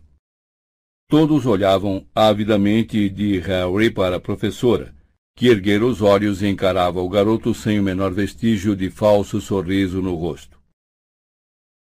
A morte de Cedrico Diggory foi um trágico acidente, disse ela com frieza. Foi assassinato, disse Harry. Ele sentia seu corpo tremer. Pouco falara com outras pessoas sobre isso, e muito menos com trinta colegas que o escutavam ansiosos. Voldemort o matou, e a senhora sabe disso. O rosto da professora Umbridge estava inexpressivo. Por um momento, Harry pensou que fosse berrar com ele. Então ela falou com a sua voz macia, mais meiga e mais infantil. Venha cá, Sr. Potter, querido. Ele chutou sua cadeira para o lado, contornou Ron e Hermione e foi à escrivaninha da professora. Podia sentir o resto da classe prendendo a respiração. Estava tão furioso que não se importava com o que fosse acontecer. A professora Umbridge puxou um pequeno rolo de pergaminho cor-de-rosa da bolsa, esticou-o sobre a escrivaninha, molhou a pena no tinteiro e começou a escrever, curvada sobre o pergaminho, para que Harry não pudesse ver o que estava escrevendo. Ninguém falava. Por um minuto e pouco, ela enrolou o pergaminho e lhe deu um toque com a varinha. Ele se selou sem emendas, de modo que o garoto não o pudesse abrir. Leve isto à professora McGonagall, querido, disse, estendendo a ele o bilhete. Harry apanhou-o sem dizer palavra e saiu da sala, sem sequer olhar para Rony e Hermione, batendo a porta ao passar. Andou muito depressa pelo corredor, o bilhete para McGonagall apertado na mão. Mas, ao virar um canto, deu de cara com Pirraça, o poltergeist, um homenzinho de boca grande que flutuava de costas no ar, fazendo malabarismos com vários tinteiros. Ora, é o pirado do Potter! gargalhou Pirraça, deixando dois tinteiros caírem no chão, onde se estilhaçaram, salpicando tinta nas paredes. Harry pulou para trás para escapar e rosnou.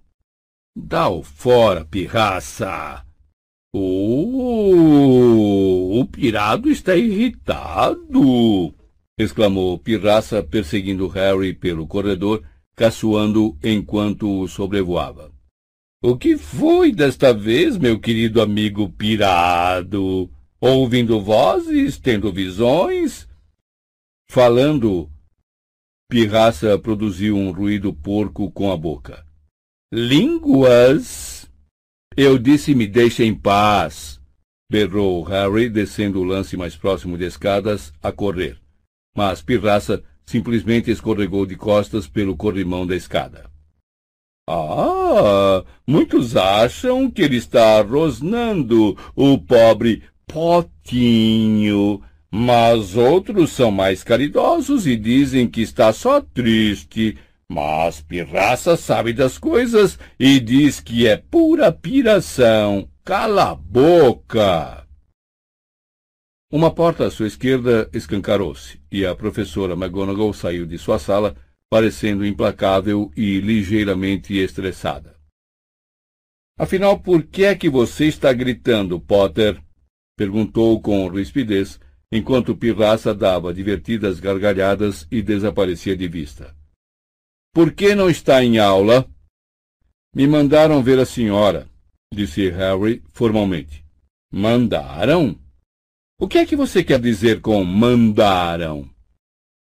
Ele estendeu o bilhete da professora Umbridge. A professora McGonagall apanhou-o franzindo a testa, abriu-o com um toque da varinha desenrolou-o e começou a ler. Seus olhos correram de um lado a outro por trás dos óculos quadrados, enquanto lia o que Umbridge escrevera. E, a cada linha, se tornavam mais apertados. Venha aqui, Potter. Ele entrou atrás dela na sala. A porta se fechou automaticamente. Então? perguntou-lhe a professora, zangada. É verdade? É verdade o quê? perguntou Harry um pouco mais agressivamente do que pretendera. Professora, acrescentou, tentando parecer mais educado. É verdade que você gritou com a professora Umbridge? Sim, senhora. Chamou-a de mentirosa? Chamei. Disse a ela que aquele que não deve ser nomeado retornou? Sim, senhora.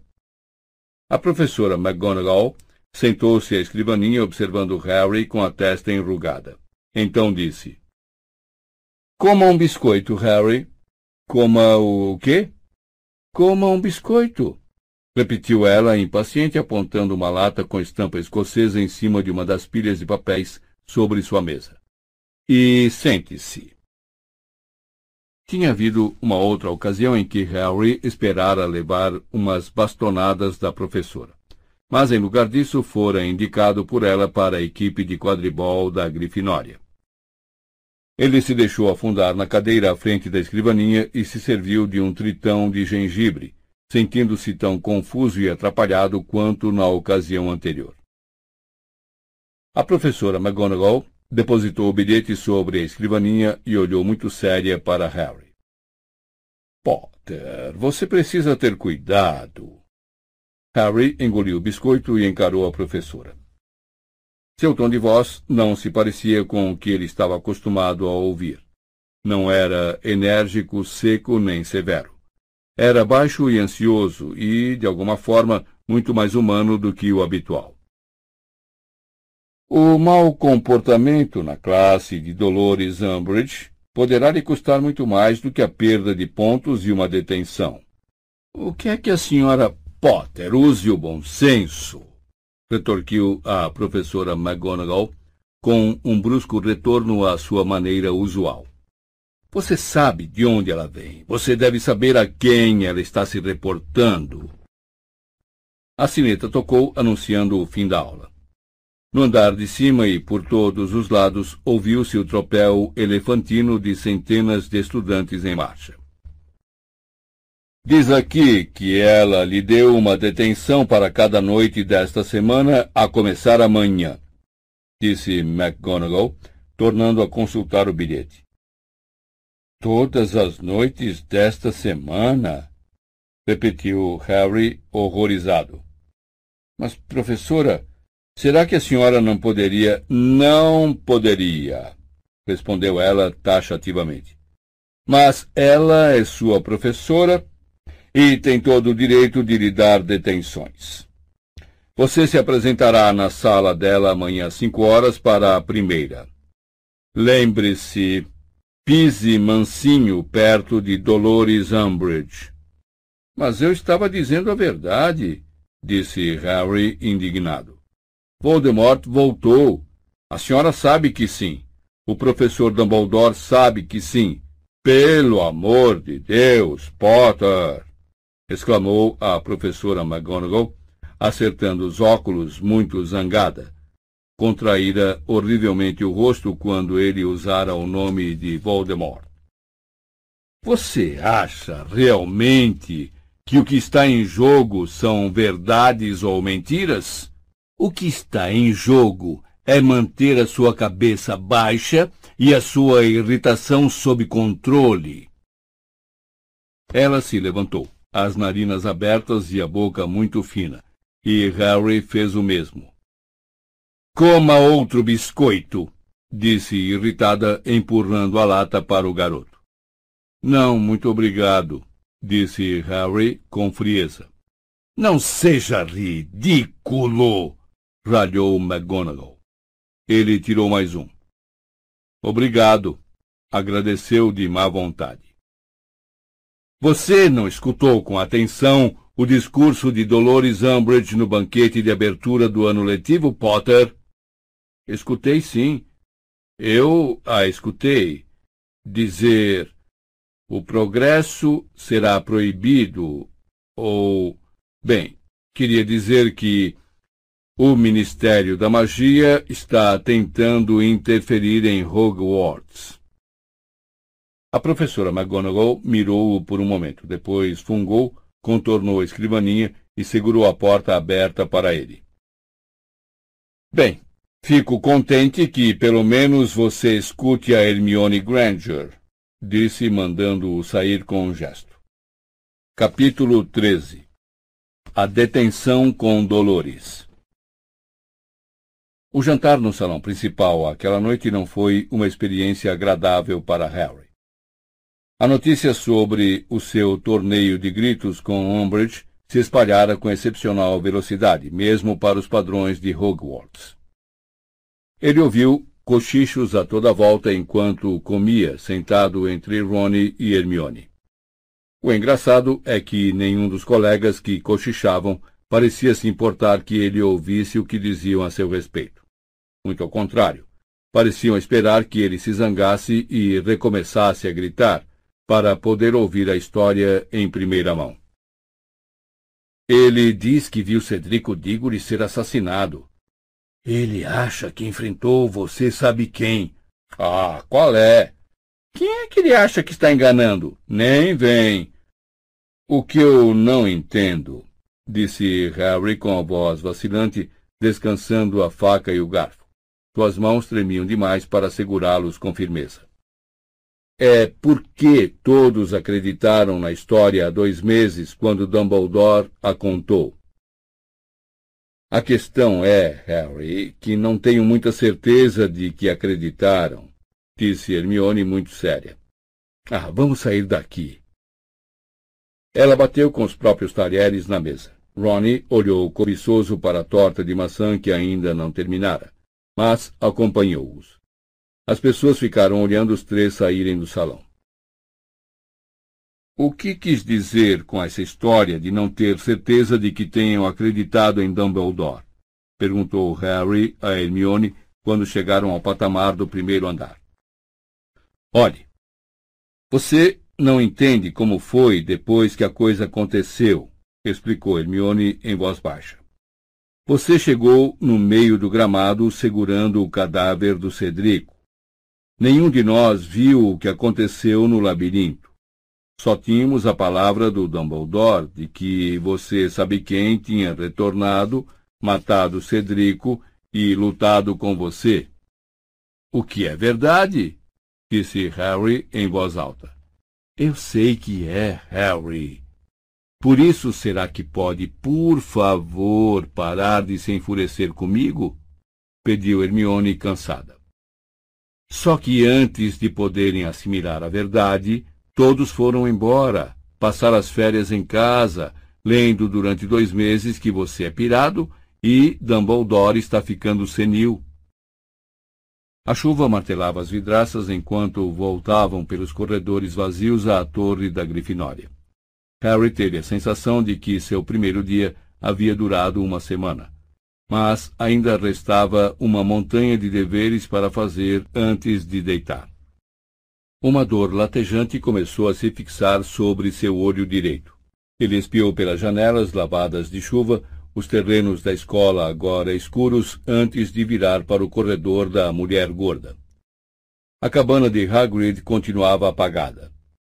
Mimbulus Mimbretonia, disse Hermione, antes que a mulher gorda pudesse perguntar. O quadro girou, expondo o buraco que ocultava, e os três passaram. A sala comunal estava quase vazia. A maioria dos alunos ainda jantava no salão. Bichento se desenroscou e deixou a poltrona para ir ao encontro deles, ronronando alto.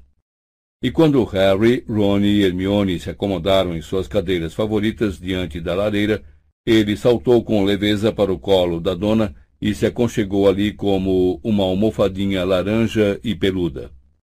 Harry pôs-se a contemplar as chamas, sentindo-se vazio e exausto. Como Dumbledore pôde ter deixado isso acontecer?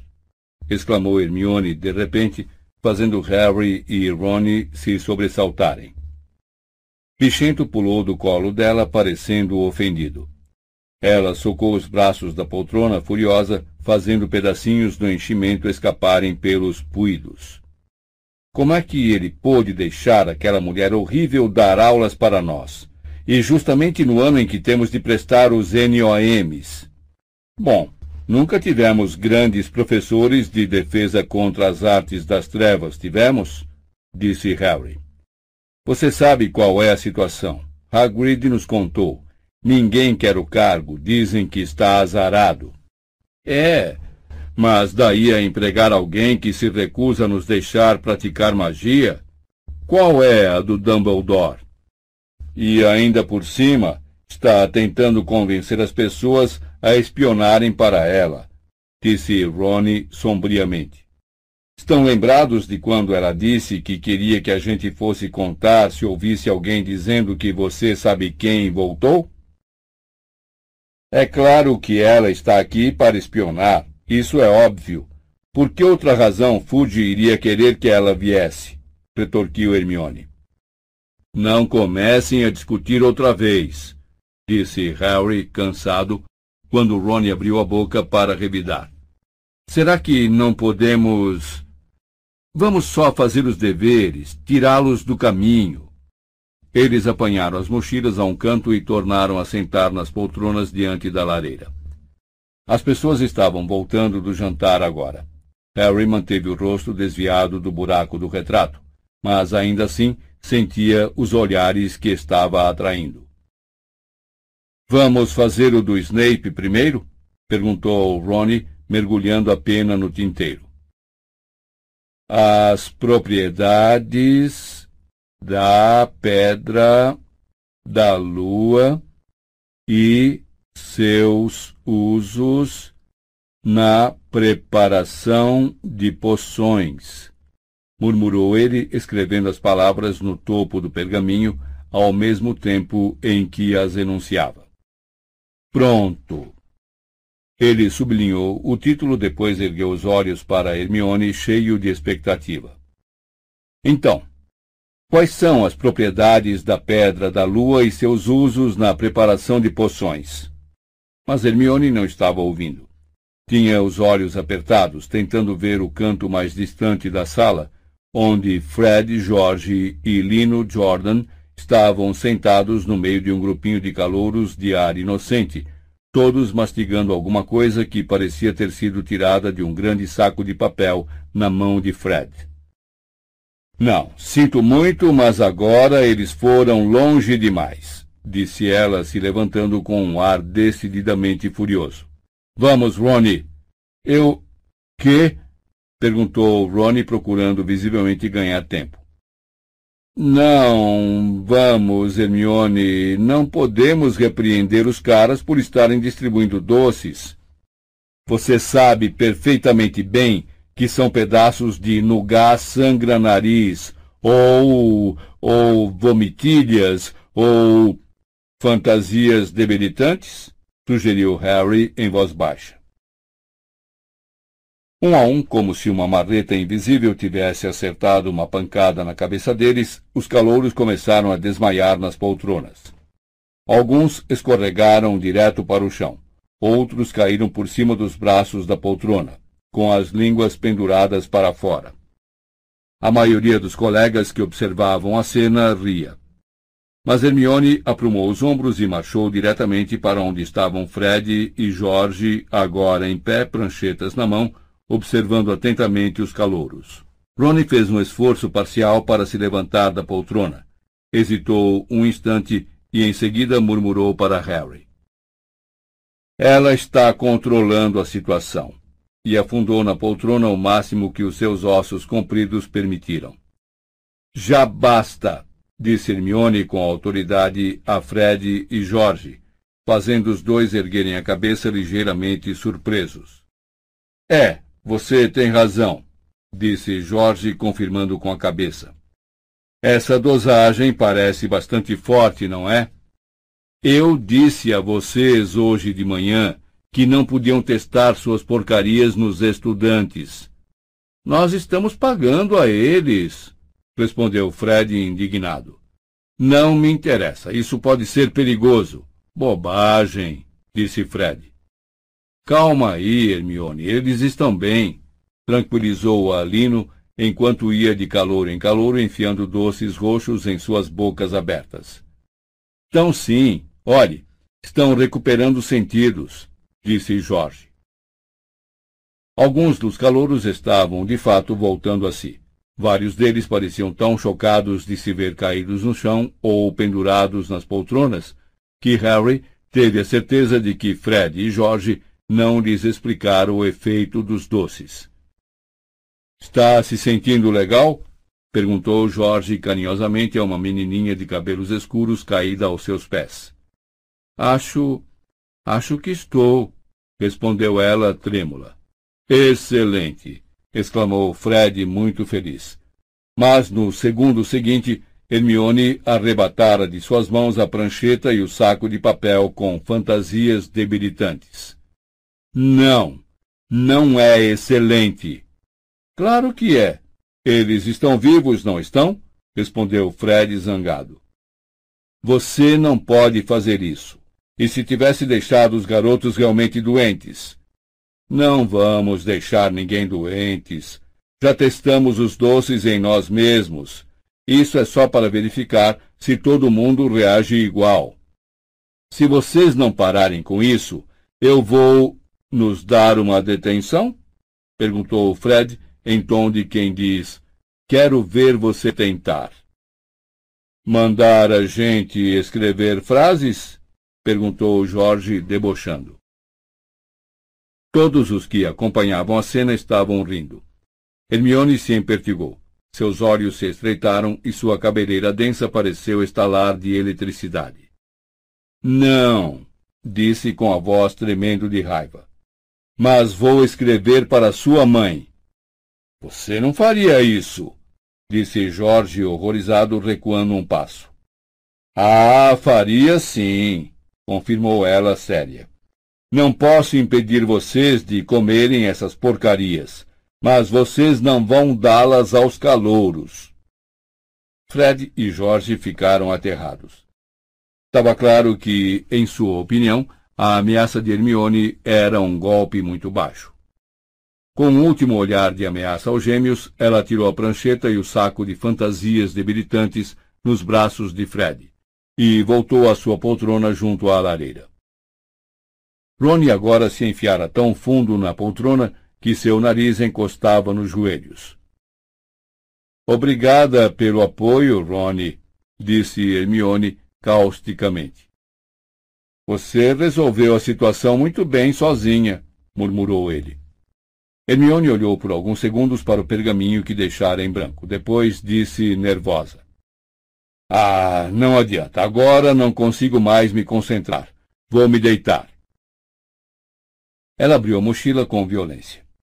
Harry pensou que fosse guardar os livros, mas em lugar disso tirou dois objetos de lã informes, colocou-os cuidadosamente sobre a mesa junto à lareira, cobriu-os com alguns pedaços de pergaminho amarrotados e uma pena quebrada, e deu alguns passos atrás para admirar o efeito. Em nome de Merlin, o que é que você está fazendo? perguntou Ronnie, observando-a como se temesse que a amiga estivesse perdendo o juízo. São gorros para os elfos domésticos, esclareceu ela animada, agora enfiando os livros na mochila. Fiz durante o verão. Sou uma tricoteira bem lenta e não usei magia. Mas agora que estou de volta à escola, vou poder fazer muitos mais. Você vai deixar gorros para os elfos domésticos? perguntou Ronnie vagarosamente. E vai cobri-los com lixo? É, respondeu Hermione em tom de desafio, atirando a mochila às costas. Isso não é direito, disse Rony zangado. Você está induzindo-os a apanharem os gorros. Está liberando os elfos sem saber se eles querem ser liberados. Claro que eles querem ser liberados, respondeu Hermione na mesma hora, embora seu rosto começasse a corar. Não se atreva a tocar nesses gorros, Ronnie. Ela saiu da sala. Ronnie esperou até Hermione desaparecer pela porta que levava ao dormitório das garotas e depois tirou o lixo de cima dos gorros de lã. Eles precisam ao menos ver o que estão apanhando, disse com firmeza. Em todo o caso, e enrolou o pergaminho em que escrevera o título do trabalho para Snape. Não tem sentido tentar terminar o dever agora. Não sou capaz de fazê-lo sem Amione. Não tenho a menor ideia do que se deve fazer com pedras da lua. E você? Harry balançou a cabeça, reparando, ao fazer esse movimento, que a dor em sua têmpora direita piorava. Pensou no longo trabalho sobre as guerras dos gigantes e sentiu uma pontada forte. sabendo perfeitamente que, quando amanhecesse, iria se arrepender de não ter terminado os deveres, empilhou os livros e os guardou na mochila. Vou me deitar também. Passou por cimas a caminho da porta para o dormitório dos garotos, mas não o olhou. Harry teve a impressão fugaz de que o colega começara a abrir a boca para falar, mas ele apressou o passo e alcançou a paz reconfortante da escada circular sem ter de suportar mais nenhuma provocação. O dia seguinte amanheceu tão escuro e chuvoso quanto o anterior. Hagrid continuava ausente da mesa dos professores durante o café da manhã. Mas, do lado positivo, hoje não teremos Snape, disse Ronnie para animar. Hermione deu um grande bocejo e se serviu de café. Parecia bem satisfeita com alguma coisa. E quando Ronnie lhe perguntou qual era o motivo de tanta satisfação, ela respondeu simplesmente: Os gorros desapareceram. Parece que os elfos domésticos, afinal, querem ser libertados. Eu não confiaria nisso, disse Ronnie em tom cortante. Talvez não contem os gorros como roupas. Eu não achei que parecessem gorros, pareciam mais bexigas de lã. Hermione não falou mais com ele o resto da manhã. Aos dois tempos de feitiços seguiram-se outros dois de transfiguração. O professor Flitwick e a professora McGonagall passaram os primeiros quinze minutos de suas aulas falando à turma sobre a importância dos NOMs. O que vocês precisam lembrar, disse o pequeno professor Flitwick com sua voz de ratinho, encarrapitado como sempre em uma pilha de livros para poder ver por cima do tampo da mesa. É que esses exames podem influenciar o seu futuro durante muitos anos. Se vocês ainda não pensaram seriamente em suas carreiras, agora é o momento de fazerem. Entre mentes, receio que iremos trabalhar com mais afinco que nunca para garantir que vocês possam provar o que valem. Depois dessa introdução, eles passaram mais de uma hora recordando os feitiços convocatórios, que, segundo o professor Flitwick, cairiam com certeza nos exames. E ele arrematou a aula passando a maior quantidade de deveres de feitiços que seus alunos já haviam recebido. Em transfiguração foi igual, se não pior. Vocês não podem passar nos exames, disse a professora McGonagall muito séria, sem se aplicarem seriamente ao estudo e à prática. Não vejo razão alguma para alguém nesta classe deixar de passar no NOM de transfiguração, se trabalhar como deve. Neville fez um muxoxozinho de descrença. E você também, Longbottom, não há nenhum problema com o seu trabalho, a não ser sua falta de confiança. Então, hoje vamos começar a estudar os feitiços de desaparição. São mais fáceis do que os conjuratórios, que normalmente vocês não experimentariam até os NIEMs mas estão incluídos entre as mágicas mais difíceis que serão exigidas nos NOMs. McGonagall tinha toda a razão. Harry achou os feitiços de desaparição dificílimos.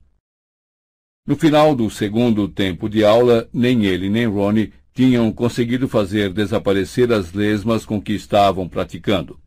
Embora Ronnie anunciasse esperançoso que achava que a dele ficara um pouco mais pálida.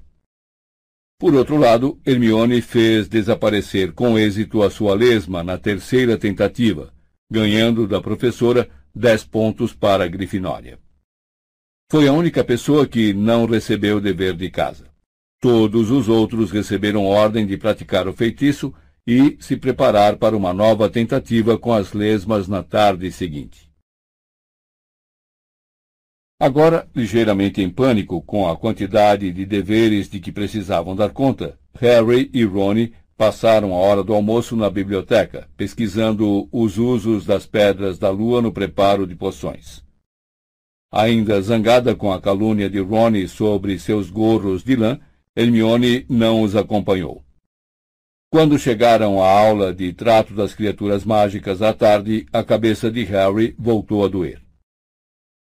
O dia se tornara frio e ventoso, e quando desciam o gramado em direção à cabana de Hagrid na orla da Floresta Proibida, sentiram pingos de chuva no rosto. A professora Grubbly Plank aguardava a turma a uns dez metros da porta de entrada de Hagrid, em pé diante de uma longa mesa de cavalete cheia de gravetos. Quando Harry e Ron chegaram mais perto, ouviram grandes gargalhadas às suas costas. Ao se virarem, viram Draco Malfoy que vinha em sua direção, cercado pela gangue de sempre de colegas da Sonserina. Obviamente, dissera algo muito engraçado, porque Crabbe, Goyle, Pansy, Parkinson e os demais continuaram a rir gostosamente ao se reunirem em torno da mesa. E, a julgar pelo modo insistente de olhar para Harry, ele não teve muita dificuldade em adivinhar quem era o alvo da graça. Todos presentes? perguntou em tom seco a professora Grobley Plank, quando os alunos da Sonserina e Grifinória finalmente chegaram. Vamos começar logo então. Quem é capaz de me dizer o nome dessas coisas? A professora indicou um montinho de gravetos sobre a mesa. A mão de Hermione se ergueu. Atrás dela, Malfoy fez uma imitação dentuça de Hermione, dando pulinhos de ansiedade para responder a perguntas. Pansy teve um acesso de riso que se transformou quase num grito, quando os gravetos sobre a mesa saltaram no ar e revelaram-se parecer com minúsculos diabretes de madeira, cada um com nodosos braços e pernas marrons, dois dedos de graveto na ponta das mãos e uma cara gaiata e achatada que lembrava cortiça, em que brilhavam dois olhinhos de besouro. Uh! exclamaram Parvati e Lilá, irritando Harry completamente. Qualquer um pensaria que Hagrid jamais mostrara às duas outros seres impressionantes. Confessadamente, os vermes foram meio sem graça, mas as salamandras e os hipogrifos tinham sido bem interessantes, e os explosivins talvez até demais. Por favor, falem baixo, meninas, disse a professora Grobley Plank energicamente, espalhando um punhado de algo parecido com arroz integral entre os bichos gravetos, que imediatamente atacaram a comida. Então, alguém sabe o nome desses bichos? Senhorita Granger? Tronquilhos, respondeu Hermione. São guardiões de árvores. Em geral, vivem em árvores próprias para varinhas. Cinco pontos para a Grifinória, disse a professora Grubbly Plank. São tronquilhos, como disse corretamente a senhorita Granger. Em geral, vivem em árvores que fornecem material de qualidade para varinhas. Alguém sabe o que eles comem? Bichos de conta, respondeu prontamente Hermione, o que explicava por que aquilo que Harry pensara serem grãos de arroz integral estava se mexendo e também ovos de fada, quando conseguem encontrá-los. Muito bem, garota. Fique com mais cinco pontos. Portanto, sempre que precisarem da madeira de uma árvore em que há um tronquilho alojado, é bom levar um presente de bichos de conta à mão para distrair ou aplacar seu guardião. Eles podem não parecer perigosos, mas se forem irritados, tentarão arrancar os olhos da pessoa com os dedos, que, como vocês veem, são muito afiados e nem um pouco desejáveis perto dos olhos. Então, se vocês quiserem se aproximar um pouco mais, apanhem uns bichos de conta e um tronquilho. Tenho aqui o suficiente para dividi-los por grupos de três Vocês podem estudá-los com mais atenção. Quero que façam individualmente um esboço com todas as partes do corpo identificadas até o final da aula. A turma avançou para a mesa. Harry intencionalmente deu a volta por trás, de modo a terminar ao lado da professora Grubbly Plank. Aonde foi o Hagrid? Perguntou ele enquanto os outros escolhiam os tronquilhos. Não é da sua conta, respondeu a professora, reprimindo-o. A mesma atitude da última vez que Hagrid não aparecera para dar aula. Com um sorriso afetado espalhado pelo rosto pontudo, Draco Malfoy debruçou-se por cima de Harry e apanhou o maior tronquilho que havia. Quem sabe, disse Malfoy a meia voz de modo que somente Harry pudesse ouvi-lo. Aquele retardadão não acabou se machucando para valer. Quem sabe o que vai lhe acontecer se não calar a boca? respondeu Harry pelo canto da boca. Vai ver, ele anda se metendo com coisa grande demais para ele, se é que está me entendendo. Malfoy se afastou rindo por cima do ombro para Harry, que repentinamente se sentiu mal. Será que Malfoy sabia de alguma coisa? Afinal, o pai dele era um comensal da morte. E se tivesse informação de que algo sucedera a Hagrid, e que ainda não chegara ao conhecimento da ordem. Ele tornou a dar a volta à mesa depressa e foi se juntar a Rony e Hermione, que estavam acocorados na grama a alguma distância, tentando persuadir um tronquilho a parar quieto, tempo suficiente para poderem desenhá-lo. Harry puxou o pergaminho e a pena agachou-se ao lado dos outros e contou aos sussurros o que Malfoy acabara de falar. Dumbledore saberia se alguma coisa tivesse acontecido ao Hagrid, disse Hermione na mesma hora. Mostrar preocupação é fazer o jogo do Malfoy. É dizer a ele que não sabemos exatamente o que está acontecendo. Temos de ignorá-lo, Harry, Tome aqui, segure o tronquilho um instante para eu poder desenhar a cara dele. É? Ouviram a voz clara e arrastada de Malfoy no grupo mais próximo. Papai esteve conversando com o ministro há uns dois dias, sabe? E parece que o ministério está realmente decidido a agir com rigor para acabar com o ensino de segunda classe desta escola. Por isso, mesmo que aquele retardado supernutrido reapareça, ele provavelmente será despedido na hora. Ai! Harry apertara o tronquilho com tanta força que quase o partira. E o bicho acabara de revidar, golpeando-lhe a mão com os dedos afiados, produzindo dois cortes longos e profundos. Harry largou-o no chão. Crab e Goyle, que já estavam dando gargalhadas com a ideia de Hagrid ser despedido, riram com mais vontade ao ver o tronquilho disparar em direção à floresta, um homenzinho de graveto logo engolido pelas raízes das árvores. Quando a sineta tocou ao longe ecoando pelos terrenos da escola, Harry enrolou o seu desenho manchado de sangue e foi para a aula de herbologia, com a mão enrolada no lenço de Hermione, o riso zombeteiro de Malfoy ainda ressoando em seus ouvidos. Se ele chamar Hagrid de retardado mais uma vez, disse enfurecido, Harry, não vá brigar com Malfoy. Não se esqueça de que agora ele é monitor e poderia fazer sua vida muito difícil. Uau! Como seria uma vida muito difícil? perguntou Harry sarcasticamente. Ronnie riu, mas Hermione franziu a testa. Juntos eles foram andando pelos canteiros de hortaliças. O céu continuava incapaz de decidir se queria ou não chover.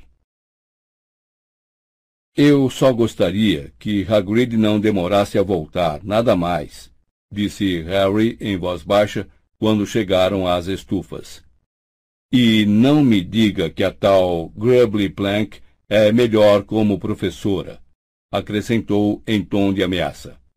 Eu não ia dizer, respondeu Hermione calmamente. Porque ela nunca vai ser tão boa quanto a Hagrid, afirmou ele, muitíssimo consciente de que acabara de presenciar uma aula exemplar de trato das criaturas mágicas, e estava absolutamente aborrecido com isso. A porta da estufa mais próxima se abriu e alguns alunos do quarto ano saíram, inclusive Gina. Oi, disse ela alegremente ao passar.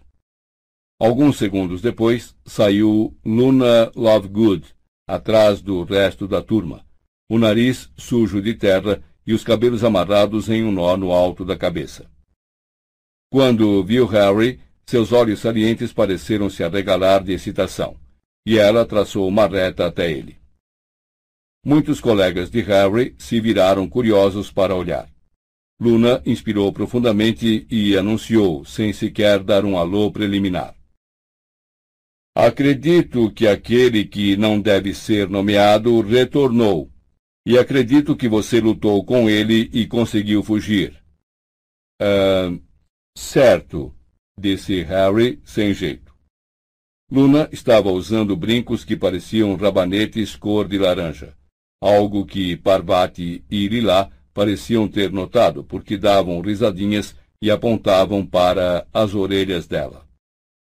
Podem rir, disse Luna, erguendo a voz, aparentemente sob a impressão de que Parvati e Lila estavam rindo do que ela dissera, e não do que estava usando.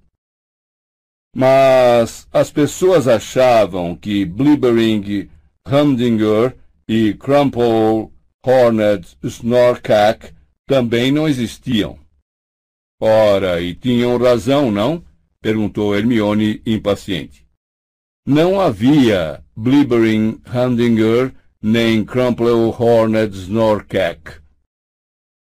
Luna lançou-lhe um olhar de secar planta e foi embora, com um movimento de impaciência que fazia os gabanetes balançarem loucamente. Parvati e Lila agora não eram as únicas a cair na gargalhada. Você se importa de não ofender as únicas pessoas que acreditam em mim?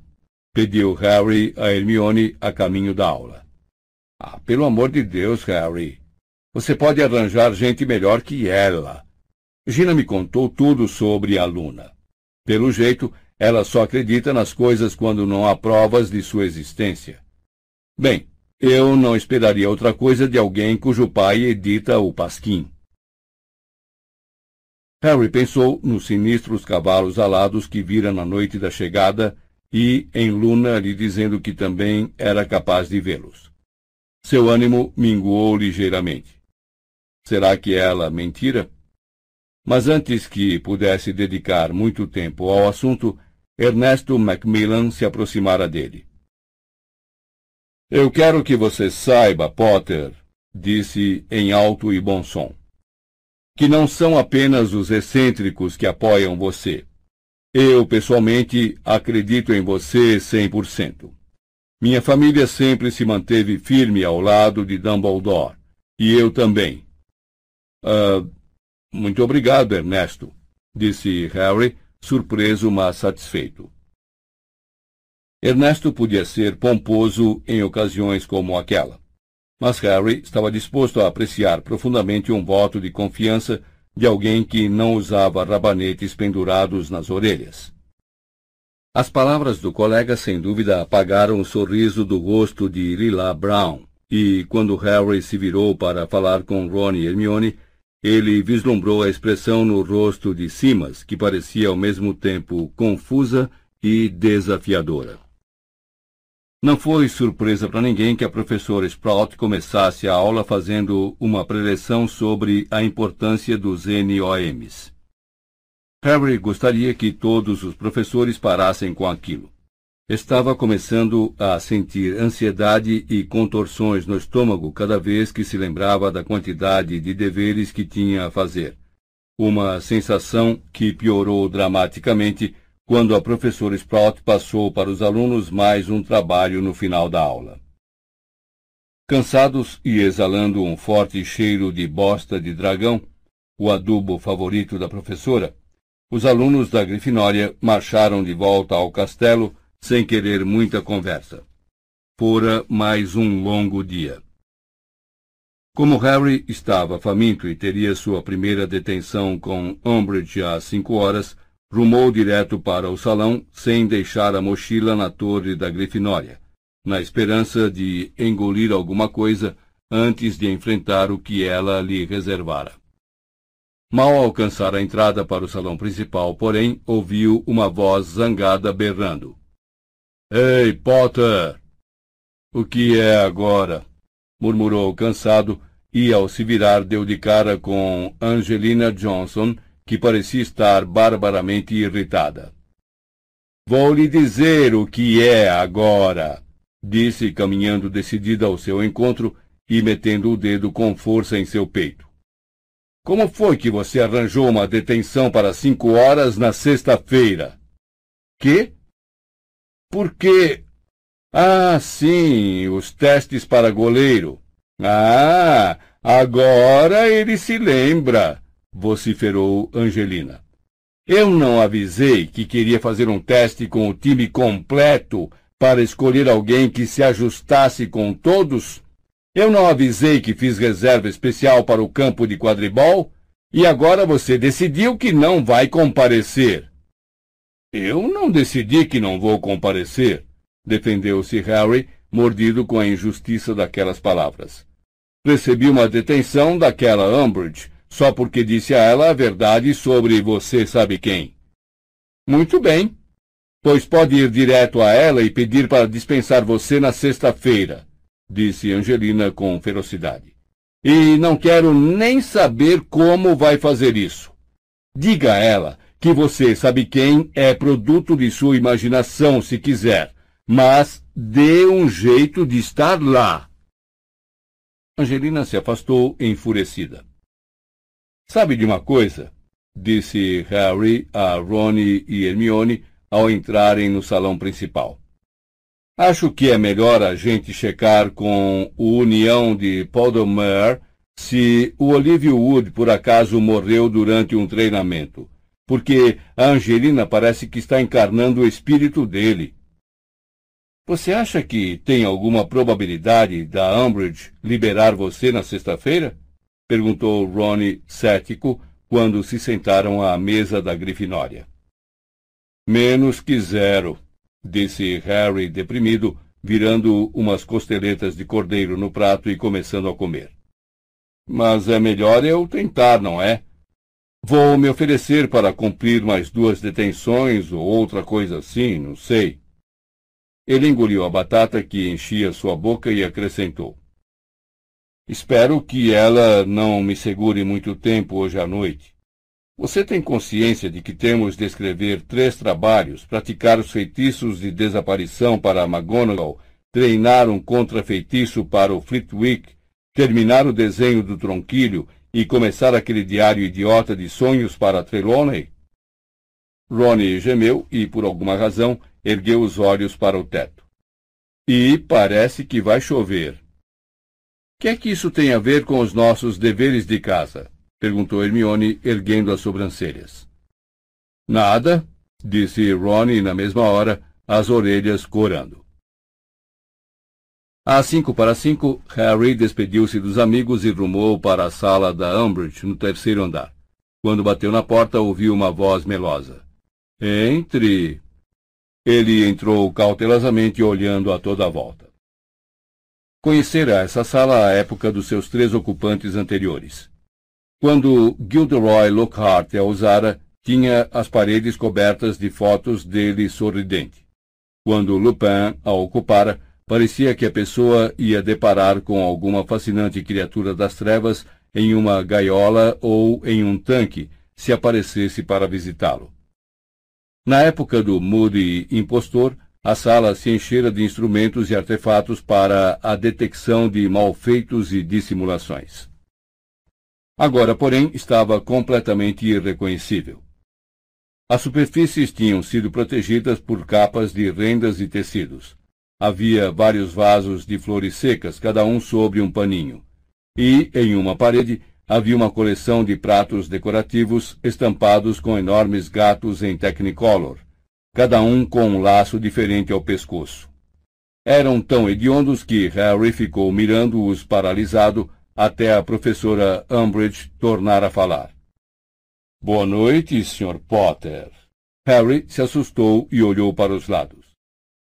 A princípio não a notara, porque ela estava usando vestes de flores de tons pálidos que se fundiam perfeitamente com a toalha de mesa sobre a escrivaninha às suas costas. Noite, professora Umbridge, respondeu Harry formalmente.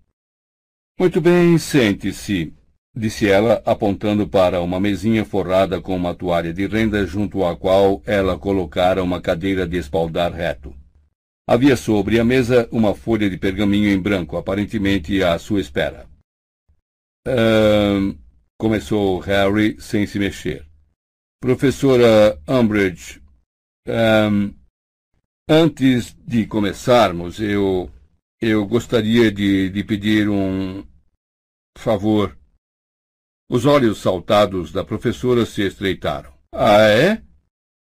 Bom, eu sou eu sou do time de quadribol da Grifinória e eu devia participar dos testes para escolher um novo goleiro às cinco horas na sexta-feira. E eu estava. estava pensando se poderia faltar à detenção nessa noite e cumprir. cumprir outra noite, trocar. Ele percebeu, muito antes de chegar ao fim do pedido, que não ia adiantar. Ah, não! disse Umbridge, dando um sorriso tão grande que parecia ter acabado de engolir uma mosca particularmente suculenta. Ah, não, não, não, não, não, não. Este é o seu castigo por espalhar histórias nocivas, maldosas, para atrair atenções, Sr. Potter. E com certeza os castigos não podem ser ajustados para atender à conveniência do culpado. Não. O senhor estará aqui às cinco horas amanhã, depois de amanhã e na sexta-feira também, e cumprirá as suas detenções conforme programado. Acho muito bom o senhor estar sendo privado de alguma coisa que realmente queira fazer. Isso irá reforçar a lição que estou querendo lhe ensinar. Harry sentiu sangue afluir à cabeça e ouviu um tambor tocando nos ouvidos. Então ele contava histórias nocivas, maldosas, para atrair atenções, era? A professora o observava com a cabeça ligeiramente inclinada para um lado, mantendo o largo sorriso no rosto, como se soubesse exatamente o que ele estava pensando, e esperasse para ver se ele recomeçaria a gritar. Com um esforço concentrado, Harry desviou os olhos dela, largou a mochila ao lado da cadeira de espaldar reto e se sentou. Pronto, disse a professora com meiguice. Já estamos começando a controlar melhor o nosso gênio, não estamos? Agora o senhor vai escrever algumas linhas para mim, Sr. Potter. Não, não com a sua pena, acrescentou quando Harry se curvou para abrir a mochila. O senhor vai usar uma especial que eu tenho. Tome aqui. E lhe entregou uma pena longa e preta com a ponta excepcionalmente aguda. Quero que o senhor escreva Não devo contar mentiras, disse a professora brandamente. Quantas vezes? perguntou Harry com uma imitação bastante crível de boa educação. Ah, o tempo que for preciso para a frase penetrar, disse Umbridge com meiguice. Pode começar. A professora foi para sua escrivaninha, sentou-se e se debruçou sobre uma pilha de pergaminhos que pareciam deveres para corrigir. Harry ergueu a pena preta e afiada e então percebeu o que estava faltando. A senhora não me deu tinta? Ah, você não vai precisar de tinta, disse ela com um leve tom de riso na voz. Harry encostou a ponta da pena no pergaminho e escreveu: Não devo contar mentiras. E soltou uma exclamação de dor. As palavras apareceram no pergaminho em tinta brilhante e vermelha. Ao mesmo tempo, elas se replicaram nas costas de sua mão direita, gravadas na pele como se tivessem sido riscadas por um bisturi. Contudo, mesmo enquanto observava o corte brilhante, a pele tornou a fechar, deixando o lugar um pouco mais vermelho que antes, mas, de outra forma, inteiro. Harry virou a cabeça para olhar a Umbridge. Ela o observava, a boca rasgada e bufonídea distendida em um sorriso.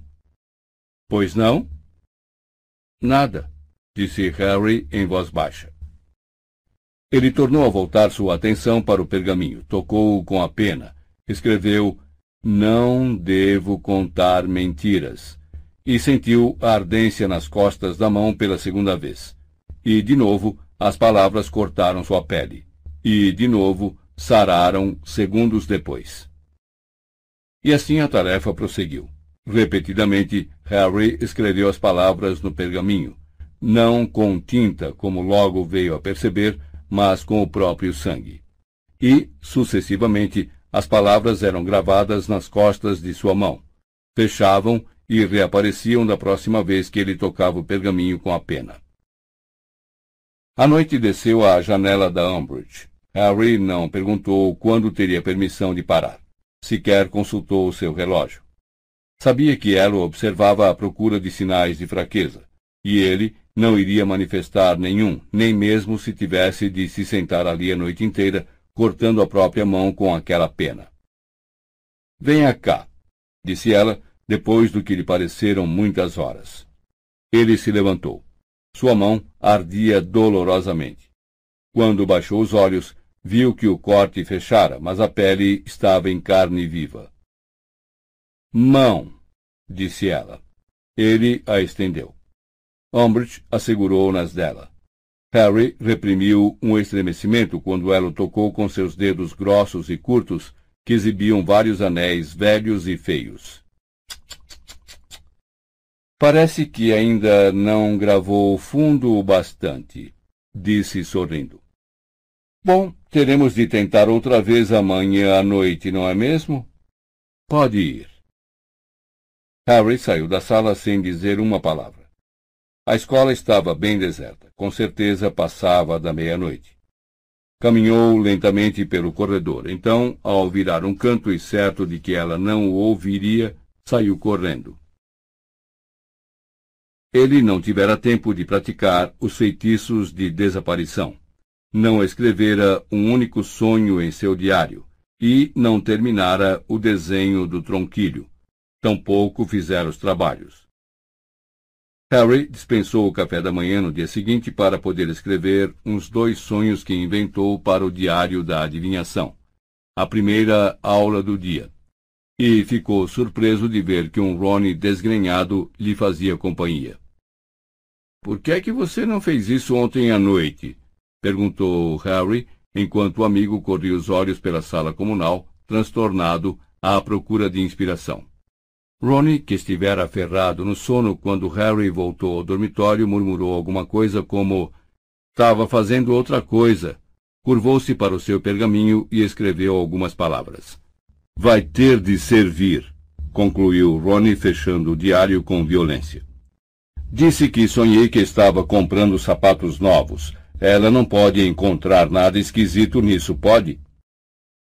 Os dois correram para a torre norte juntos. E como é que foi a detenção com a Umbridge? O que foi que ela mandou você fazer? Harry hesitou por uma fração de segundo, depois respondeu. Escrever. Então não foi tão ruim, hein? Não. Ei, ia me esquecendo. Ela liberou você na sexta-feira? Não. Ronnie deu um gemido de solidariedade. Foi mais um dia péssimo para Harry. Um dos piores em transfiguração, pois não havia praticado nenhum dos feitiços de desaparição. Teve de abrir mão da hora do almoço para terminar o desenho do tronquilho. E, nesse meio tempo, as professoras McGonagall e Grubbly Plank passaram mais deveres que ele não tinha a menor perspectiva de terminar aquela noite por causa de sua segunda detenção com a Umbridge. E, para coroar, Angelina Johnson foi procurá-lo outra vez na hora do jantar. E ao saber que não poderia participar dos testes para a escolha do goleiro na sexta-feira, disse-lhe que não estava nem um pouco impressionada com a atitude dele, e que esperava que os jogadores que pretendiam continuar na equipe pusessem os treinamentos acima dos demais compromissos. Estou cumprindo uma detenção, berrou Harry quando ela ia se afastando. Você acha que eu prefiro ficar trancado em uma sala com aquela sapa velha a jogar quadribol? Pelo menos ela só lhe mandou escrever, disse Hermione consolando-o quando Harry afundou de novo no banco e olhou para o empadão de carne e rins que já não lhe apetecia tanto. Sinceramente, não é um castigo tão horrível. Harry abriu a boca, tornou a fechá-la e concordou com a cabeça. Não tinha muita certeza realmente dos motivos para não contar a Ronnie e Hermione exatamente o que estava acontecendo na sala de Umbridge. Só sabia que não queria ver os seus olhares de horror isso faria a coisa toda parecer pior e, portanto, mais difícil de enfrentar. Sentia também muito vagamente que isto era entre ele e Umbridge, uma luta particular de vontades, e não ia dar à professora a satisfação de saber que se queixara do castigo. Não consigo acreditar na quantidade de deveres de casa que temos, comentou Ronnie infeliz. Bem, por que você não os fez ontem à noite? perguntou-lhe Hermione. Afinal, aonde é que você foi? Fui. Uh, me deu vontade de caminhar, disse Ronnie sonsamente. Harry teve a nítida impressão de que ele não era o único que estava omitindo informações naquele momento. A segunda detenção foi tão ruim quanto a anterior. A pele nas costas da mão de Harry se irritou mais rapidamente e, dali a pouco, estava vermelha e inflamada. Ele achou pouco provável que os cortes continuassem a sarar com tanta eficiência por muito tempo. Logo, o corte ficaria gravado em sua mão, e Umbridge talvez se desse por satisfeita. Mas Harry não deixou escapar nenhuma exclamação de dor, e do momento em que entrou na sala ao momento em que foi dispensado, Novamente após a meia-noite, ele nada disse além de boa noite ao entrar e ao sair. A situação dos seus deveres, no entanto, agora estava desesperadora, e quando ele voltou à sala comunal de Grifinória, embora exausto, não foi para a cama, mas abriu os livros e começou o trabalho de Snape sobre a Pedra da Lua. Eram duas e meia quando terminou. Sabia que não fizera um bom trabalho, mas não havia como remediar. A não ser que entregasse alguma coisa, sofreria a seguir uma detenção de Snape. Então respondeu rapidamente às perguntas que a professora McGonagall passara para os alunos. Improvisou alguma coisa sobre a forma correta de tratar os tronquilhos para a professora Grubbly Plunk e se arrastou para a cama, onde se largou inteiramente vestido por cima das cobertas e adormeceu imediatamente. A quinta-feira transcorreu em um atordoamento de cansaço. Ronnie parecia muito sonolento também, embora Harry não conseguisse imaginar o porquê. A terceira noite de detenção se passou do mesmo jeito que as duas anteriores, exceto que, depois de duas horas, as palavras não devo contar mentiras não desapareceram das costas da mão de Harry, permaneceram ali, escorrendo gotículas de sangue. A pausa no ruído da pena afiada fez a professora Umbridge erguer a cabeça. Ah! disse ela brandamente, dando a volta à escrivaninha para examinar a mão. Ótimo! Isso deve lhe servir de lembrete, não? Pode ir por hoje. Ainda tenho de voltar amanhã? perguntou Harry, apanhando a mochila com a mão esquerda em lugar da direita dolorida. Ah, claro, disse a professora com um sorriso tão amplo quanto antes. Acho que podemos gravar a mensagem um pouco mais fundo com mais uma noite de trabalho. Harry jamais considerara antes a possibilidade de que poderia haver um professor no mundo que ele odiasse mais do que Snape. Mas quando voltava para a torre da Grifinória, teve de admitir que encontrara uma forte concorrente. Ela é maligna, pervertida, louca, velha. Rony! Ele alcançara o alto da escada, virara à direita e quase colidira com Rony, que estava escondido atrás de uma estátua de Lachlan, o desengonçado, agarrado à sua vassoura. Ronnie deu um grande salto, surpreso de ver Harry, e tentou esconder a nova Cleansweep 11 às suas costas. — que é que você está fazendo? Uh, nada. O que é que você está fazendo? Harry amarrou a cara para ele. Anda, pode me contar. Para que você está se escondendo aqui? Estou me escondendo do Fred e do Jorge, se é que precisa saber. Eles acabaram de passar com um bando de calouros. Aposto que estão testando coisas nos garotos outra vez. Quero dizer, eles não podem mais fazer isso na sala comunal. Não é, não com a Hermione presente. Ele falava rápido e de um modo febril. Mas você está carregando a vassoura? Você não tem voado, tem? perguntou Harry. Eu. Bem. Bem. Uh, tá bom. Eu vou lhe contar, mas não ria, tá? Disse defensivamente e ficando mais vermelho a cada segundo. Eu. Eu pensei em fazer um teste para goleiro da Grifinória, agora que tem uma vassoura decente. Pronto. Agora vai, pode rir. Não estou rindo, disse Harry. Ronnie piscou os olhos. É uma ideia genial. Seria realmente legal se você entrasse para a equipe. Eu nunca vi você jogar de goleiro. Você é bom? Não sou ruim, respondeu Ronnie imensamente aliviado com a reação de Harry. O Carlinhos, o Fred e o Jorge sempre me fizeram atuar de goleiro para eles quando treinavam durante as férias. Então você está praticando hoje à noite? Toda noite, desde terça-feira, mas sozinho. Tenho tentado enfeitiçar umas goles para me atacar, mas não tem sido fácil e não sei se vai adiantar muito. Ronnie parecia agitado e ansioso. O Fred e o Jorge vão rir de se acabar quando eu aparecer para os testes. Ainda não pararam de curtir com a minha cara desde que fui nomeado monitor. Eu gostaria de estar lá, disse Harry, amargurado, quando os dois saíram caminhando em direção à sala comunal. É, eu tam... Harry, o que é isso nas costas da sua mão? Harry, que acabara de coçar o nariz com a mão direita livre, tentou escondê-la, mas foi tão bem sucedido quanto Ronnie escondendo a clean sweep. É só um corte, não é nada. É. Mas Ronnie agarrara o braço dele e o erguera à altura dos olhos. Houve uma pausa durante a qual ele ficou olhando fixamente as palavras gravadas na pele, com um ar de náusea, e em seguida soltou o braço de Harry. Pensei que você tivesse dito que ela estava só mandando você escrever. Harry hesitou, mas, afinal de contas, Ronnie fora sincero com ele. Então contou-lhe a verdade sobre as horas que estava passando na sala de Umbridge. A megera velha! Exclamou Ronnie num sussurro de revolta quando pararam diante da mulher gorda, que dormitava tranquilamente com a cabeça encostada na moldura do quadro. Ela é doente.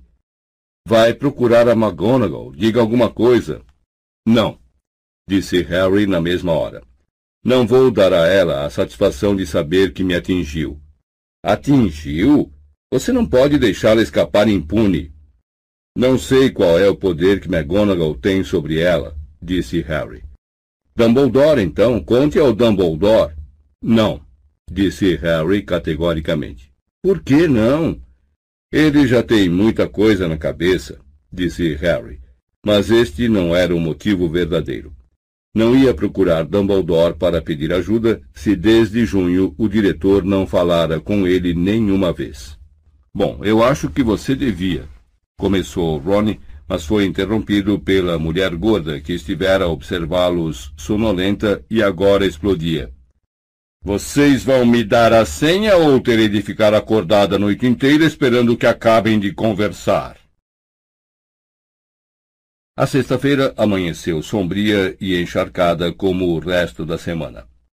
Embora Harry olhasse automaticamente para a mesa dos professores quando entrava no salão principal, foi sem muita esperança de ver Hagrid, e ele logo voltou seus pensamentos para problemas mais urgentes, como a momentânea pilha de deveres que precisava dar conta e a perspectiva de mais uma detenção com a Umbridge.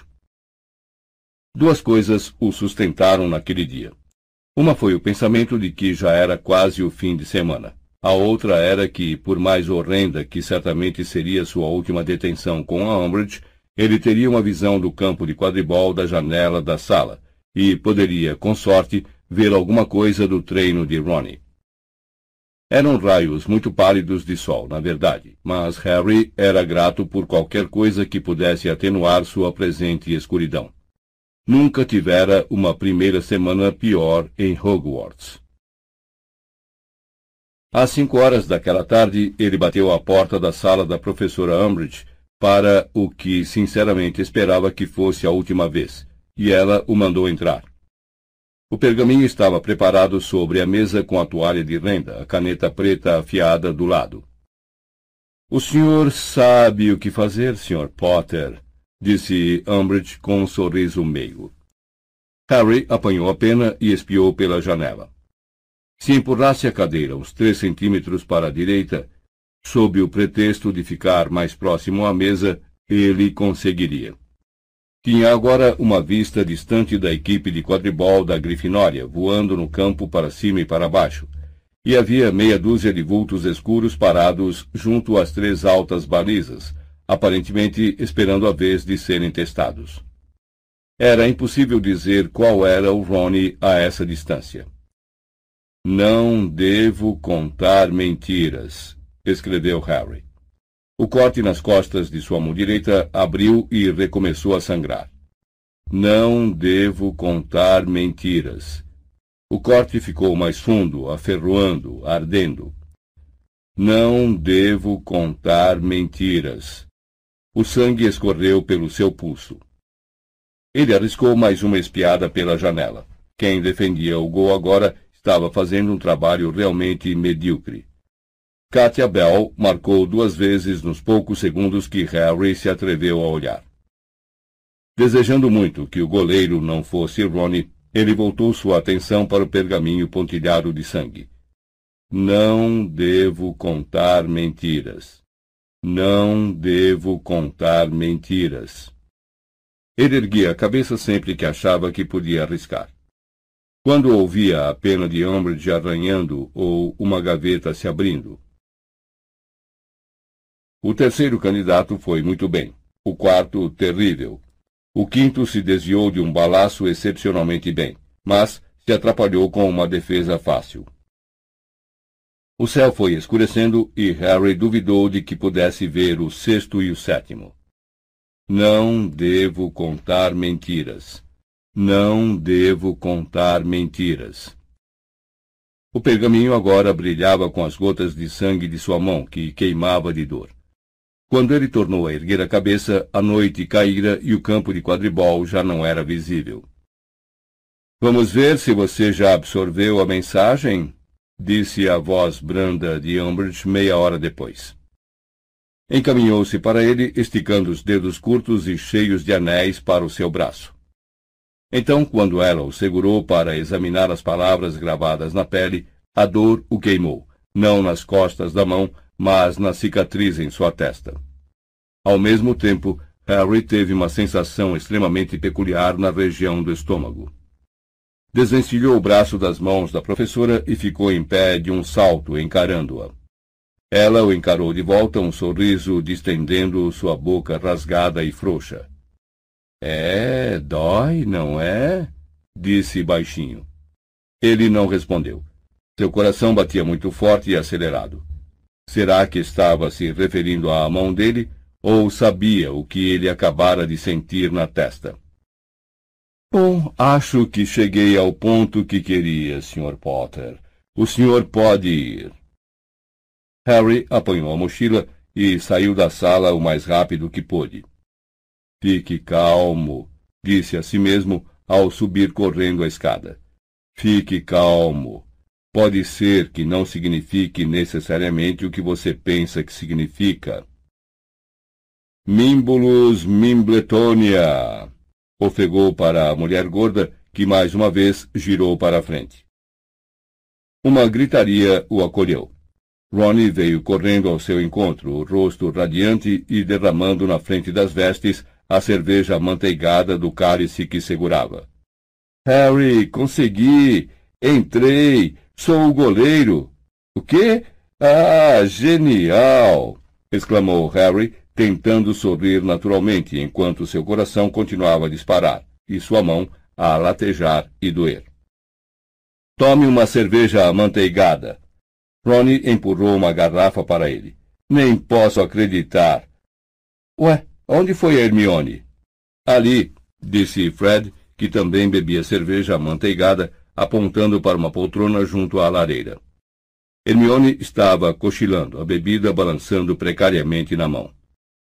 Bom, ela disse que estava contente quando contei, comentou Ronnie, parecendo ligeiramente desapontado. Deixa Hermione dormir, disse Jorge depressa. Somente os momentos depois é que Harry reparou que vários calouros à volta deles traziam sinais inconfundíveis de sangramentos nasais recentes. Vem aqui, Ronnie. Veja se uma das vestes antigas de Olívio cabe em você, chamou-o Katia. Podemos tirar o nome dele e colocar o seu no lugar.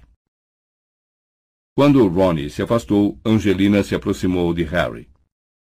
Desculpe se fui um pouco grossa com você hoje mais cedo, Potter, disse de chofre. Essa coisa de administrar é muito estressante, sabe?